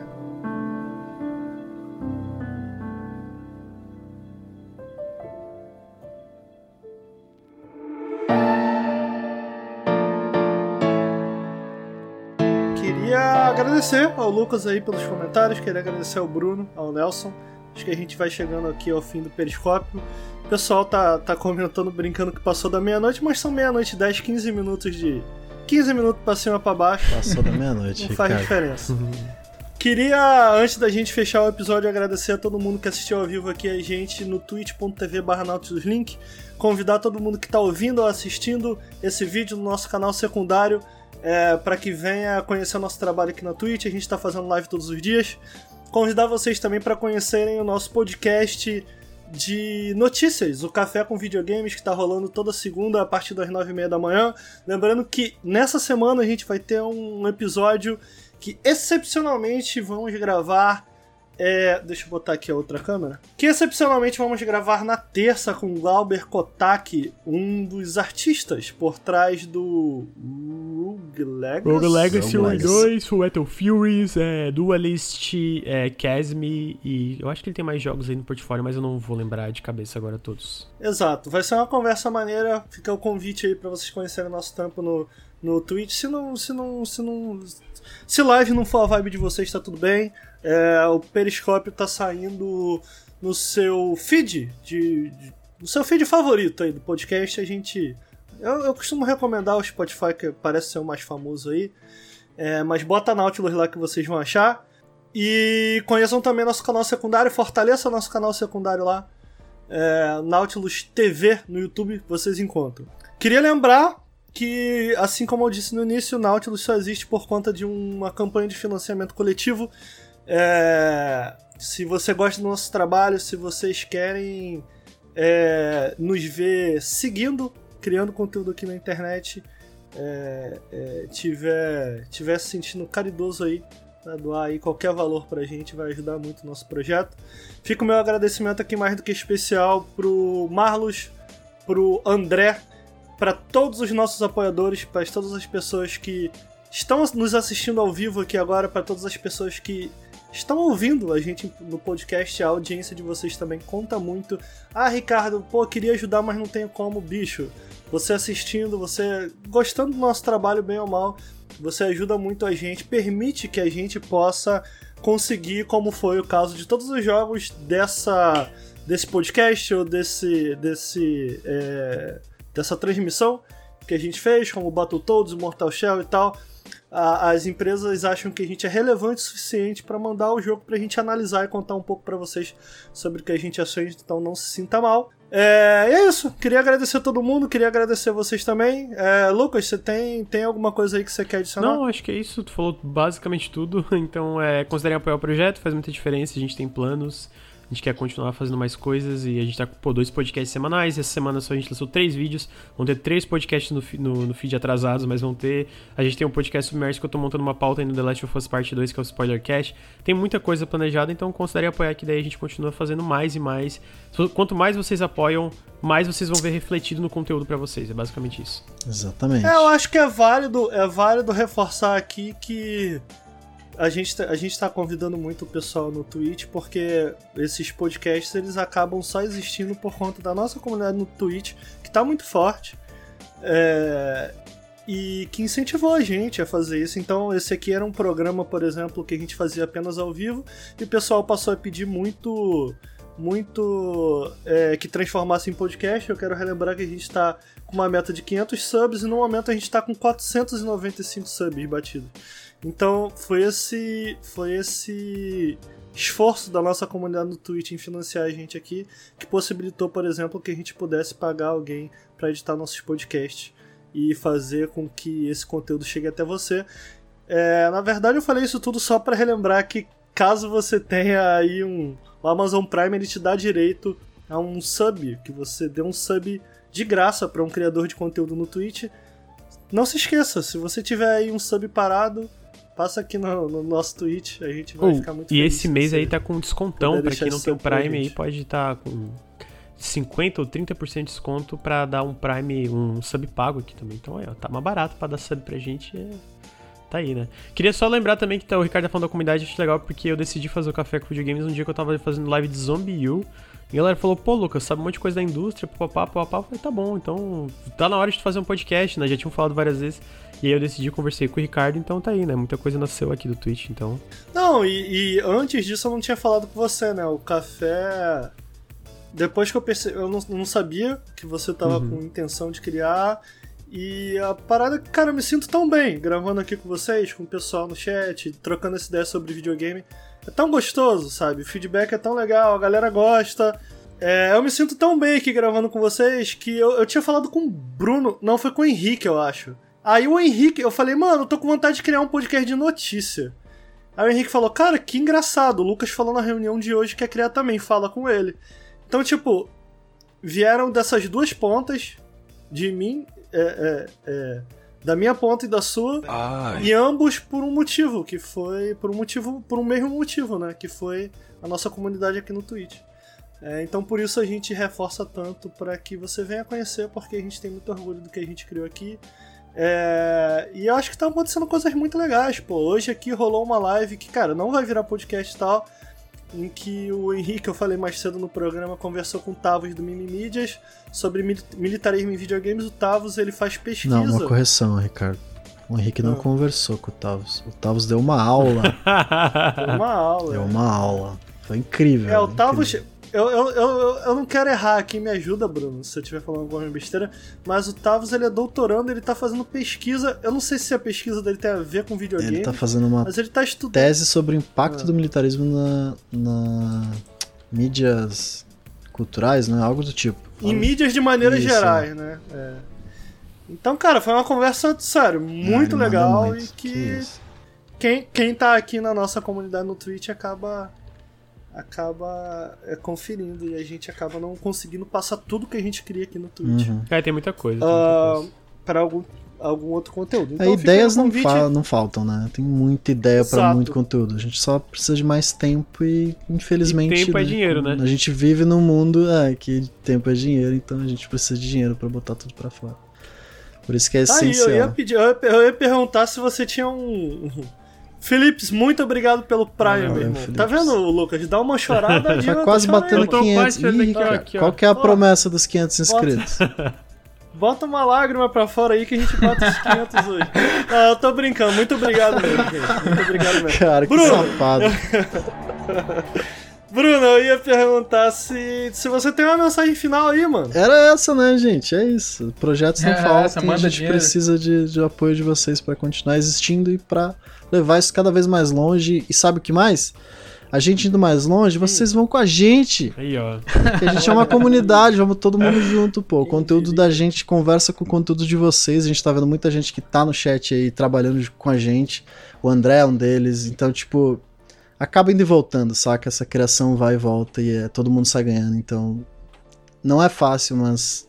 Mas, mas é isso aí, gente. Olha, ó, tamo Olha quase, aí, hein? Não faltam queria dois. dizer não, não. Caraca, que loucura. Faltam dois subs, sim, mas obrigado. Muito obrigado, obrigado, gente. FGL 3190. Caramba, mas que nick. obrigado, mano. Obrigado pelo Prime. Muito foda. É, Nelson, sua mensagem final. Nelson, se, tu for capaz de derramar uma lágrima. Não, eu vou, eu vou mandar um beijo pro chat, que eles estão, sei lá, uns Faz 40 minutos pedindo Nossa, eu não beijo. aguento mais. Então, ó, beijo pra vocês do chat. Ei, Gostei. E também para as pessoas que estão ouvindo aí o podcast. Foi um prazer estar aqui, apesar de que eu tô com fome. Tadinho, o Nelson que é o salmão. Durou muito, mas é isso aí, né, irritado. gente? Trabalhinho. É isso. Vamos lá. É, tá bom, queria agradecer mais uma vez a presença de todo mundo aqui, queria agradecer a todo mundo que assistiu, todo mundo que ouviu. É isso, até o próximo Periscópio. Muito obrigado por ouvir e assistir a gente. Um grande abraço, adeus! Tchau, tchau.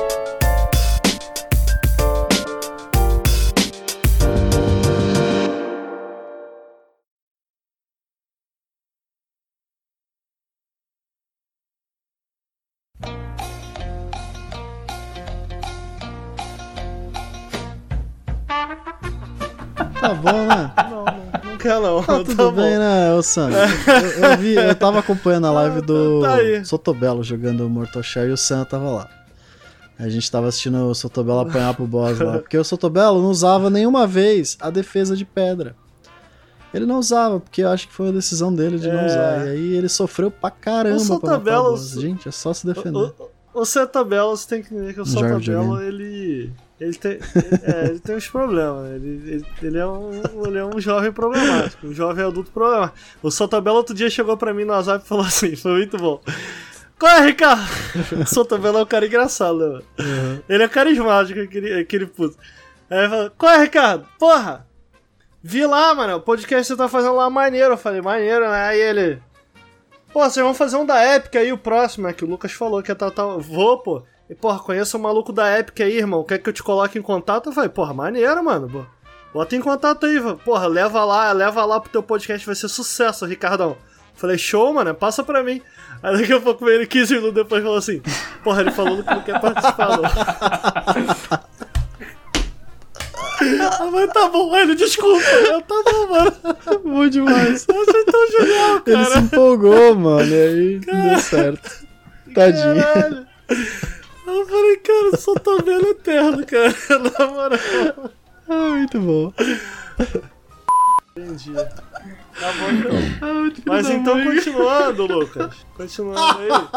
Puta, eu minimizei de Deus novo, mano. céu, Ricardo. Mas caramba, Ricardo, você tinha prometido Nossa, duas velho. horas, cara. A culpa é do Lucas. Meu Deus. Vai, Lucas, fala aí, mano. Não tá silenciado. Fala, tua be... Vai, tua bobagem, vai. Sacanagem. Eu tô com pizza aqui, Tô Delcio. Vem com cá. fome, cara. Eu ia comer um salmão no jantar. Ih, Agora vai ser quando história, que eu vou Nelson. comer esse salmão? Não sei. Eu estava inveja fazendo minha- meu jantar hoje. Às 10 para as 8. Aí me falaram que a gente ia entrar ao vivo às 8 horas. Eu tirei o meu salmão do forno. Porque eles falaram que 8 horas iria entrar. E eu falei, porra, eu queria, que, eu queria que entrasse hoje às 9. Aí o Ricardo falou, não, às 9 não, porque eu tô com muito sono.